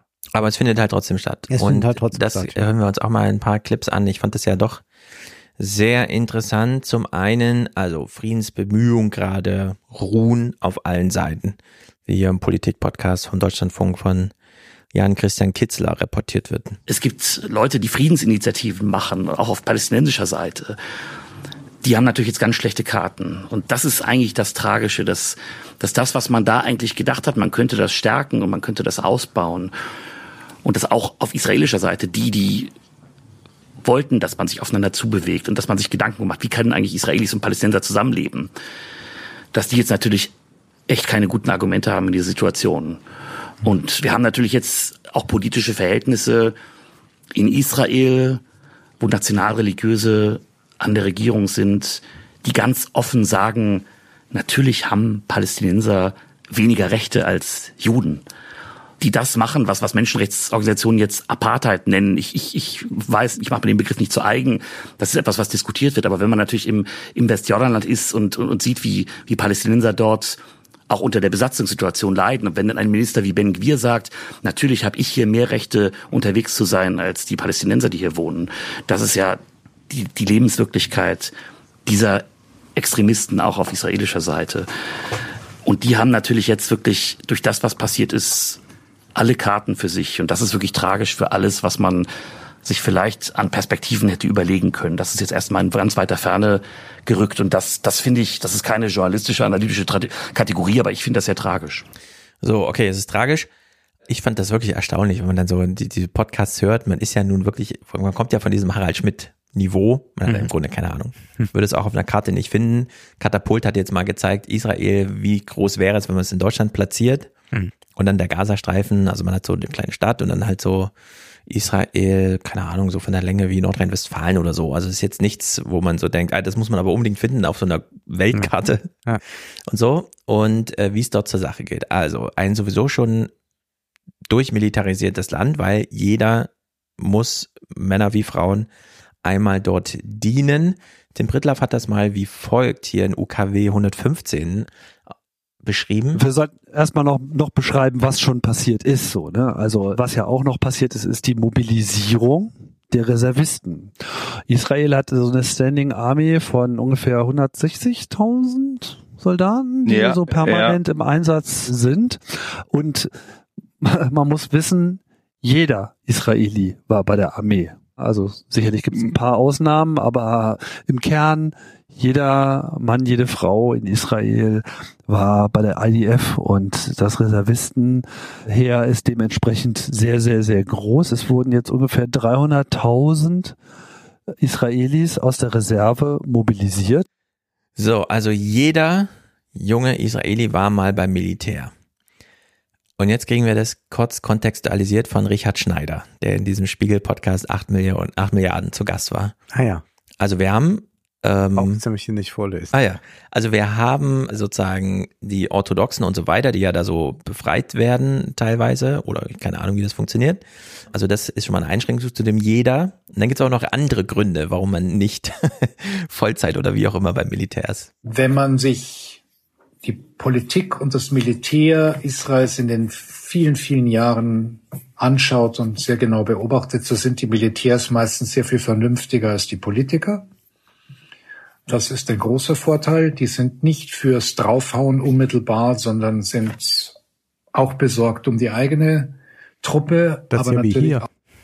Das ist ja wie hier, das war doch auch immer unsere Erkenntnis aus dem Ukraine-Krieg, die Militärs viel ruhiger, äh, besonnener als äh, die Politiker.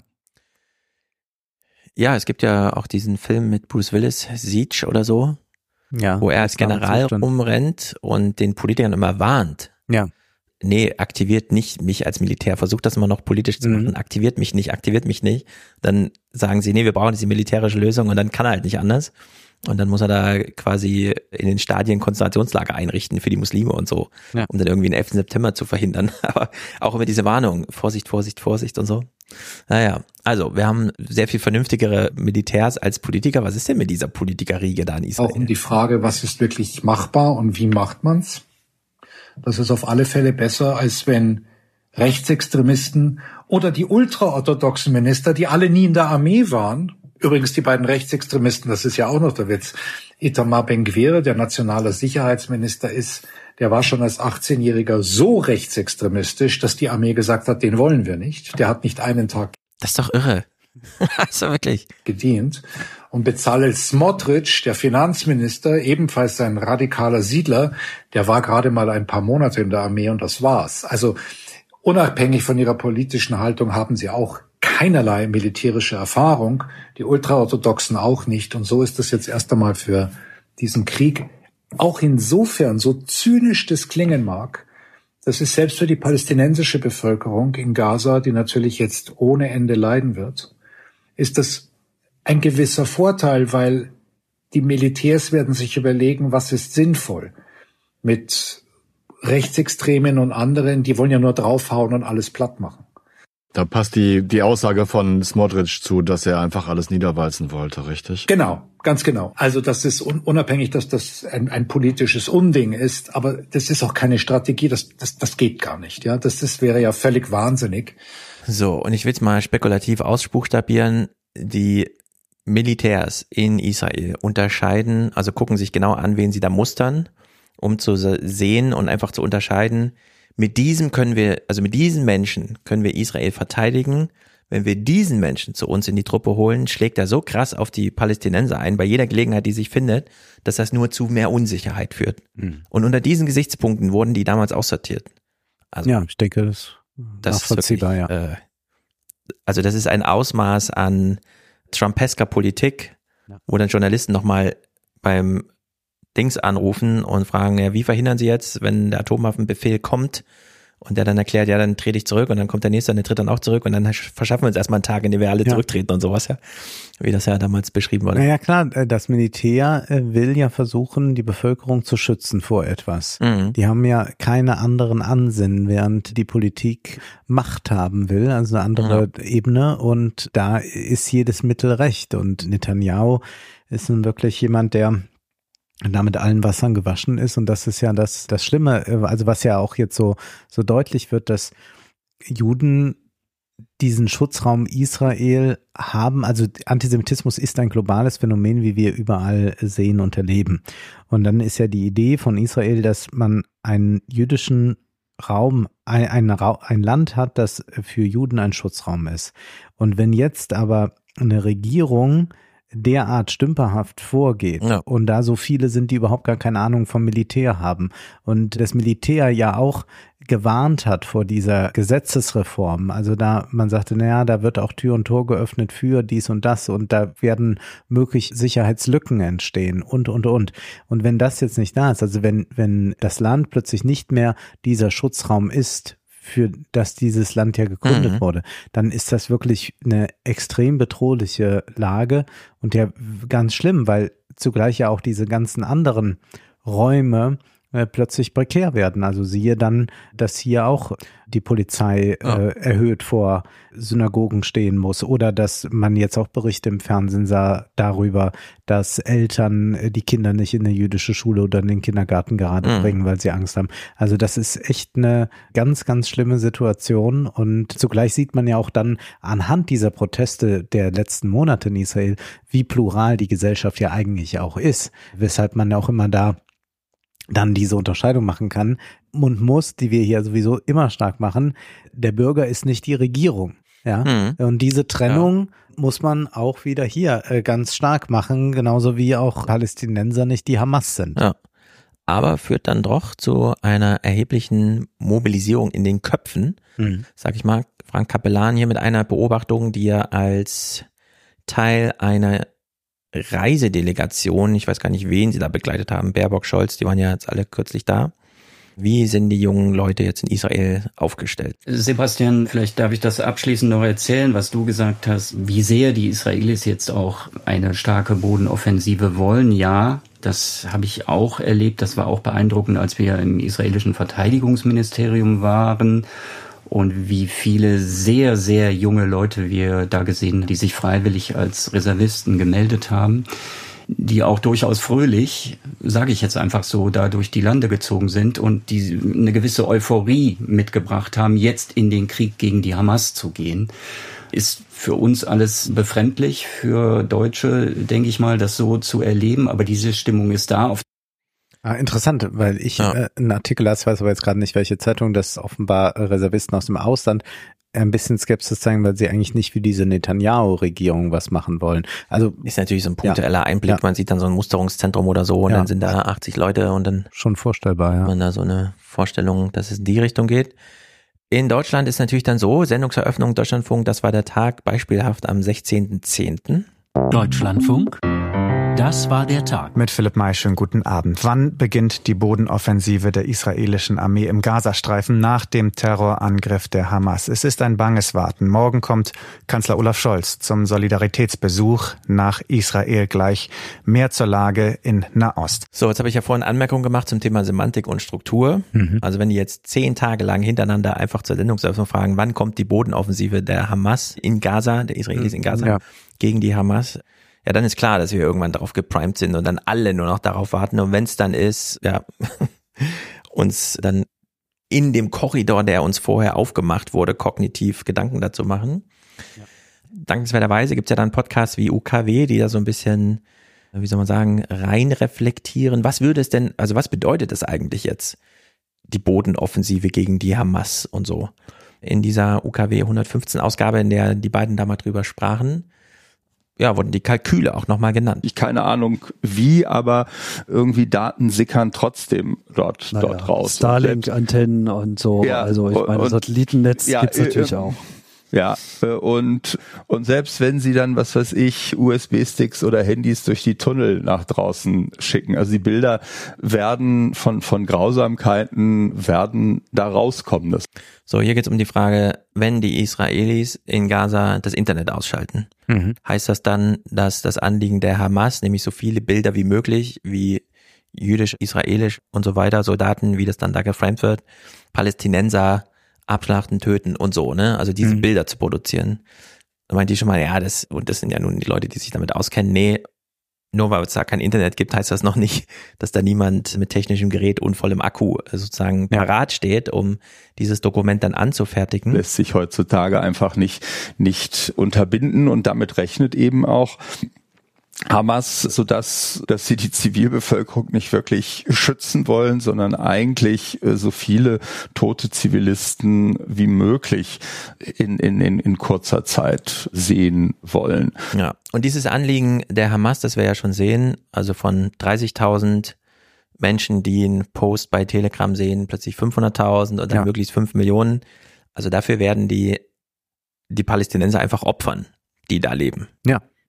Und umso mehr die Israelis da mitmachen, wir kommen jetzt gleich auf Heusgen zu sprechen, ich will es schon mal ankündigen, ist ja sehr kontrovers Mhm. gewesen, die letzten Tage in Deutschland, ob man jetzt Heusgen auch noch zuhören sieht- darf. Da sieht man auch schon, wie irre alles geworden ist. Dass, Ja, das der, ist der, dass der Chef der Münchner Sicherheitskonferenz, Ja. die so als die Veranstaltung für NATO und transatlantische Freunde in der Regel angesehen wird, ja, und allem- weshalb dort ja dann immer Friedensdemonstranten und alles sind, dass also jetzt dieser Heusgen Ja. äh, von Volker Beck als eingefleischter Israel-Hasser bezeichnet Feind wird Israels, äh, ja. äh, äh, bei, bei, bei, bei Twitter, dass, dass man da jetzt eine Diskussion hat, so als sei, wir haben ja auch das Buch von Heusgen gelesen, als sei er irgendwie da ja schon bekannt, wo man irgendwie denkt, Ja. nee. Na, ich meine, Also das, das Angela ist, Merkels Diktum von der deutschen Staatsräson kam in der Zeit, als, als Heusgen Heusgen ihr Berater war. ihr Referat 6 Außenpolitik geleitet hat. Also er ist der Autor, der Urheber dieses Weise ganzen schon. Ja. Gebildes. Ja. So. Ja. Es ist völlig irre, wie man als Volker Beck, der sich eigentlich auskennt, der müsste ja wissen als ehemaliger Parlamentarier, wie so die Zusammenhänge sind, wer wo gearbeitet hat und wer Ist das vorstellbar, dass, dass ein eingefleischter Israel-Feind, ja. also das, das ist ist, ist, ja so, also was ja nicht heißt, dass man nicht einzelne Aussagen wegen mir kritisieren soll, aber das ist Ja. einfach, da zeigt man, man will nicht, man will nicht argumentieren. Ja, genau. Man will nicht über wahre und falsche Argumente diskutieren, sondern man möchte einfach nur den Meinungskorridor möglichst eng machen. Mhm. So, dass man nur noch für den Tribalismus Ja. orientiert ist und sonst gar nichts. Dein Tribalismus, mein Tribalismus Ja. und dann lassen wir es auf der Straße krachen, wenn wir So. uns begegnen. Und jetzt hier, Pavel, Sie spekulieren einfach, wie wir es uns auch nicht trauen. Aber die beiden haben jetzt so viele Podcasts auch über die Ukraine und so gemacht. Was würde es denn nun einfach mal bedeuten, wenn Israel in Gaza so richtig einmarschiert? Also nicht so peu à peu und dann ist da mal eine Aktion und da, sondern wenn man so richtig sagt, wir wollen jetzt jetzt die Häuser straßenweise besetzen. Bei einer Aktion dieser Art rechnet man mit sechs Prozent Verwundeten oder Getöteten pro Tag, also sechs Prozent Casualties, Verluste, wie es so schön heißt. Und davon vielleicht so ein, zwei Prozent ungefähr tatsächlich Getötete. Das heißt, jeder Tag wird auch für Israel, also dieser Vormarsch, dann tatsächlich schmerzhaft sein.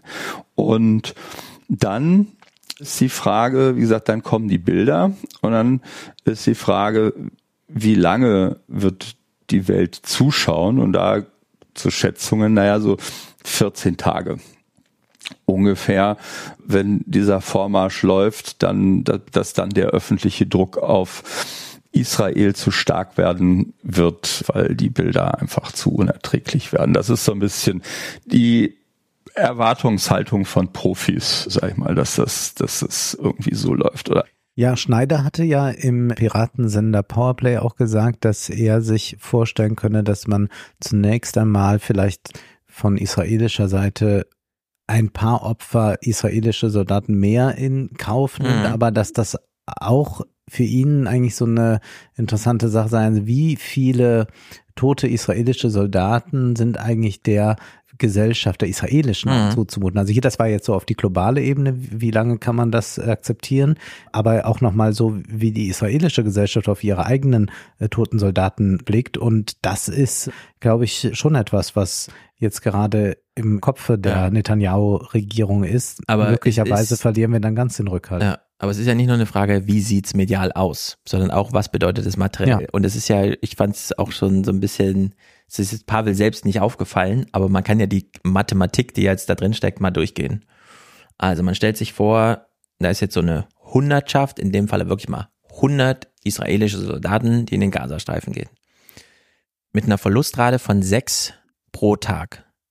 Hat er ja gemacht. Sechs Prozent pro Tag verwundet oder verletzt. So, und 14 Tage hält man das durch. 14 mal 6 sind 84. Also von den 100 blieben nach den 14 Tagen, wo es auch medial für die Welt nicht mehr erträglich ist zu sehen, was da passiert, bleiben 16 Soldaten übrig von 100. Das ist so die Kalkulation, die würde ich jetzt auch vermuten, auf die eine oder andere Weise schon da durchkalkuliert wird. Auch mit den Ja. Amerikanern und so weiter. Die sitzen Ja. jetzt einfach da und wir haben jetzt gehört, wie radikal die israelische Regierung ist und wie gerne die da einfach und dass sie zum Glück da gebremst wird, wie Richard Schneider sagt. Das muss man ja dann auch erstmal für den Fall, dass man jetzt hier wieder, ist das jetzt Antisemitismus und so? Nee, der Richard Schneider, der sich da wirklich auskennt und den wir gerade alle sehr schätzen, als Kommentator hat uns gesagt, die sind so radikal, die würden da sofort einmarschieren. Hm. Und dann sitzen wahrscheinlich die Militärs daneben und sagen, ja, wir haben eine Verlustrate von 6% pro Tag.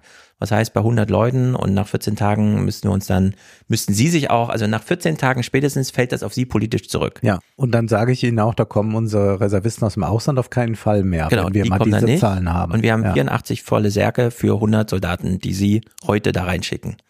Was machen wir denn jetzt? So. Und das ist auch die Antwort auf die Frage im Deutschlandfunk, die einfach salopp zur Sendungseröffnung, alle Welt wartet auf, ja, also wo so floskelhaft schon, Hm. alle Welt wartet auf den Einmarsch in Gaza und denkt, ja. ja, kann schon durchaus sein, aber man kann gleich mal ein bisschen ernsthafter damit reinsteigen.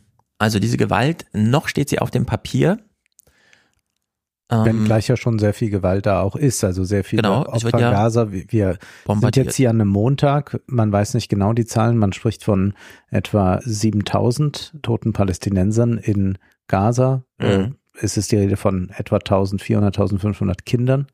Äh, Ja. Die genauen Zahlen haben wir nicht schwer nachvollziehbar, aber wir können uns sagen, so roundabout wird es sein. Mhm. Wir koppeln mal so ein paar Clips zusammen. Der eine ist sehr lang, zwei Minuten 43. Die New York Times hat im The Daily Podcast einfach in Gaza angerufen, bei Menschen, die man da kennt, die auch für die New York Times, die ja nun sehr darauf achtet, wer kriegt denn hier die Plattform New York Times zur Verfügung und so. Also die reden hier mit jemandem, den sie wirklich für ernst zu nehmen, zurechnungsfähig und aussagekräftig halten und reportieren das dann aber eins zu eins. Also sie spielen einfach das, das Telefonat, das sie hatten, mit, wir können ja mal hier den Namen kurz hören. Hello. Hi, is this Abdullah? Yeah. Hi, Abdullah. My name is Sabrina Tavernisi. I'm a Also sie spricht da mit einem Abdallah und Also sie rufen da an. ja, die rufen direkt in Gaza an Ah, okay. und verwickeln die dann so in Gespräche und hier haben sie so ein Gespräch. What do you think about Hamas, Abdullah? What it is, what it does? Like, I am not Hamas. And I was never a big fan of Hamas. We both are different in the ideology. But what's happening here is not about Hamas at all. What's it about? It's about it's about ethnic cleansing of Palestinian people. It's about 2.3 million of Palestinian people.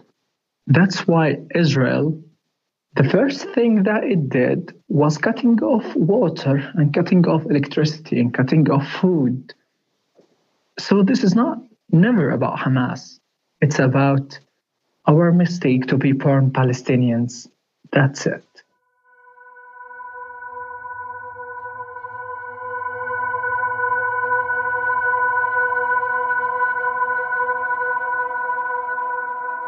Thank you for talking to us, Abdullah. And I wonder if I can call you back tomorrow. I want to keep in touch and make sure you're okay. And if you can, send me a voice memo, okay? You hear something in the night, you send a voice memo. Oh, okay.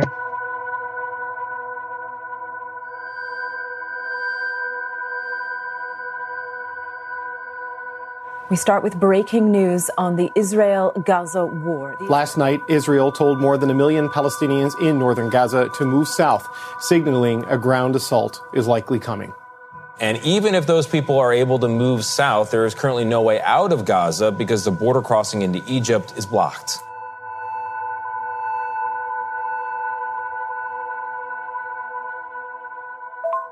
The order to evacuate the north of Gaza to the south of Gaza is just crazy and it gotta be a joke because Israel wants to expel more Palestinians from their homes within 24 hours than it did during the whole Nakba of 1948.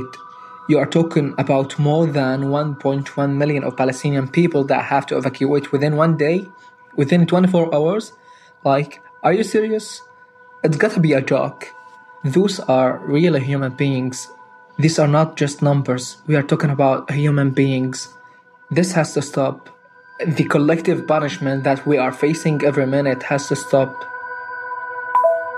Das hat mich auch aufgeregt, dass jemand wie Norbert Röttgen dann einfach sagte, ja, warum macht dann Ägypten nicht die Grenze auf? Die können die doch alle aufnehmen, wo wir zugleich ja. von seiner Partei und von der Ampelkoalition eine Anti-Flüchtlingspolitik hat, die seinesgleichen sucht. Ja. Also, dass man da. Die wollen auch keine Hamas-Kämpfer auf ihrem Boden haben. Ja, also es ist ja nicht so, dass, dass dann nur gut, man könnte sagen, wir lassen jetzt nur die Kinder rein oder was soll das sein? Ja. Also, das ist, äh, und, und wir, die, die uns jetzt nur noch abschotten und nur noch sagen, jetzt muss aber mehr abgeschoben werden und so. Also, wir sind ja jetzt schon fast an dem Punkt, wir hatten das bei Kra gehört, der, der sagt, ja, wir dürfen dürfen auch nicht mehr vor dem Begriff Remigration zurückschrecken. Ja. ja, wenn ich glaube, wenn wir noch zwei, drei Monate warten, kommt das auch noch aus den bürgerlichen mhm. Lagern dann auch bald, dass wir das thematisieren. Und dann will man aber von Ägypten das fordern. Also das ist ja völlig klar, das muss man auch hier unterstreichen, für die umliegenden Länder ist die palästinensische Bevölkerung auch nur Spielball.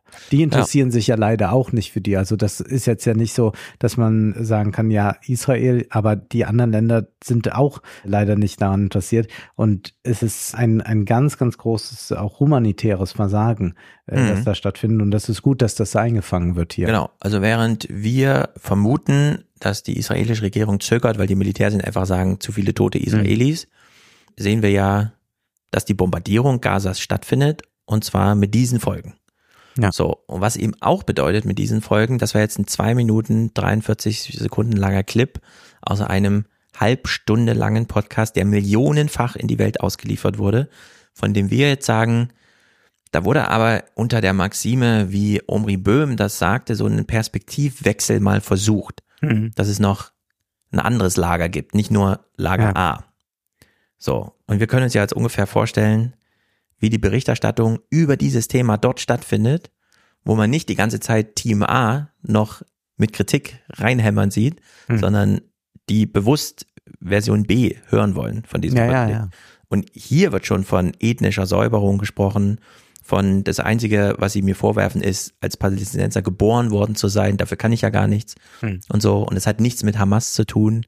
Also ja, der, da ist der, Diskurs schon völlig anderer. Da muss man äh, fragen, wie man das auch nochmal mhm. auf eine gemeinsame Grundlage bekommt. Ja, und auch in Deutschland, deswegen vorhin meine weil ich, Weil ich würde, also wir würden jetzt nicht äh, von der ethnischen Säuberung sprechen, aber hier äh, aus dieser Perspektive, Ihnen scheint es völlig klar zu sein, dass es so ist. Also und ist, weil es auch dann fühlbar ist natürlich ja. in einer Weise, dass er, dass er sagt, ja, wie soll das auch, wie, wie, wie sollen wir hier überleben? So. Ne? Genau. Wenn wir jetzt in Deutschland darüber reden, ist das Beobachterebene 2. Was ja. wir jetzt hier bekommen haben, ja. ist Beobachterebene 1. Ja. Da lohnt sich gar nicht, dem zu widersprechen oder sonstiges, ja. sondern er hat das so gesagt. Er fühlt das so, er ist dort nicht der Einzige. Wie wir das kommentieren, ist egal. Sozusagen. Ja, ja, also das sind ja auch Podcast diese ganzen Begrifflichkeiten. Also jetzt wird da, wird da jeden Tag bei, bei Twitter gerungen, welcher Begriff und so ja, weiter. Ja, Dann denkt euch schnell einen anderen aus. Aber lasst uns doch mal über Fakten und Grundlagen sprechen. Genau. Und Fakten sind ja dann besonders hart, wenn sie, wie wir wissen, in Zahlen ermessen werden. Und das ist wirklich interessant, denn hier am 16.10. in Mickey mhm. Beisenherz Podcast mit seiner Frau zusammen. Also wir kriegen ja, jetzt ein Angebot Niki, äh, genau das, aus dem neuen inneren Mainstream sozusagen. Ja. Es ist ja interessant, dass deutsche Journalisten, die Zeitungen herstellen, heute die junge Garde bei sich im Haus haben und die dann fragen, wie konsumiert ihr so die Nachrichten? Dann sagen die, wir hören Podcast. Also wir sind hier auf Heute-Journal-Niveau. Der Samstagabend-Unterhaltung und wie auch immer. Ja. Das ist, äh, Mickey Beisenherz ist der neue Thomas Gottschalk. Er macht sich immer lustig darüber, aber äh, genauso ist das ja zu verstehen. Und selbst da kommt man jetzt schon nicht drum hin, diese Zahlen einfach mal zu nennen, weil sie so erschütternd sind. Und ich will noch mal anmerken, ich hatte ja vorhin schon gesagt, so in drei Monaten denkt jeder noch mal anders. Auch wenn man heute so und so über den über die Luftangriffe auf Gaza redet, man denkt, glaube ich, in drei Monaten noch mal anders, wenn, wenn so ins, ins Zumindest Land im gegangen ist. Stillen dann, ja. Wahrscheinlich, genau. Im Stillen auf jeden Fall, würde ich sagen. Man kommt nicht drum hin, weil immer heute schon der Ton so ist. Ich habe immer noch das Gefühl, dass diese moralische Hoheit, die geht verloren und man sieht, 500 Kinder im Gazastreifen sind jetzt tot und die Bilder, ich, ich sehe dann wirklich keine Chance mehr auf Frieden. Ich sehe sie jetzt schon dahin schwinden, aber ich, auch noch einmal, Nebel des Kriegs, ja. Du weißt nicht, in welches Territorium du da eintrittst. Die Tunnel, die Verstecke, die Fallen. Ich, ich sehe da wirklich nur Verlierer auf beiden Seiten. Und zwar in Zahlen Richtig. ermessen. Ja. Also 500 tote Kinder. Sollen wir mal zum Häuschen springen? Wollen wir diesen einen Muriel Okay. Asseburg-Clip noch spielen? Ja, was war das? Muriel Asseburg war, also als Gesprächspartnerin Deutschlandfunk, das war der Tag, Mhm. immer die Tagesrückschau, wo so ein Interview nochmal eingeflochten wird. Da war sie zu Gast. Wir wissen ja jetzt aus diesem ARD-Manual, was sie sich intern haben schreiben lassen, weil sie ihren eigenen Subredaktionen nicht vertrauen, dass sie als nicht sehr ausbalancierte Gesprächspartnerin gilt. Ich würde aber trotzdem sagen, äh, das klingt mir hier schon nach einer relevanten Anmerkung, die sie macht. Denn angenommen, die Israelis, also die israelische Regierung und die Militär, also Militär und die politische Elite sitzt jetzt da und entscheidet sich gegen den flächendeckenden Einmarsch in Gaza wegen der hohen Verlustzahl und so weiter. Geht denn damit das Ziel dann verloren oder aus den Augen, die Hamas vernichtend zu schlagen? Und dazu macht sie folgende Anmerkung. Ich lass mich gerade das mal ganz kurz einhaken, weil es äh, dieses Paper da gab, wo so Mhm. an, an irgendwelche Experten so dran geschrieben wird, Achtung, ist vielleicht nicht ausgeglichen oder so und und Ja. und und irgendwelche Framings, die da vorgeschlagen werden. Wir hatten hier unseren Altbundespräsidenten Gauck und haben nur mal als Frage den Raum gestellt, ist das nicht gerade der größte Populist und Ja. haben diese Frage Ja. zur Beantwortung unserem Publikum Genau. gegeben. Dieser Altbundespräsident wird jetzt wieder befragt, hier zum Thema Völkerrecht, Israel und so weiter.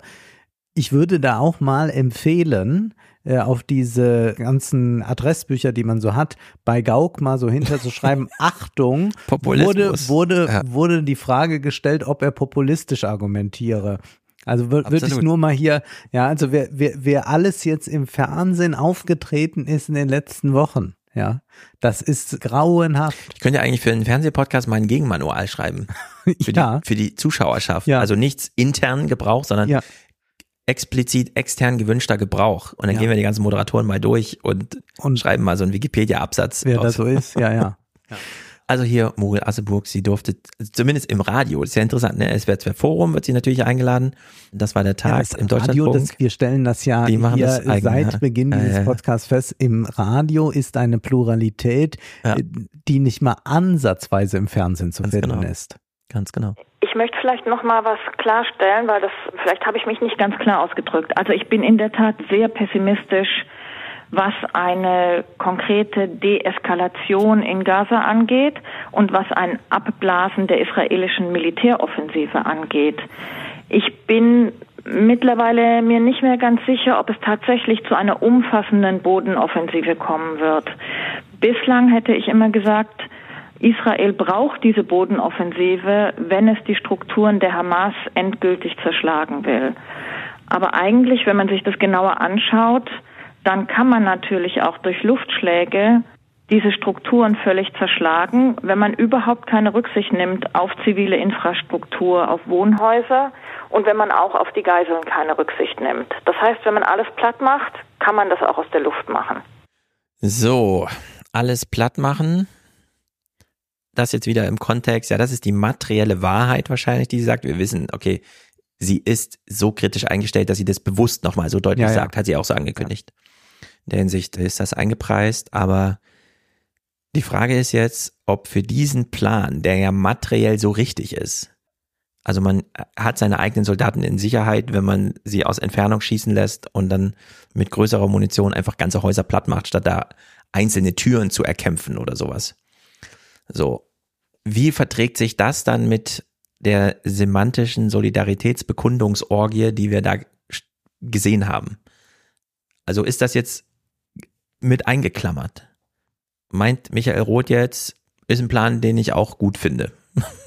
Keine Ahnung. Ganz ne? Gaza Also, einfach alles dem Erdboden Ja, es ist äh, So, und in diesem Kontext. deswegen ist ja dieser Satz Israel ist Staatsräson richtig von, von, von Merkel. Also damit kann man was anfangen.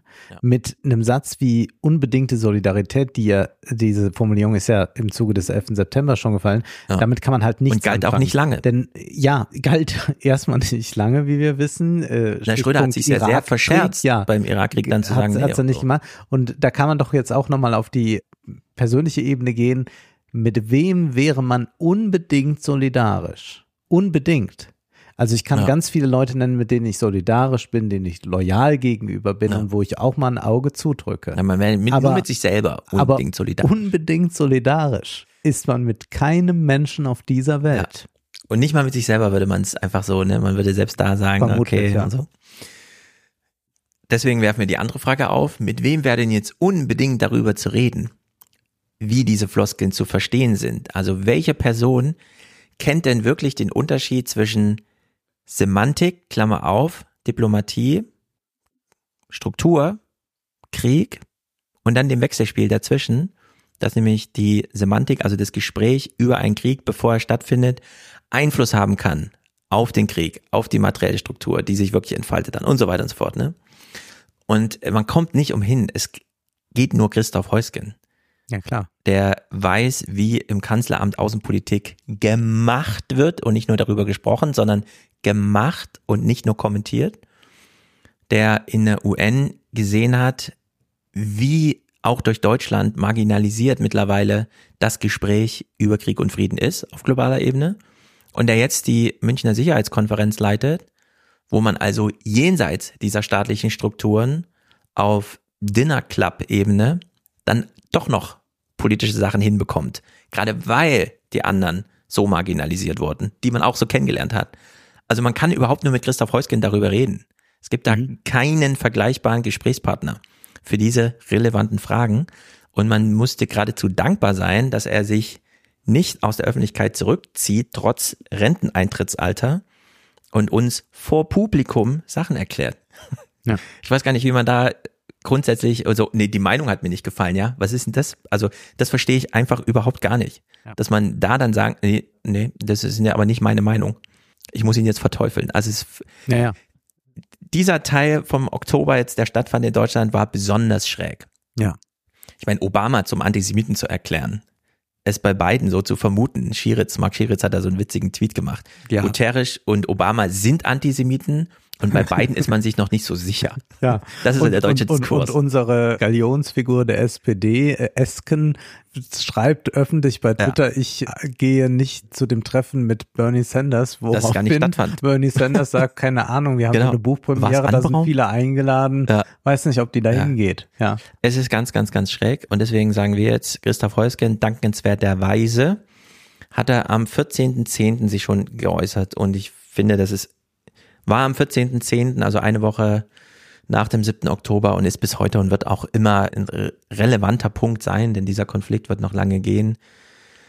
Heusgen dann zum Einmarsch Israels in Gaza. Was erwarten Sie für die kommenden Tage? Ist das eine ausgemachte Sache, dass es zu einer solchen massiven großen Bodenoffensive kommen wird?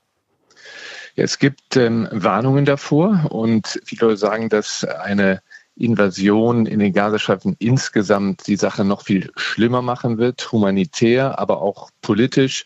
Nur mein Eindruck mit, nach Gesprächen mit israelischen Freunden ist, dass das jetzt ausgemachte Sache ist und dass Israel tatsächlich in den Gazastreifen einmarschieren wird. Und zwar in einer Art und Weise, wie sie es bisher noch nicht gemacht haben. Insofern, als sie das Ziel haben, dann die Hamas völlig auszulöschen. Mhm. Und ist das ein realistisches Ziel, die Hamas militärisch auszulöschen? Und was wäre mit welchem Preis?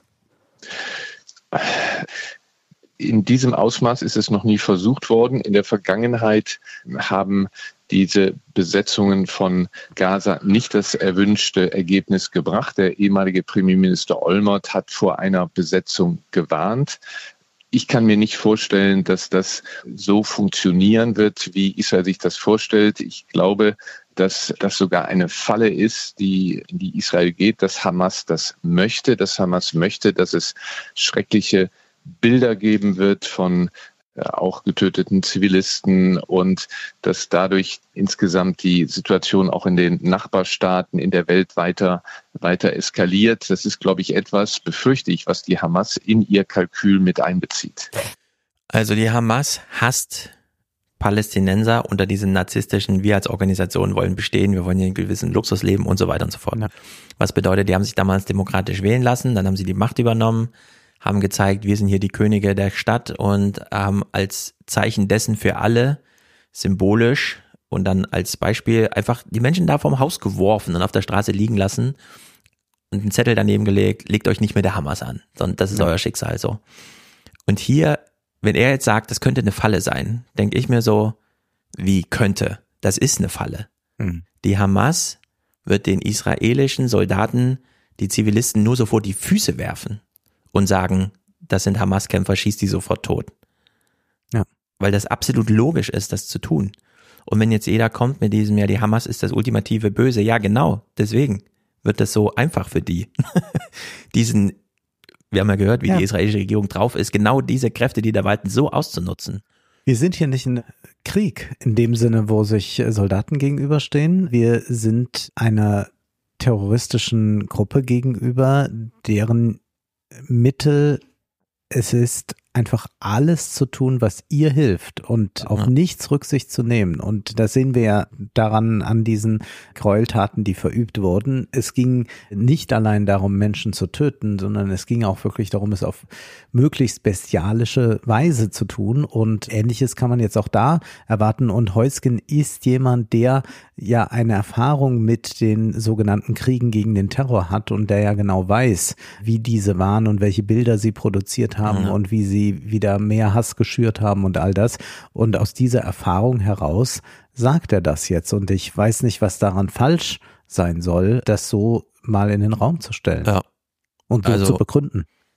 Ich will es auch nicht zu frech sagen oder so, aber die Logik, die Heusken aufmacht, nicht zu verstehen, ist für mich nicht erklärlich, außer kennt man ja, man ist halt nicht in der Lage, es zu verstehen. Also ja. Klammer auf Dummheit irgendwie. Ja. Man ist halt dem Augenblick, der jetzt nicht gewachsen. So. Ja, und deswegen, ich habe ich hab das ja eben mal so gesagt, also inwieweit man wirklich Sorge haben muss um die Existenz von Israel.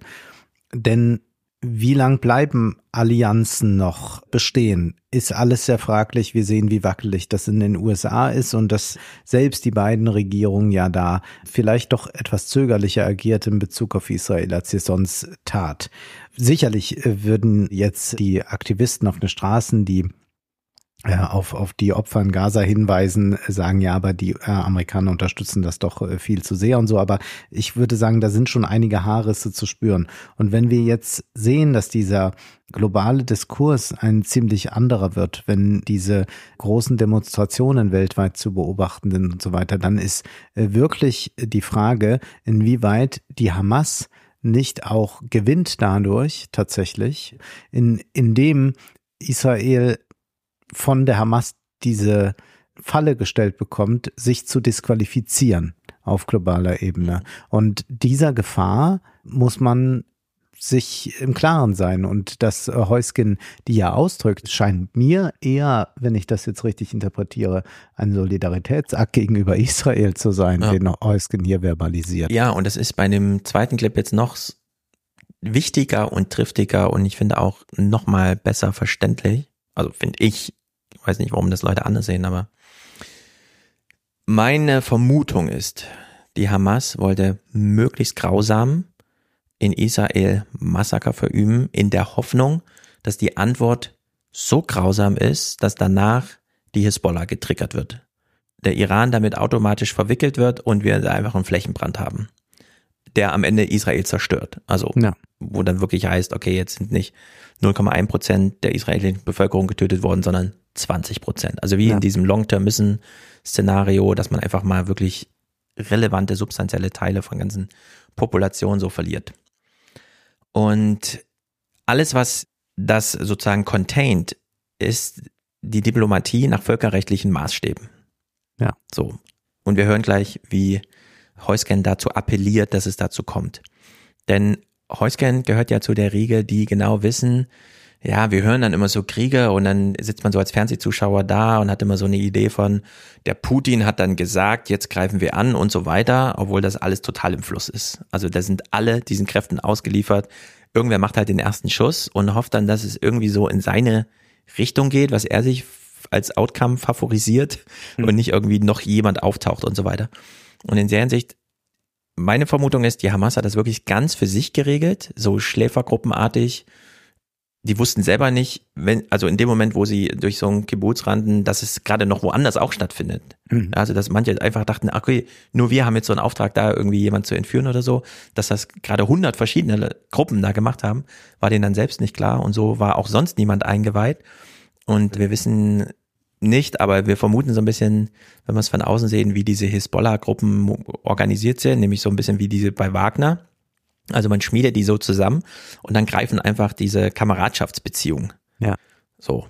Da ist dann egal, wer irgendwo eine Ansage macht, man rächt dann seinen Kameraden, mit dem man die letzten fünf Jahre verbracht hat.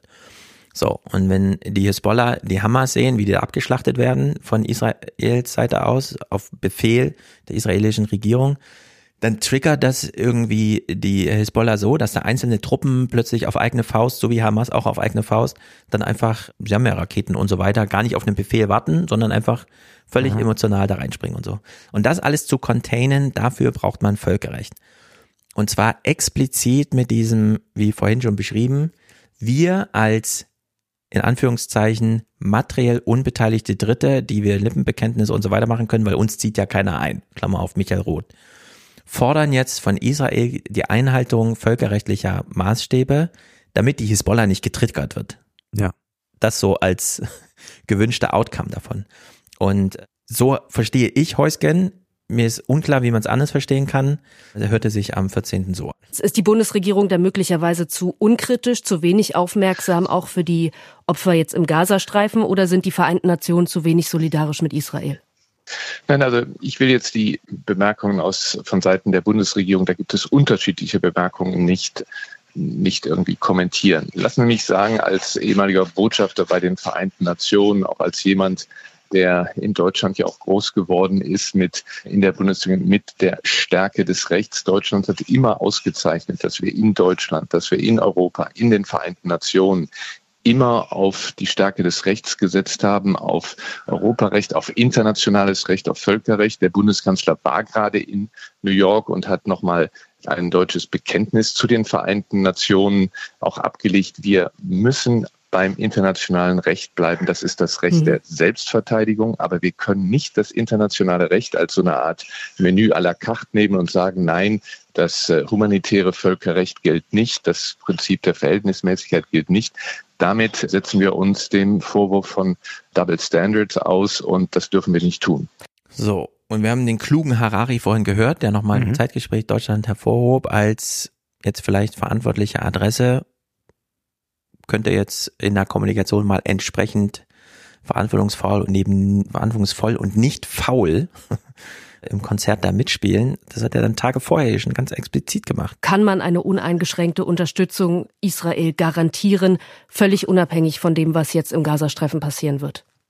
Eine aus meiner Sicht ist eine uneingeschränkte Unterstützung Israels immer eine Unterstützung die im Rahmen des Rechtes ist, des deutschen Rechtes, des europäischen, des internationalen Rechts. Wir können nicht weltweit verlangen, dass sich von der Ukraine bis China die Menschen, die, die, die äh, Regierungen bei der Bekämpfung des Terrorismus an internationales Recht halten, an die Menschenrechte halten, an die universelle Erklärung der Menschenrechte, die Basis der Vereinten Nationen. Und dann sagen wir, aber es gilt nicht für alle. Ja. ja. wir hatten doch bei der Münchner Sicherheitskonferenz, die ja Heusgen jetzt ausrichtet, diese interessante Sache, dass Heusgen dort ein Panel machte mit dem globalen Süden und Mhm. sagte, das sei der wichtigste, das sei eigentlich das Wichtigste für ihn hier. Neben Ja. der Ukraine und man war so verblüfft, globaler Süden ist jetzt für ihn das Wichtigste. Das macht er auch nochmal so ganz deutlich. Es sind auch weniger Leute im Publikum da, aber er sitzt selbst auf der Bühne Moderiert und selber, genau. moderiert es selbst. Und das ist schon, glaube ich, eine Perspektivverschiebung, die da stattfindet. Und die mag wohl einigen nicht ganz behagen, Mhm. weil man das immer als ein sehr transatlantisches Festival empfunden hat, dass jetzt hier schon jemand sagt, der globale Süden ist so stark, ist so relevant, hat so viele Menschen. Also deswegen muss ich auch jetzt mal bereit sein, über Doppelstandards zu reden und verhindern, dass solche entstehen von westlichen Akteuren aus dann forciert. Ja. Und das ist, glaube ich, schon ein neuer Ton, der durch Heusgen in die Sache reinkommt. Ja, vor allem, weil man die, keine Ahnung, ich finde das so eindeutig irgendwie alles, dass ich diese Diskussion um Heusgen besonders schräg fand.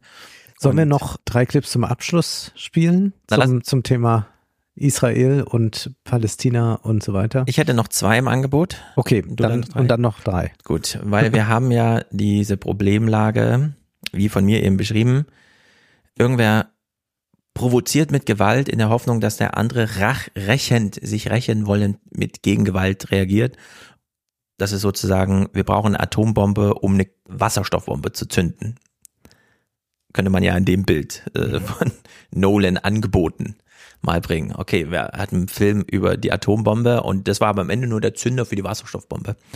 Und wir haben ja hier dieses, also dieses, diese unfassbare Gewalt, die einfach stattfand und zugerechnet werden muss. Und es waren, wie heißt sie, Muriel Asseburg?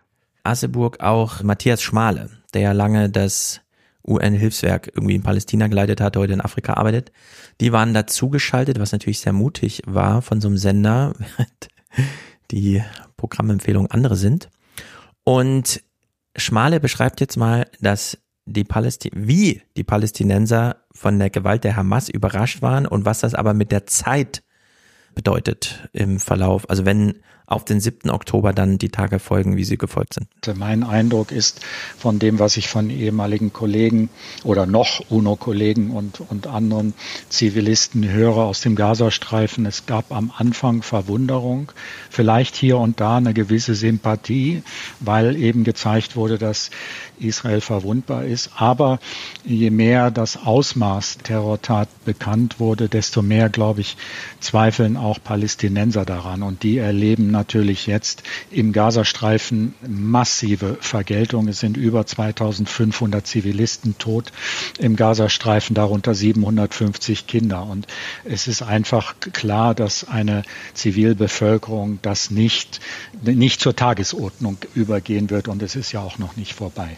Ist natürlich ein bisschen schwierig und perfide, aber wir haben ja vorhin schon gehört, Menschen von außen, sagt Harari, sollen ein bisschen anders darüber reden, als die Menschen, die direkt betroffen vor Ort sind. Und genau diesen Freiraum nehmen wir uns gerade. Was wäre gewesen, wenn die israelische Regierung gesagt hätte, das schockiert uns so sehr, wir machen jetzt erstmal zehn Tage Staatstrauer. Hm. Rachend, re, uns rächend Gaza bombardieren, ob wir das heute machen oder in zehn Tagen, das macht dann wirklich kaum einen Unterschied. So, wir können erstmal, sage ich jetzt, fehlen jetzt andere Worte, aber wirken lassen, was passierte. Auch auf die Palästinenser. Da sieht man einfach, was in Israel passierte und dann kann sich jeder Palästinenser überlegen, in Gaza, ja klar, ich werde jetzt hier regiert von der Hamas, ich kann nichts dafür und mein Schicksal ist nun mal hier geboren worden zu sein, aber wie gehe ich denn jetzt eigentlich damit um? Mhm. So, und dann mal gucken, wen man was abverlangen kann oder was sich so ergibt. Ja, nur also ich glaube da auch, dass das, dass das ein, ein Ansatz, der auch meinem Pazifismus nahe kommt, ist, den ich interessant finde. Nur was ja wirklich ein, ein ganz akutes Problem ist und das ich jetzt auch noch wirklich von keinem gehört habe, wie es lösbar ist, wie wird man denn die Hamas los? Also wie befreit man Palästina von der Hamas? Wie, wie, wie, wie, wie, wie will man die Palästinenser davon befreien? Das, das, also das ist ja eine, eine Organisation, die so verflochten ist und die ja zum Teil dort auch zivil agiert in, in vielen anderen Bereichen. Also es ist ja jetzt nicht so, dass die nur auftauchen, um, um Terror zu machen, sondern die sind ja auch ganz existenziell dann da in, in Infrastruktur und so weiter verwoben. Wie wie das zu, zu machen wäre. Also wir, wir werden da keine Antwort jetzt drauf haben, nur das ist ja echt ein, ein, ein Dilemma, vor dem Israel steht. Klar ist, man wird das jetzt mit einer Bodenoffensive nicht für immer regeln können. Also davon geht man nicht aus. Oder wie jetzt äh, Schneider sagt, da kann dann auch eine viel radikalere Gruppe noch kommen Ja. und dann weiß man nicht. Aber das ist ja wirklich so vertrackt. Also man, man kann da gar nichts zu sagen eigentlich. Wie kann man das eindämmen? Man könnte Finanzflüsse nochmal in anderer Weise Naja. wahrscheinlich versuchen, aber Naja. da, wie will man das herstellen? Ja. Also wir können, wie vorhin ganz am Anfang schon mal angemerkt, wenn wir Probleme besprechen, heißt das nicht, dass man eine Lösung hat. Ja. Und wir können trotzdem kritisieren, dass er, also dass viele gerade keine Lösung haben. Ich will nur eine etwas freche Diagnose des Diskurses machen. Gerade auch, weil der Leon Windscheid das vorhin so anfing mit plötzlich das, plötzlich das, plötzlich das. Ja, und auf plötzlich das, plötzlich das, plötzlich das haben wir mit Zero Covid, Zero Putin und jetzt Zero Hamas reagiert. Darüber hinaus sind wir nicht gegangen. Und wir haben kein Zero Covid, sondern Corona ist immer noch da. Wir haben mit dem Virus zu leben gelernt. Putin ist auch immer noch da und wird wahrscheinlich sogar ein Gesprächspartner sein, denn das Szenario muss man sich ja im Kopf mal vorstellen. Donald Trump gewinnt die nächste Präsidentenwahl in Amerika und sagt dann mit diesem ganzen amerikanischen Impetus, mein Angebot an Putin ist Waffenstillstand jetzt, Einfrieren des Zustands jetzt, anstatt weitere Tote jeden Tag. Das war's. Und dann sagt Putin, ja, bevor wir überhaupt mitbekommen haben, also es gibt dann eine Einigung zwischen den beiden, bevor das überhaupt eine Spiegel-Headline ist, dass das, Ja. an, dass, Dass dass es Trump sowas gemacht ist, hat. ja. So. Und dann ist, ist das einfach neue geschriebene Geschichte. Und keiner kann sich dagegen wehren. Wie Das ist gesagt, dann einfach zwischen bei Amerika diesem, und bei Dings diesem. Konflikt kann ich mir tatsächlich äh, so ein Szenario vorstellen. Bei einer terroristischen Gruppe wie der Hamas oder wenn dann noch die Hisbollah auf Ideen kommt, eben nicht. Also die, die Lage bleibt auf Dauer echt extrem angespannt beziehungsweise prekär und kann und und die israelische Bevölkerung kann sich nie sicher sein. Mhm. Also das ist, das ist dann Fakt. Also da, weil, weil das war, war ja auch das, dass man sich ja auch auf von, von palästinensischer Seite, also von Abbas Seite jetzt, ja auch immer dann vor den größeren Friedensschlüssen, die vielleicht möglich waren, gedrückt hat, weil der dann auch immer noch mal seine, sich auch nicht mit der Hamas verscherzen wollte oder sonst was. Mhm. Also das ist ja auch eine Perspektive, die mal eingenommen werden muss, dass wir es eigentlich da mit einem positiver ausgedrückt oder neutral ausgedrückt heterogene äh, Gesellschaft zu tun haben bei den Palästinensern. Und da ist ja auch keine, also das ist mit, mit, ich hier nochmal ganz deutlich, also das ist mit, mit, mit Russland und der Ukraine so etwas zu machen, ja, ist denkbar und auch dann vielleicht denkbar, dass man sich daran hält, wenngleich ja Putin auch immer wieder solche Zugeständnisse gemacht hat und dann hat man sich doch nicht dran gehalten, sie Minsker Abkommen und so weiter. Ja, aber nee, so meinte ich das auch gar aber- nicht. Also im ja, Sinne ja. von, ich meine nur, aber hier, hier ist ja nochmal einfach, da ist ja keiner willens, also dass die, die, oder sagen wir es andersrum, der Unique Selling Point und die einzige Existenzberechtigung der Hamas ist, dass sie sich wie die Hamas aufführt und Terror verübt. Genau, aber so meinte ich es gar nicht. Ich meinte nur, wir haben jetzt zwei Jahre lang fast so eine Zero-Putin-Diskussion. Mhm. Und faktisch wird es so wahrscheinlich sein, also ich nehme dann, Ja. wird das wahrscheinlichste Szenario, derzeit führt Trump die Umfragen, so weiter, dass Trump gewählt wird. Es von heute auf morgen. Bist du da echt? Weil na, ich die erinnere- Umfragewerte sind wirklich dramatisch. Ich erinnere mich hier an andere Gespräche, Stefan. Ja, aber es ist halt, wie es ist, ne? Okay. Also Donald Trump Ah, ja, führt okay. in allen relevanten Ich wollte das hier Umfragen. nur mal so für mich, weißt du, weil ich will auch so ein bisschen recht haben. Ach so, ja. Pff. Ja, das ist wie mit Putins Atombombe, weißt du? Wenn sie fällt, haben, haben wir halt recht gehabt, aber Ja, ja, ja, das ist muss ja nicht sein. So, ja, Donald Trump ist eine Atombombe. Ja. Also, Also du siehst da sehr schwarz für Amerika gerade. Wir werden diesen Ukraine-Krieg noch ein Jahr lang so weiterhaben. Es wird zu weit, keinen weiteren Grenzverschiebungen kommen, aber sehr viel mehr Toten. Es wird so eine richtige Auszehrung demografischer Art sein. Und Donald Trump wird diese Gelegenheit nutzen, ins Amt zu kommen mit dem Frieden in der Ukraine, der aber bedeutet, es wird vertraglich geregelt, dass Russland diese Gebiete jetzt annektiert hat. Schon vor zwei Jahren wird es dann heißen und so weiter. Dass das ja sozusagen eh Realität auf dem Boden ist. Und dieses Dokument wird Putin selber unterschreiben.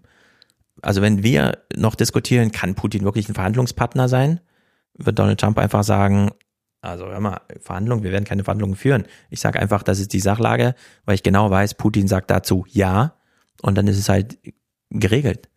Ja, also diese Zero Putin, Zero Covid Fantasien sind alle nicht aufgegangen. Mhm. Richtig schief gegangen, geradezu. So, und ich will nochmal auf dieses Journalismus-Paradox kurz zu sprechen kommen. In dem Moment, wo wir gerade hoffen, dass wir jetzt gerade, weil wir so intensiv darüber reden in allen Podcasts und in allen Alle Willen-Sendungen, jetzt einen Nahostkonflikt befrieden, werden wir in 100 Jahren feststellen, nee, das war der eigentliche Startpunkt. Also wir haben es jetzt möglicherweise ja. mit einer großen Katastrophe, die noch passiert, zu tun. Ja, ja. Dieser 7. Oktober war so der Beginn davon. Und da darf man nicht immer nur, weil man immer so anderes hofft, und es ist ja auch noch immer gut gegangen und so hm. solchen Ideen irgendwie, ja. dass man da anders denkt. Und elementar wird es erklärt von Luise Engelbrecht, die so diese deutsche Stimmung unter Palästinensern beschreibt. Hier mal in einem zwei Minuten langen Clip. Das ist auch wieder, ich kann das sehr empfehlen, der Politik-Podcast 340 vom Deutschlandfunk wo Luise Engelbrecht, die ich vorher auch nicht kannte, einfach rigoros und auch so ein bisschen rücksichtslos gegenüber der Dummheit ihrer Gesprächspartner einfach mal sagt, was Sache ist, statt den nächsten Appell zum Antisemitismus nochmal abzufeiern und sich, wie Feldmann sagt, einfach nur tribalistisch in Sicherheit zu bringen, sondern einfach mal uns informiert darüber, die wir eben nicht Kontakt zu Palästinensern haben, wie man so denkt in Deutschland. Ich habe im persönlichen Umfeld aber auch diese Diskussionen erlebt, dass dann Leute gesagt haben, ja, ich will mich nicht instrumentalisieren lassen gewissermaßen von der israelischen Seite, so kam das an. Und wie kann es denn sein, dass es jetzt keine pro-palästinensischen Demonstrationen geben darf in Berlin. Das war so der Eindruck. Und dann kam direkt auch wieder der Hinweis darauf, was alles schiefgelaufen ist in der israelischen Politik, Siedlungspolitik beispielsweise. Oder dieser rechte Minister, hilf mir, Ben Gvir, der auf den Tempelberg gegangen ist, wo dann gesagt wurde, das sind Provokationen. Und das spürt ja auch ein Botschafter Israels in Deutschland. Sebastian, du hast ein langes Interview mit ihm gemacht, Ron Prosor, der auch gestern da war und der dann Folgendes gesagt hat. Wir müssen jetzt im Gazastreifen die gesamte Infrastruktur der Terrors beseitigen.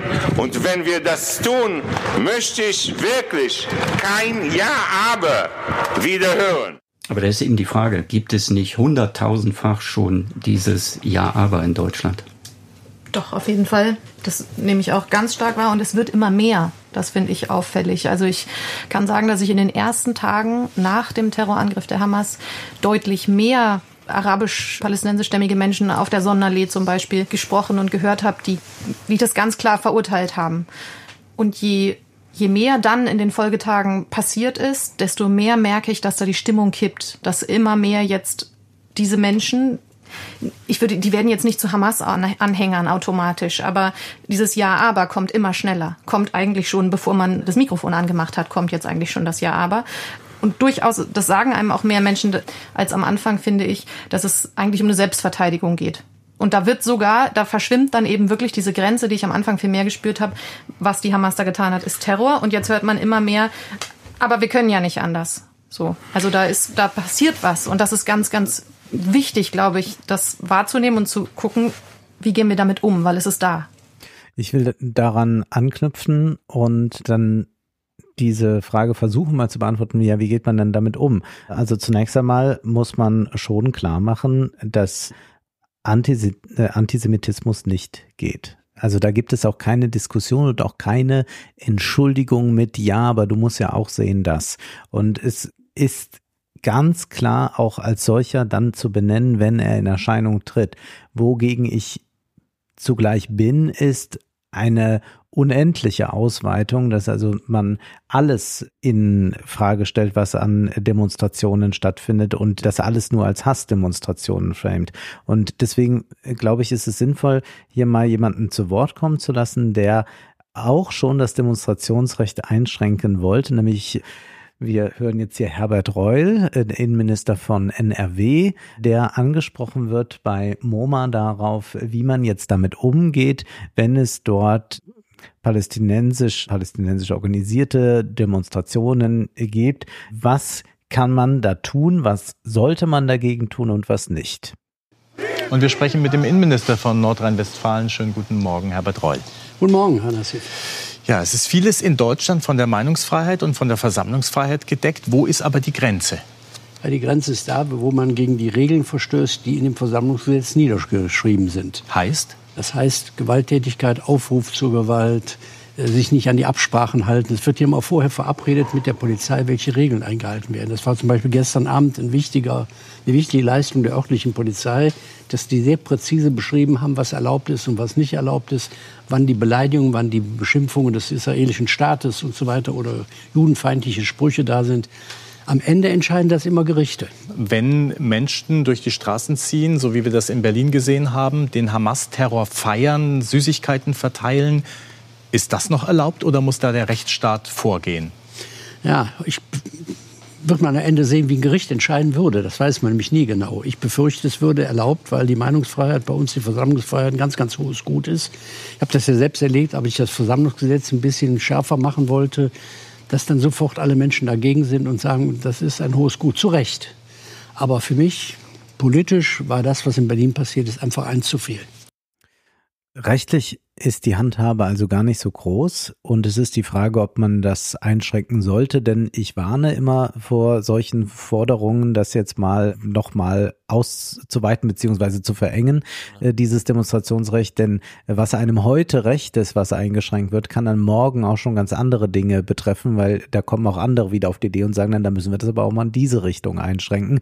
Deswegen glaube ich, kommt man damit gar, gar nicht so weit. Er hat ja einige Punkte benannt, was also nicht sein darf. Und dagegen muss dann punktuell vorgegangen werden, weil man ja nicht alle, die auf einer Straße demonstrieren, gleich als Israel-Hasser oder so ähm, rubrizieren kann.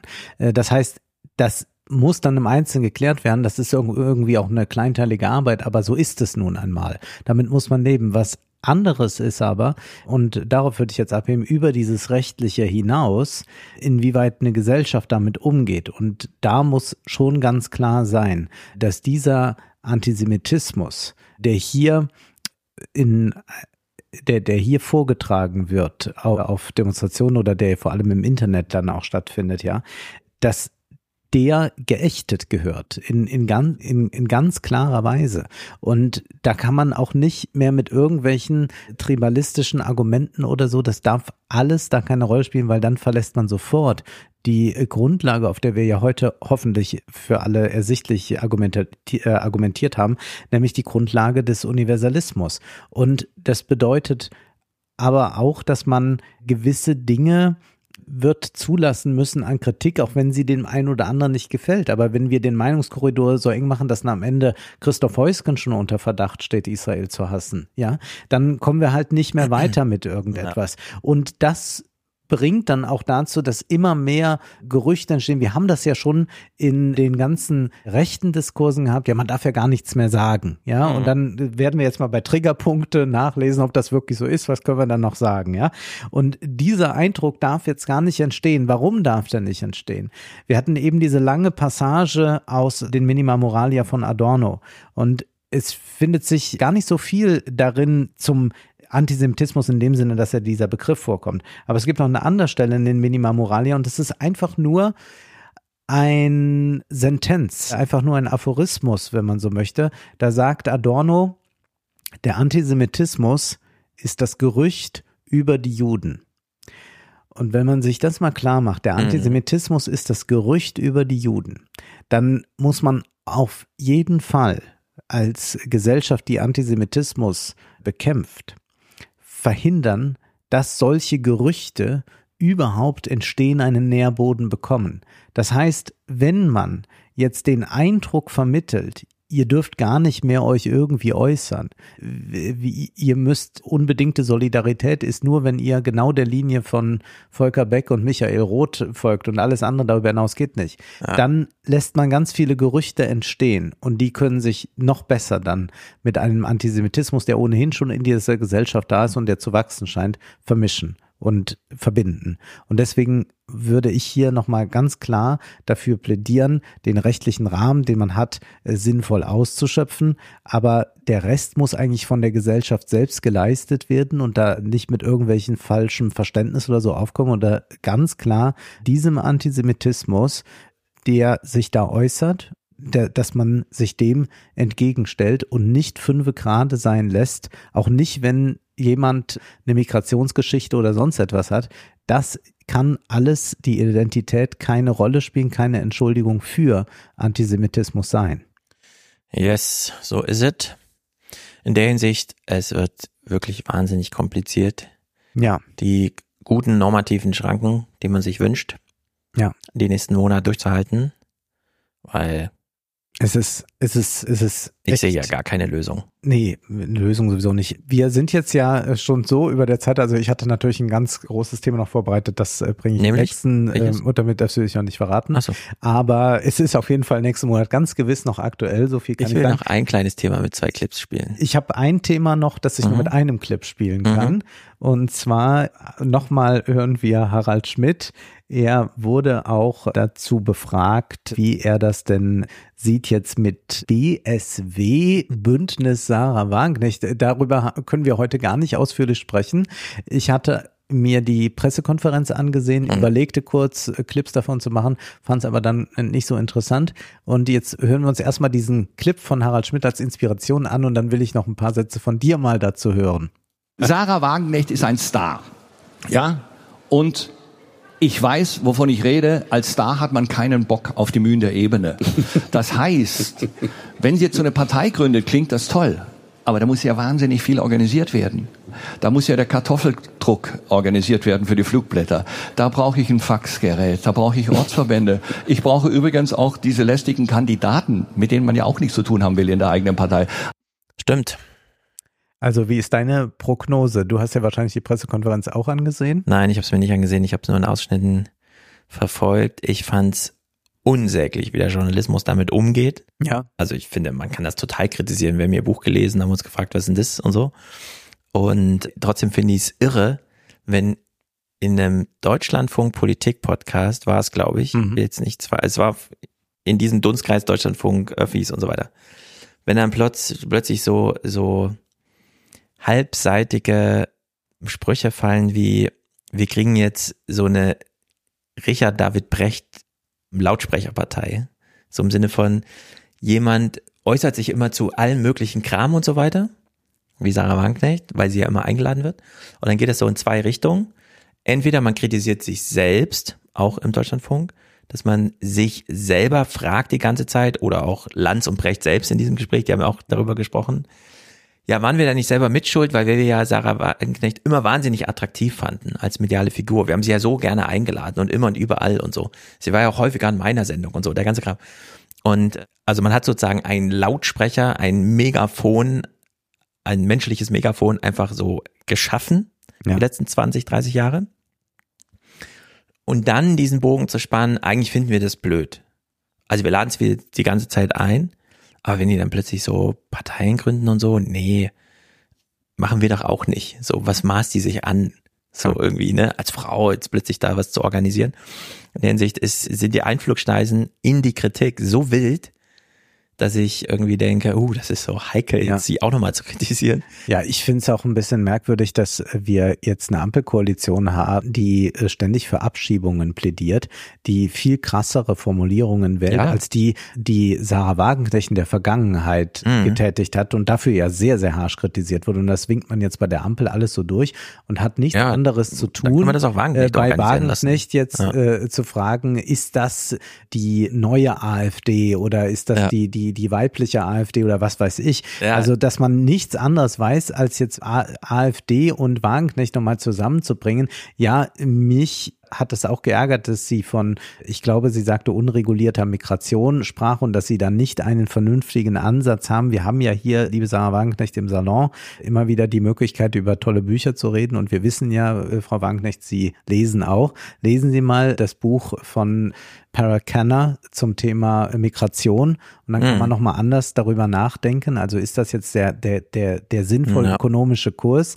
Ist das die vernünftige Politik, die Sie jetzt einfordern? Das würde ich alles in Frage stellen, aber Sie jetzt einfach so in auf die AfD-Seite und irgendwie ein bisschen Querdenker und weil jetzt allen gerade aus dem Mainstream Richard David Brecht äh, nicht mehr genehm ist, wird, wird der auch Ja. noch, der muss auch noch mit drunter Ja, ja, leiden oder Genau, so. genau. Also das Der wird dann das- einfach so der- der benutzt wird als einfach, Munition. Wo man sagen muss, was hat der denn jetzt mit Sarah Wagenknecht am Hut? Also das ist, das ist so absurd, wie, wie das gespielt wird. Und ich habe mir angeguckt, was bislang an Statements veröffentlicht wurde. Es gibt noch kein Programm. Natürlich, sie haben erst einen Verein gegründet. Insofern Also. hatte ich gedacht, es ist jetzt sinnlos, über ungelegte Eier groß zu diskutieren. Na, was heißt Äh, ungelegte Eier? Also bei Parteien, die ein Programm haben, ist uns doch auch egal, was da drin steht.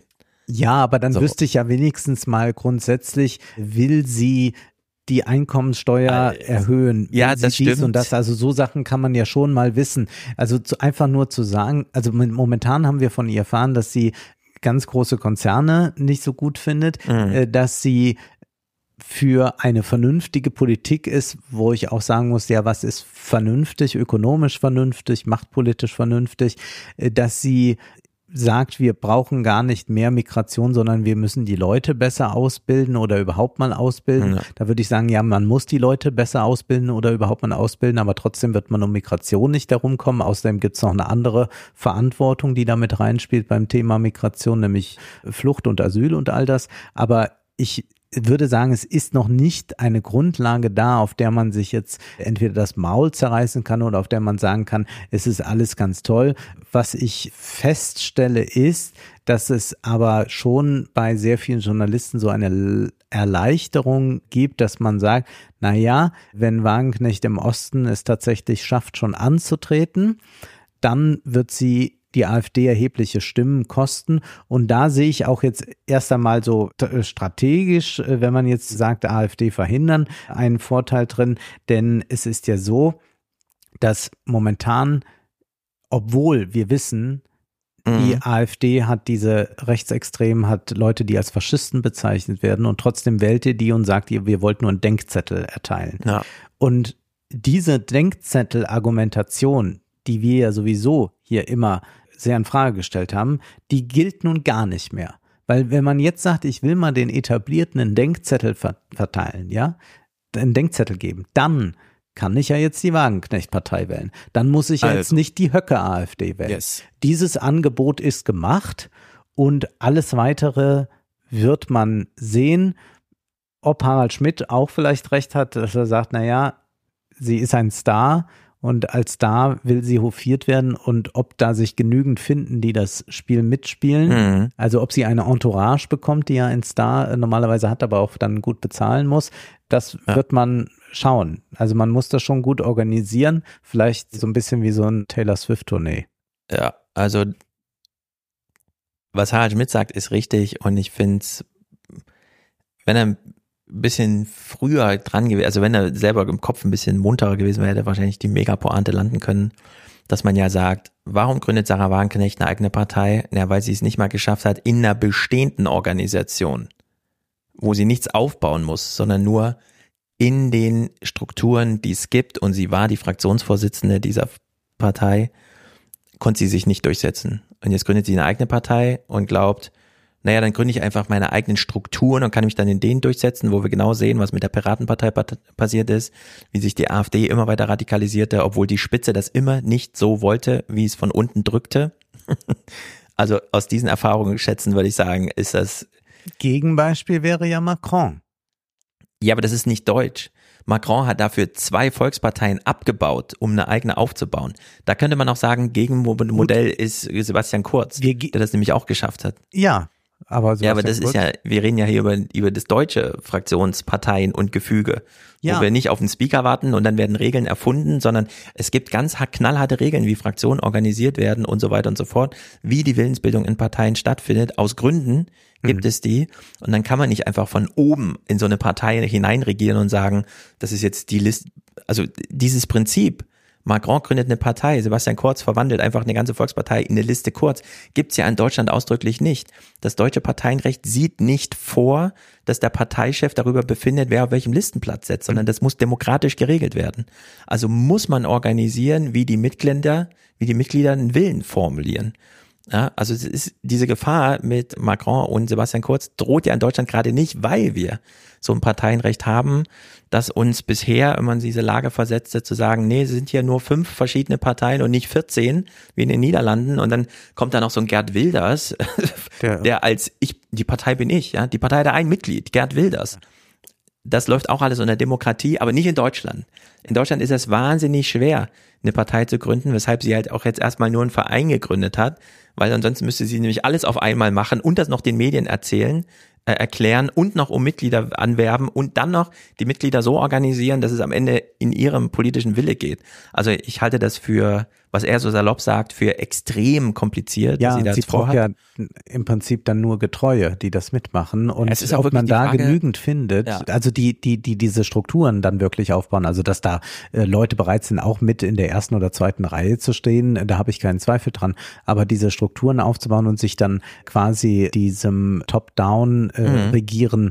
Zu unterwerfen, das ist äh, eine große Frage. Wir haben in Deutschland ja. aus Gründen Föderalismus und organisieren die Bundestagswahl über Landeslisten. Ja. So. Sarah Wagenknecht ist aber nur eine Person. Wenn die bei einer Bundestags antreten will, Ja, muss sie heißt ihren, es ja schon Bündnis Sarah Wagenknecht, damit Ja, das überhaupt noch an sie gekoppelt die muss ist. dann den Sachsen erklären, dass sie Sarah Wagenknecht bekommen, obwohl der Landesverband nach deutschem Parteienrecht sehr selbstständig und ohne sie Ja, agieren wird. Da würde ich, da würde ich allerdings sagen, da ist sie eigentlich nah an dem, also das ist ja alles völlig richtig, was du sagst, aber ich glaube, dass sie damit wirklich sehr nahe ist an dem, wie Leute über Politik denken. Ich hatte, glaube ich, die Anekdote mal erzählt, Das als mal eine allerdings. Nachbarin in Rheinland-Pfalz zu mir sagte, das nächste Mal wähle ich den Stoiber und ich sagte, Ganz das genau. könnte von Koblenz aus schwierig werden. So, und, wenn Sarah Wagenknecht einen Erfolg hat eh, mit ihren Landeslisten, Ja. weil die Bundesthemen Ja. trotz Landesliste, hatten wir ja. dann ist es aber mediales Versagen. Dann nutzt sie ja. ein mediales Versagen. Das hatten wir ja beim Landrat, dass ein, ein Landrat Genau. gewählt wird, weil der, der, der Habeck irgendwas mit den Erlaubnis Heizungen und so weiter, genau. Ja. Diesel, Migration und so weiter sind dann die Ja. für den für den äh, Landratsposten so, ja. Dabei ist der Landrat äh, Für Frage, den der dann spontan verbeamtet wird, weil er gerade nicht eine politische Figur ist. Ja. Das ist völlig irre, dass die Wähler das Aber nicht wir haben doch verstehen. nur, wir haben doch nur die Kommunikation darüber. Wir haben doch bei jeder Landtagswahl äh, wird hier gerade die Ja, ich will nur die Bundesregierung Pointe aufmachen. Äh, Ich finde es ja gut, dass Journalisten darüber diskutieren, ob Sarah Wagenknecht erfolgreich sein kann, wenn Sarah Wagenknecht dumme Journalisten braucht, um erfolgreich sein zu können und genau diese dummen Journalisten gerade bekommt. Ja. Die Naja. nämlich den Leuten nicht erklären, wie es Nur funktioniert. ist das ja nicht allein Sarah Wagenknecht-Problem. Die ganze Politik zielt ja darauf ab. Das die ganze sagen, genau. Oppositionsarbeit in jedem Landtag äh, absolut, weist laufend auf irgendwelche Sachen hin, die den Bund betreffen. Ja, ich will trotzdem noch eine Sache zu Sarah Wagenknecht sagen, weil jetzt diese Hoffnung ist, sie nimmt dann der AfD Stimmen weg und so weiter. Also, wir haben ja zwei AfDs.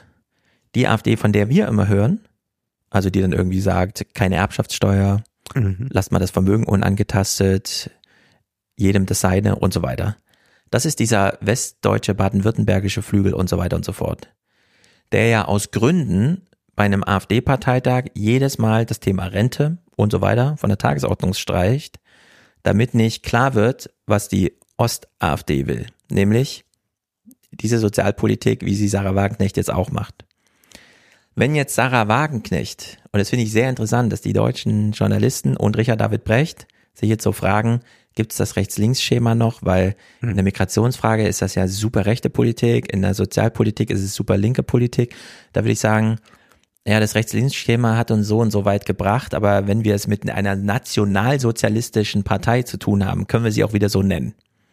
Nämlich zu sagen, wir machen eine Sozialpolitik, aber nur für Deutsche. Aber das machen wir ja jetzt gerade auch.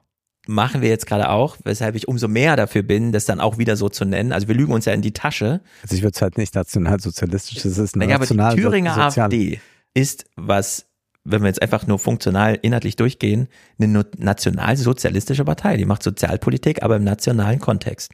Ja, aber sie also die ja unterscheidet nicht, zwischen. Ja, aber macht sie wirklich Sozialpolitik? Also das wird immer so gesagt, aber wenn man sich das dann mal näher anguckt, ich weiß ja auch, dass da aus dem Kubitschek-Lager Leute sind, die jetzt Höcke beraten oder zu beraten scheinen.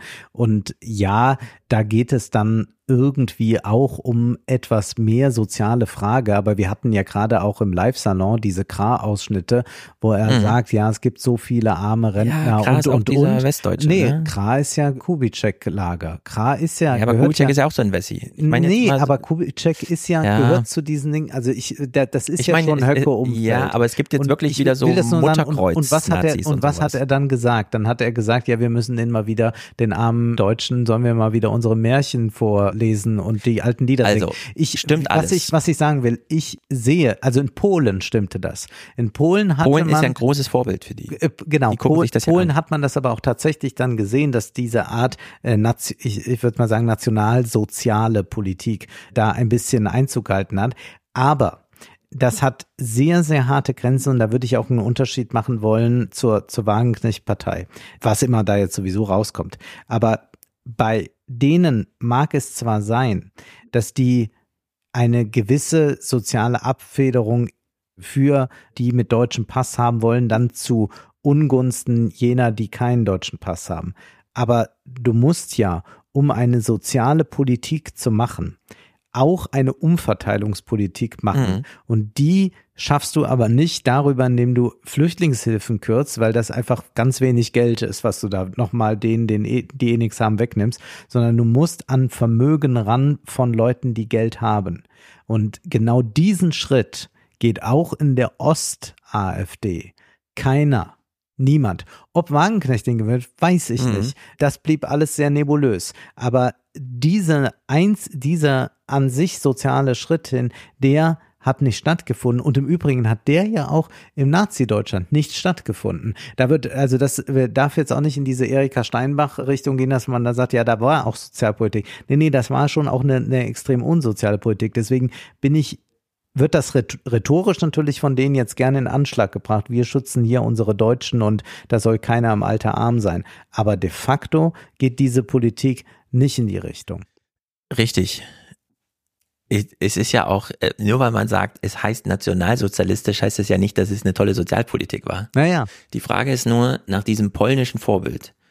Du kommst ins Amt, in dem Falle, also Höcke zielt ja nur auf 33 Prozent ab, so dass er eine Sperrminorität für verfassungsgebende Änderungen hat und so weiter. Erstmal. In Polen kamen die ins Amt, mussten jetzt gar nicht so ein großes sozialpolitisches Lagerfeuer anzünden, sondern die haben einfach nur das Kindergeld mal so eine substanzielle Sache, ja, so einfach, so jetzt kann man sich überlegen, ja, aber in Bayern gibt's doch auch ein bayerisches Familiengeld. Also die haben ja auch sowas. Die Frage ist ja nur, wie man es semantisch labelt. Und ich denke, es droht so ein bisschen, dass Sarah Wagenknecht die nächsten, sagen wir mal, vier Jahre so ein inhaltliches Strohfeuer entfacht mit sozialpolitischen Maßnahmen, die nicht teuer sein müssen. Wir sagen ja auch immer wieder, es ist ja auch nicht teuer.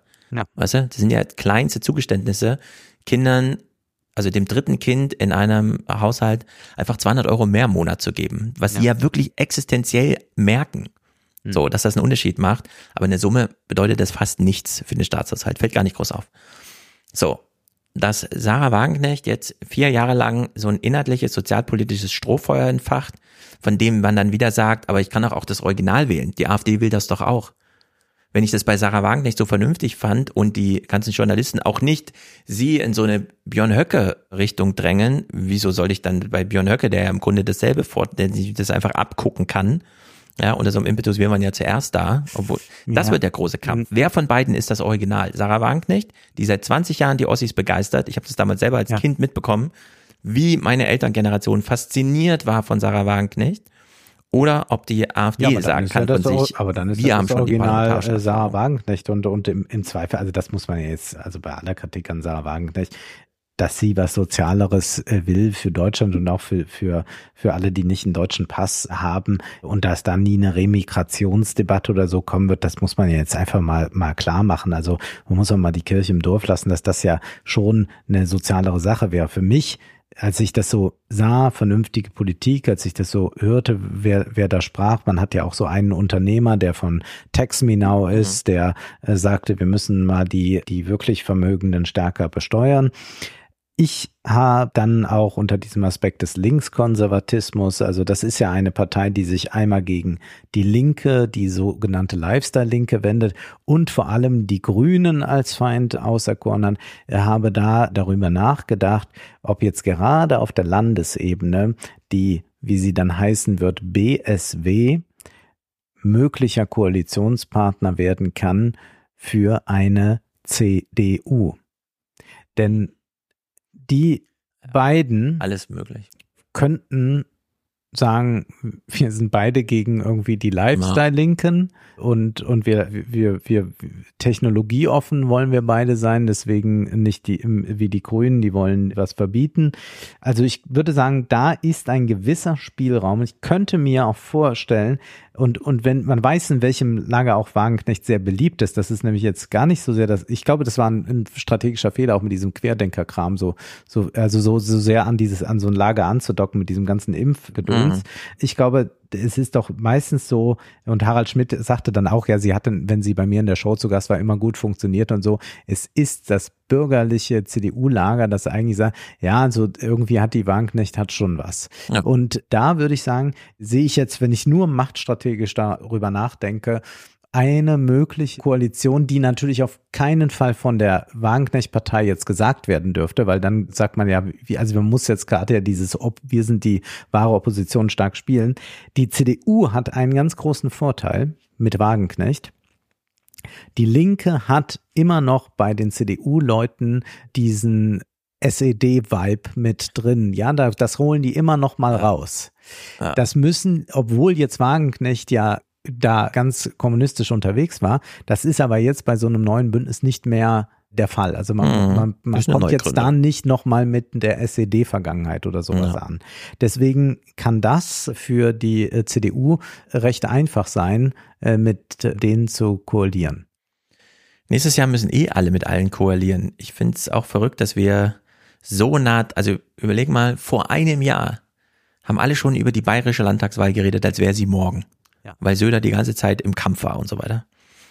Diese drei Landtagswahlen in Ostdeutschland nächstes Jahr, die spielen noch gar keine Rolle irgendwie, wo ich mir denke, wollt ihr nicht so langsam mal anfangen und. Nee, bitte nicht. Naja, also. Stefan, alles, also nee, jetzt keine Scherze. Immer, immer nur 14 Tage ich, vorher machen. Ich als Ossi kann dir sagen, die Landtagswahlen nächstes Jahr sind eine Zäsur für Deutschland. Ja. Also das wird die Nachkriegszeit auf eine gewisse Weise beenden und man wird ein Neustart des Verfassungsgefüges diskutieren.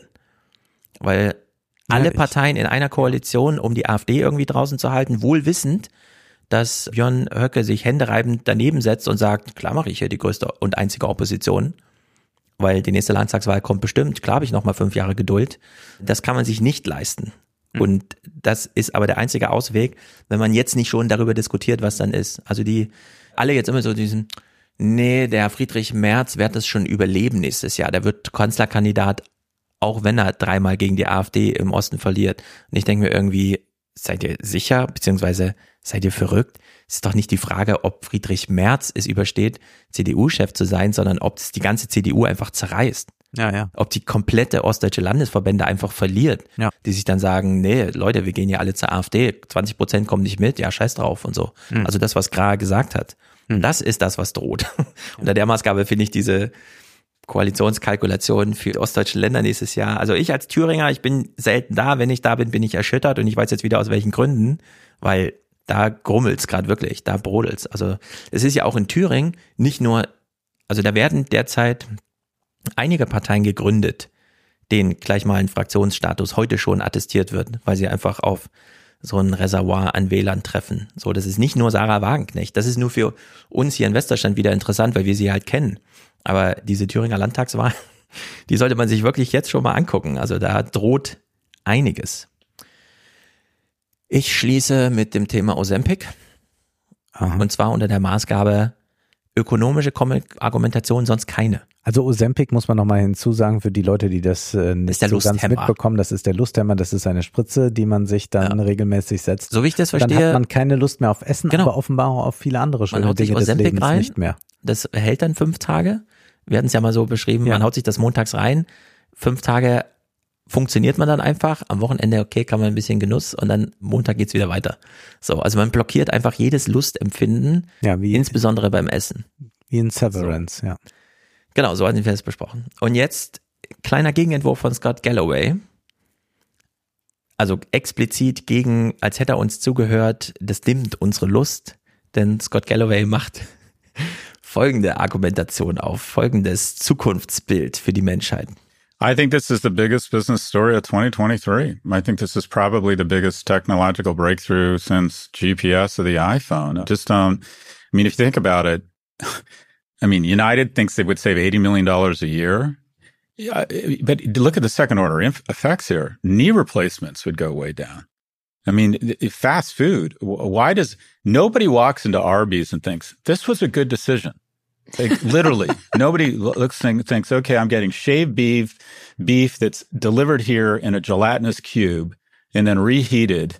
No, but alcohol consumption. The people who are taking a Ozempic consumed 62% less alcohol. I think you could see, Kara, I think you could see a baby boom because people who are slim feel better about themselves. Their sex drive goes up. You could see, I mean, it's just, it, it, I'm, I'm overwhelmed. 40% of America is obese. There isn't 40% of America that's anything. And they might go to 5%. In addition, it's not just 40%. I know a lot of people who are not obese who are on Ozempic. They're like, I need to lose 20 pounds and I, I want to do it quickly and easily. So, Ozempic hemmt unser Lustempfinden, weshalb wir weniger konsumieren, und zwar durch die Bank. Es spart uns Geld und es macht uns gesünder und schlanker vor allem.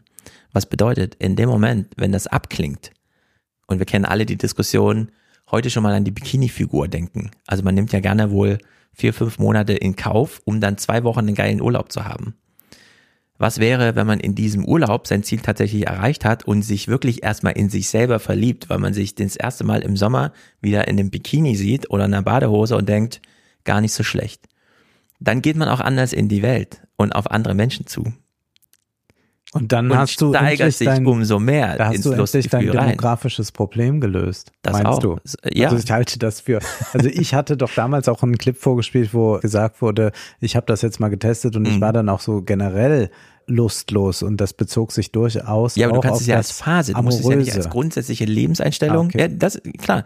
Aber man macht doch eine Bikini-Figur-Diät für vier Monate, um dann all in zu gehen. Ja. So. Also- und das schaltest du ja nur Okay, wir temporär gehen aus. jetzt wieder in unser Lieblingsthema, dass sie, weil wir, wir haben jetzt wahrscheinlich vier Stunden Israel, Nahostkonflikt und jetzt kommen wir zu den meisten E-Mails. Pass auf, Clip, ich ja. will es nur sagen, weil, weil, also meine, dass ich habe dafür keine, keine Mhm. Beweise, aber ich sehe hochsexualisierte Körper bei Instagram und TikTok bei gleichzeitiger Abwesenheit von Sex.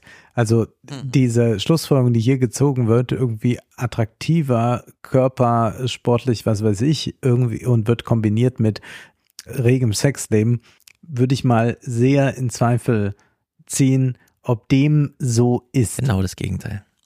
Die Leute haben keinen Sex, weil sie sich selber schon nicht mehr mögen, weil sie Nee, sich nee, selber nee, sehen nee, und nee, nee, nee, das hat, Ah. das hat andere Gründe.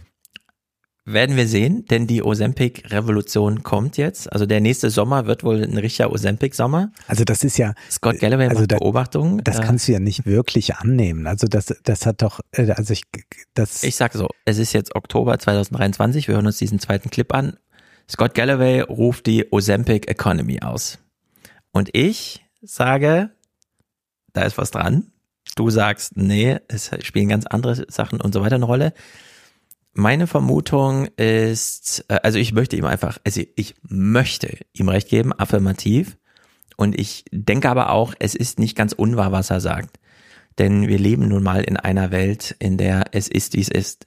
Die Menschen sind mit sich selber unzufrieden. Wir haben diesen Text im Spiegel gelesen. Ja, aber die Menschen werden ja mit sich unzufrieden bleiben. Also äh, ich glaube, das ist eine andere. Mal sehen. Na, äh, nee, nee, nee. Also das will ich nur noch gerade klarstellen. Diese, diese ganzen tausenden Videos. Wir hatten das ja auch hier schon als Thema. Junge Männer, die eigentlich gut aussehen, aber nichts anderes im Sinn haben, als irgendwie ihre Jawline zu vergrößern und so.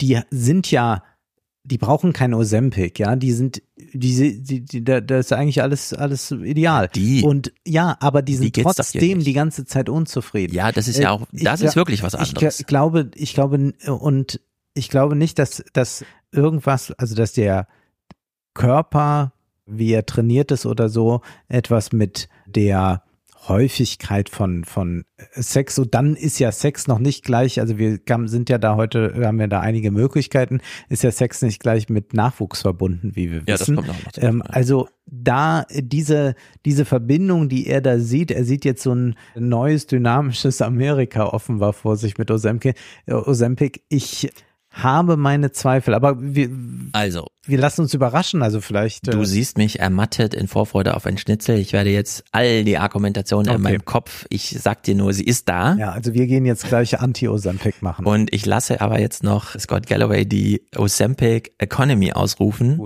weil ich glaube, da ist was dran. I'm just doubling down. I think that the the industrial food complex, the snack food industry, I think some of the big box retailers, kind of the what I'll call the industrial obesity complex. We don't like hospital systems, knee companies that make knee and hip replacements. I think you're going to see these companies hemorrhage market capitalization over the next 12 months. Hmm. Yeah, well, that's a good prediction. when when all of a sudden 100 million people are eating and drinking less and all of the ramifications whether it's diabetes hip replacements knee replacements depression therapy i, I think there's going to be less therapy you're just going to have I, um, this is going to be you're going to have more sports i mean and there'll, there'll be a lot of winners too that we can't even project but the everyone's talking about ai and it's going to grab the most headlines but over the next five years the greatest shifts in market capitalization are going to happen because of the Ozempic economy or whatever you would want to call it, the obesity economy that's about to be disrupted. People just don't even recognize how much of our economy is driven by obesity. Das glaube ich schon. Also wenn Mhm. sollte, ich muss einschränken, sollte Ozempic tatsächlich diese Wirkung haben, die man dort unterstellt und sollte sich das so durchsetzen können und das auch gesund sein, das dauerhaft zu machen, dann kann ich mir das durchaus vorstellen. Lass mich zum Schluss noch äh, zwei Clips bringen, auch wenn wir heute nicht in die Oper gehen, äh, will ich aber noch, noch ein Wort zur Oper verlieren, nämlich Waltraud Meyer, die wahrscheinlich größte lebende Wagner-Interpretin, äh, Sopranistin, hat abgedankt. Sie verabschiedet sich jetzt mit Mitte 60 von der Bühne. Sie ist seit neun, se- seitdem sie 19 ist, Opernsängerin, hat mit, ich glaube, 25, 26 schon die Country gesungen, ist also eine der ganz, ganz großen Stimmen. Und wer sie nicht kennt, einfach mal Waltraud Meyer bei YouTube eingeben und Liebestod dahinter schreiben, dann äh, sieht man, wie sie die Isolde singt. Diese acht Minuten sich mal reinziehen. Es gibt in mehreren Versionen, singt sie das. Es ist herausragend. Und Waltraud Meyer hatte jetzt ihren Abschied an der Staatsoper unter den Linden. Ole ist sogar hingefahren äh, Ah. in Elektra. Wir haben das ja auch schon mal in Frankfurt gesehen. Und sie hat aber nicht Elektra gesungen, sondern Clytemnestra, also eine äh, Rolle, die dann sie unbedingt machen wollte. Auch deshalb wo wollte sie es machen. Sie hat also hier nochmal in dieser äh, berühmten Patrice Chéreau Inszenierung ist sie, ist sie aufgetreten. Patrice Chéreau war für sie ein sehr wichtiger Regisseur. Und wir hören erstmal, was sie sich wünscht. Ich würde mir wünschen für die Oper, dass das Augenmerk nicht so sehr nur auf die Augen gerichtet wird, sondern eben auch wieder aufs Musikalische. Was ich natürlich jetzt ganz glücklich bin, dass Christian Thielemann hierher kommt, weil der hat ein Ohr dafür und das finde ich ganz fantastisch. Und eben, dass mehr darauf geachtet wird in Regie auf Emotionen. Also dass nicht nur wahnsinnig viel auf der Bühne an Spektakel passiert, wo man nachher zwar sagt, oh wow, da ist furchtbar viel los gewesen, aber ich möchte Menschen sprechen lassen. Ich möchte, dass Menschen Emotionen ausdrücken und dass die, diese Emotionen, dass die sich übertragen auf die Menschen, die im Zuschauerraum sitzen. Und da können wir, denke ich, aus Mhm. unserer Erfahrung in Frankfurt auch sagen, dass die schauspielerischen Leistungen wirklich sehr, sehr gut sind. Und Wir dass haben, da ähm, ja. das Menschliche, was sie jetzt hier anspricht, sehr transportiert wird. Ja, jedes Mal, wenn wir hier podcasten, ich gucke ja genau auf meinen Stapel der Bücher. Der Programmhefte. Genau, ja. der Programmhefte. Es sind jetzt zehn oder elf. Und alle fanden hier in Frankfurt statt. Und ich saß nie weiter hinten als in Reihe drei.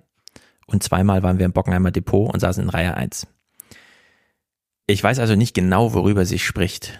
Denn wenn ich in die Oper gehe, sitze ich ganz vorne, sehe nur Menschen, höre nur geile Musik und Spektakel auf der Bühne.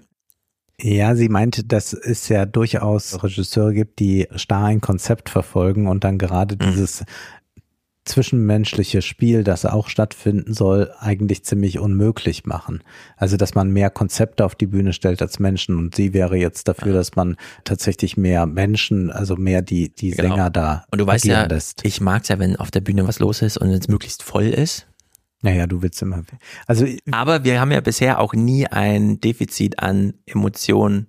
Nein, nein, aber So man gesehen. kann ja sehr minimalistisch große Fülle herstellen an menschlichen Emotionen. Aber wir haben jetzt heute so viel über Kontext geredet und als hätte ich es geahnt, habe ich jetzt noch etwas mitgebracht von Waltraud Meyer. Und zwar wird sie dann gefragt, wie sie denn jetzt an diese Rolle der Clytemnestra drangegangen ist. Denn das ist kann man wohl sagen, eine der grausamsten äh, Figuren auf der Opernbühne. Ja, die Mutter von Elektra, die hat ja nun wirklich nichts Gutes im Sinn. Wie wir wissen, das ist ja eine Existenz, die da in der Nacht rum marschiert, irgend, von irgendwelchen Träumen heimgesucht wird, mit Schlafenproblemen hat und, und, und.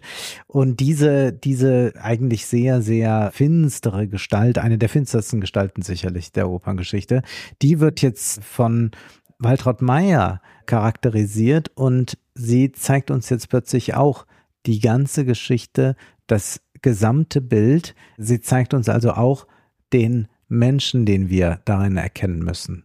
Patrice hat immer gesagt, und wir waren uns da so völlig einig, das Schicksal von der Clytemnestra ist tragisch. Die ist ja nicht irgendwie eine böse, verkommene Person. Ich meine, man muss ihre ganze Geschichte auch wirklich betrachten. Erstens mal wurde sie zur Hochzeit vergewaltigt. Dann wurde ihre erste Tochter, die Iphigenie, als Opfer gebracht, damit die Männer in den Krieg ziehen konnten. Dann kommt nach zehn Jahren der Mann heim, bringt die Geliebte mit. In der Zwischenzeit hat sie den geheiratet, den sie eigentlich geliebt hatte. Also ich meine, ihr Schicksal ist ganz schlimm. Ich will, oder man spielt ja auch, dass sie diese wahnsinnigen Gewissensbisse hat, aber man muss die ganze Geschichte verstehen. Man muss sie deswegen nicht rechtfertigen, aber man muss sie verstehen. Insofern ist es für mich ganz klar, mich damit auch zu identifizieren. Ich meine, ich habe mich schon immer mit allen Personen auf der Bühne, die ich gespielt habe, voll und ganz identifiziert. Das ist es ja gerade, die Inkarnation.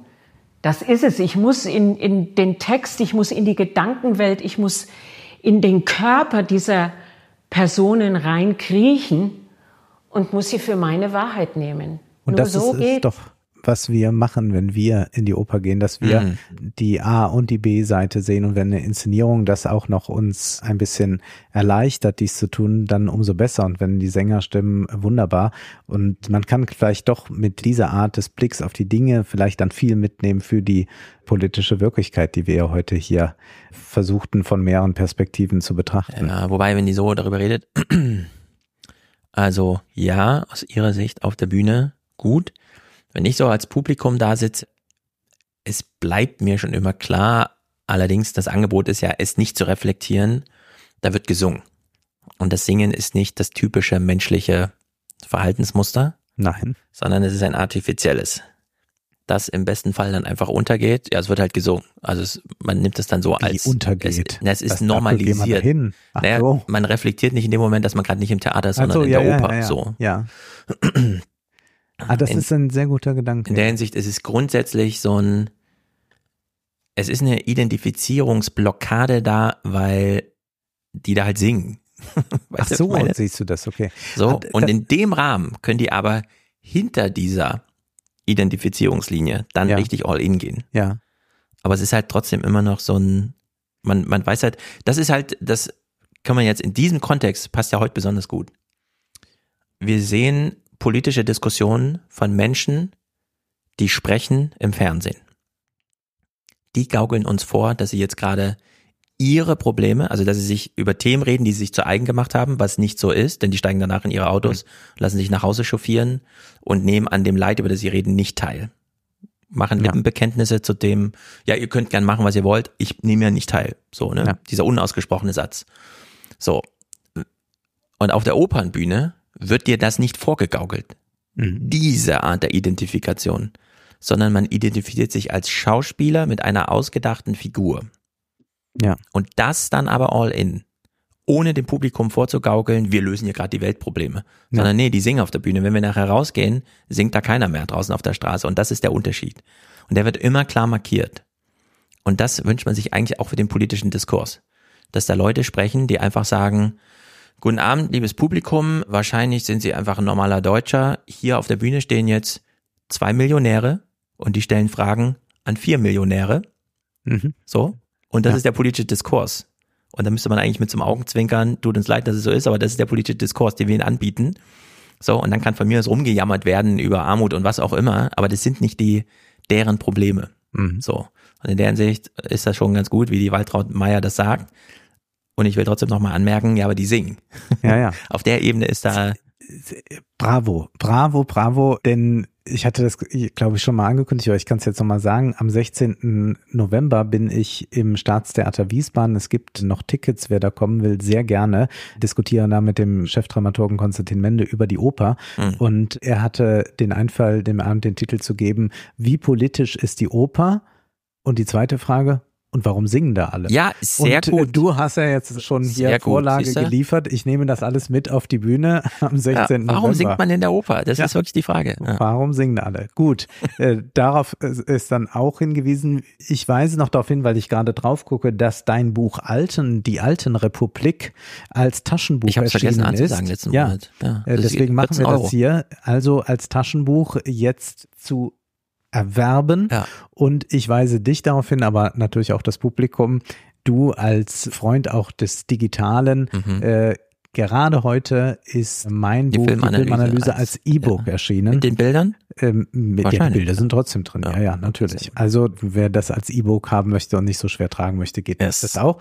Zum Schluss nochmal, wir lesen im Salon Hyperpolitik von Anton Jäger ein Essay bei Surkamp erschienen, nicht dick, aber hoffentlich reichhaltig.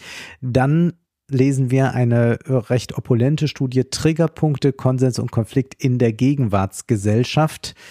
Da heißt es schon auf der Klappe, Konflikte werden gesellschaftlich hergestellt, sie werden entfacht, getriggert und angespitzt. Und worum es da geht, dem wollen wir uns äh, nähern. Und ich glaube, das ist auch schon wahrscheinlich dann eine ganz wichtige Grundlage Mhm. für die Wahlen, die im Osten stattfinden. Also Allerdings. das wird uns äh, da begleiten. Ich kann noch äh, sonst fast nichts ankündigen, außer dass ich dieses Technik-Optimisten-Manifest von Ja. Ant, äh, Treason Horowitz äh, äh, ähm, will ich da äh, mitbringen. Übernimmst du es? Okay, Äh, gut. ja, denn das ist so ein libertäres äh, Manifest. Die Technik wird's machen, Ja. sie hat's immer gemacht und jetzt müssen wir das alles Sehr nur gut. entfachen. Dann lasse ich es mir von Siri auch einfach mal vorlesen, damit ich so grob Ja.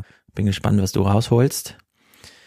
Ich werde, weiß auch nicht genau, aber ein Text liegt da. Die New York Times hat so im Hinterzimmer im Orga-Büro der Trump, also Wahlkampfadministration.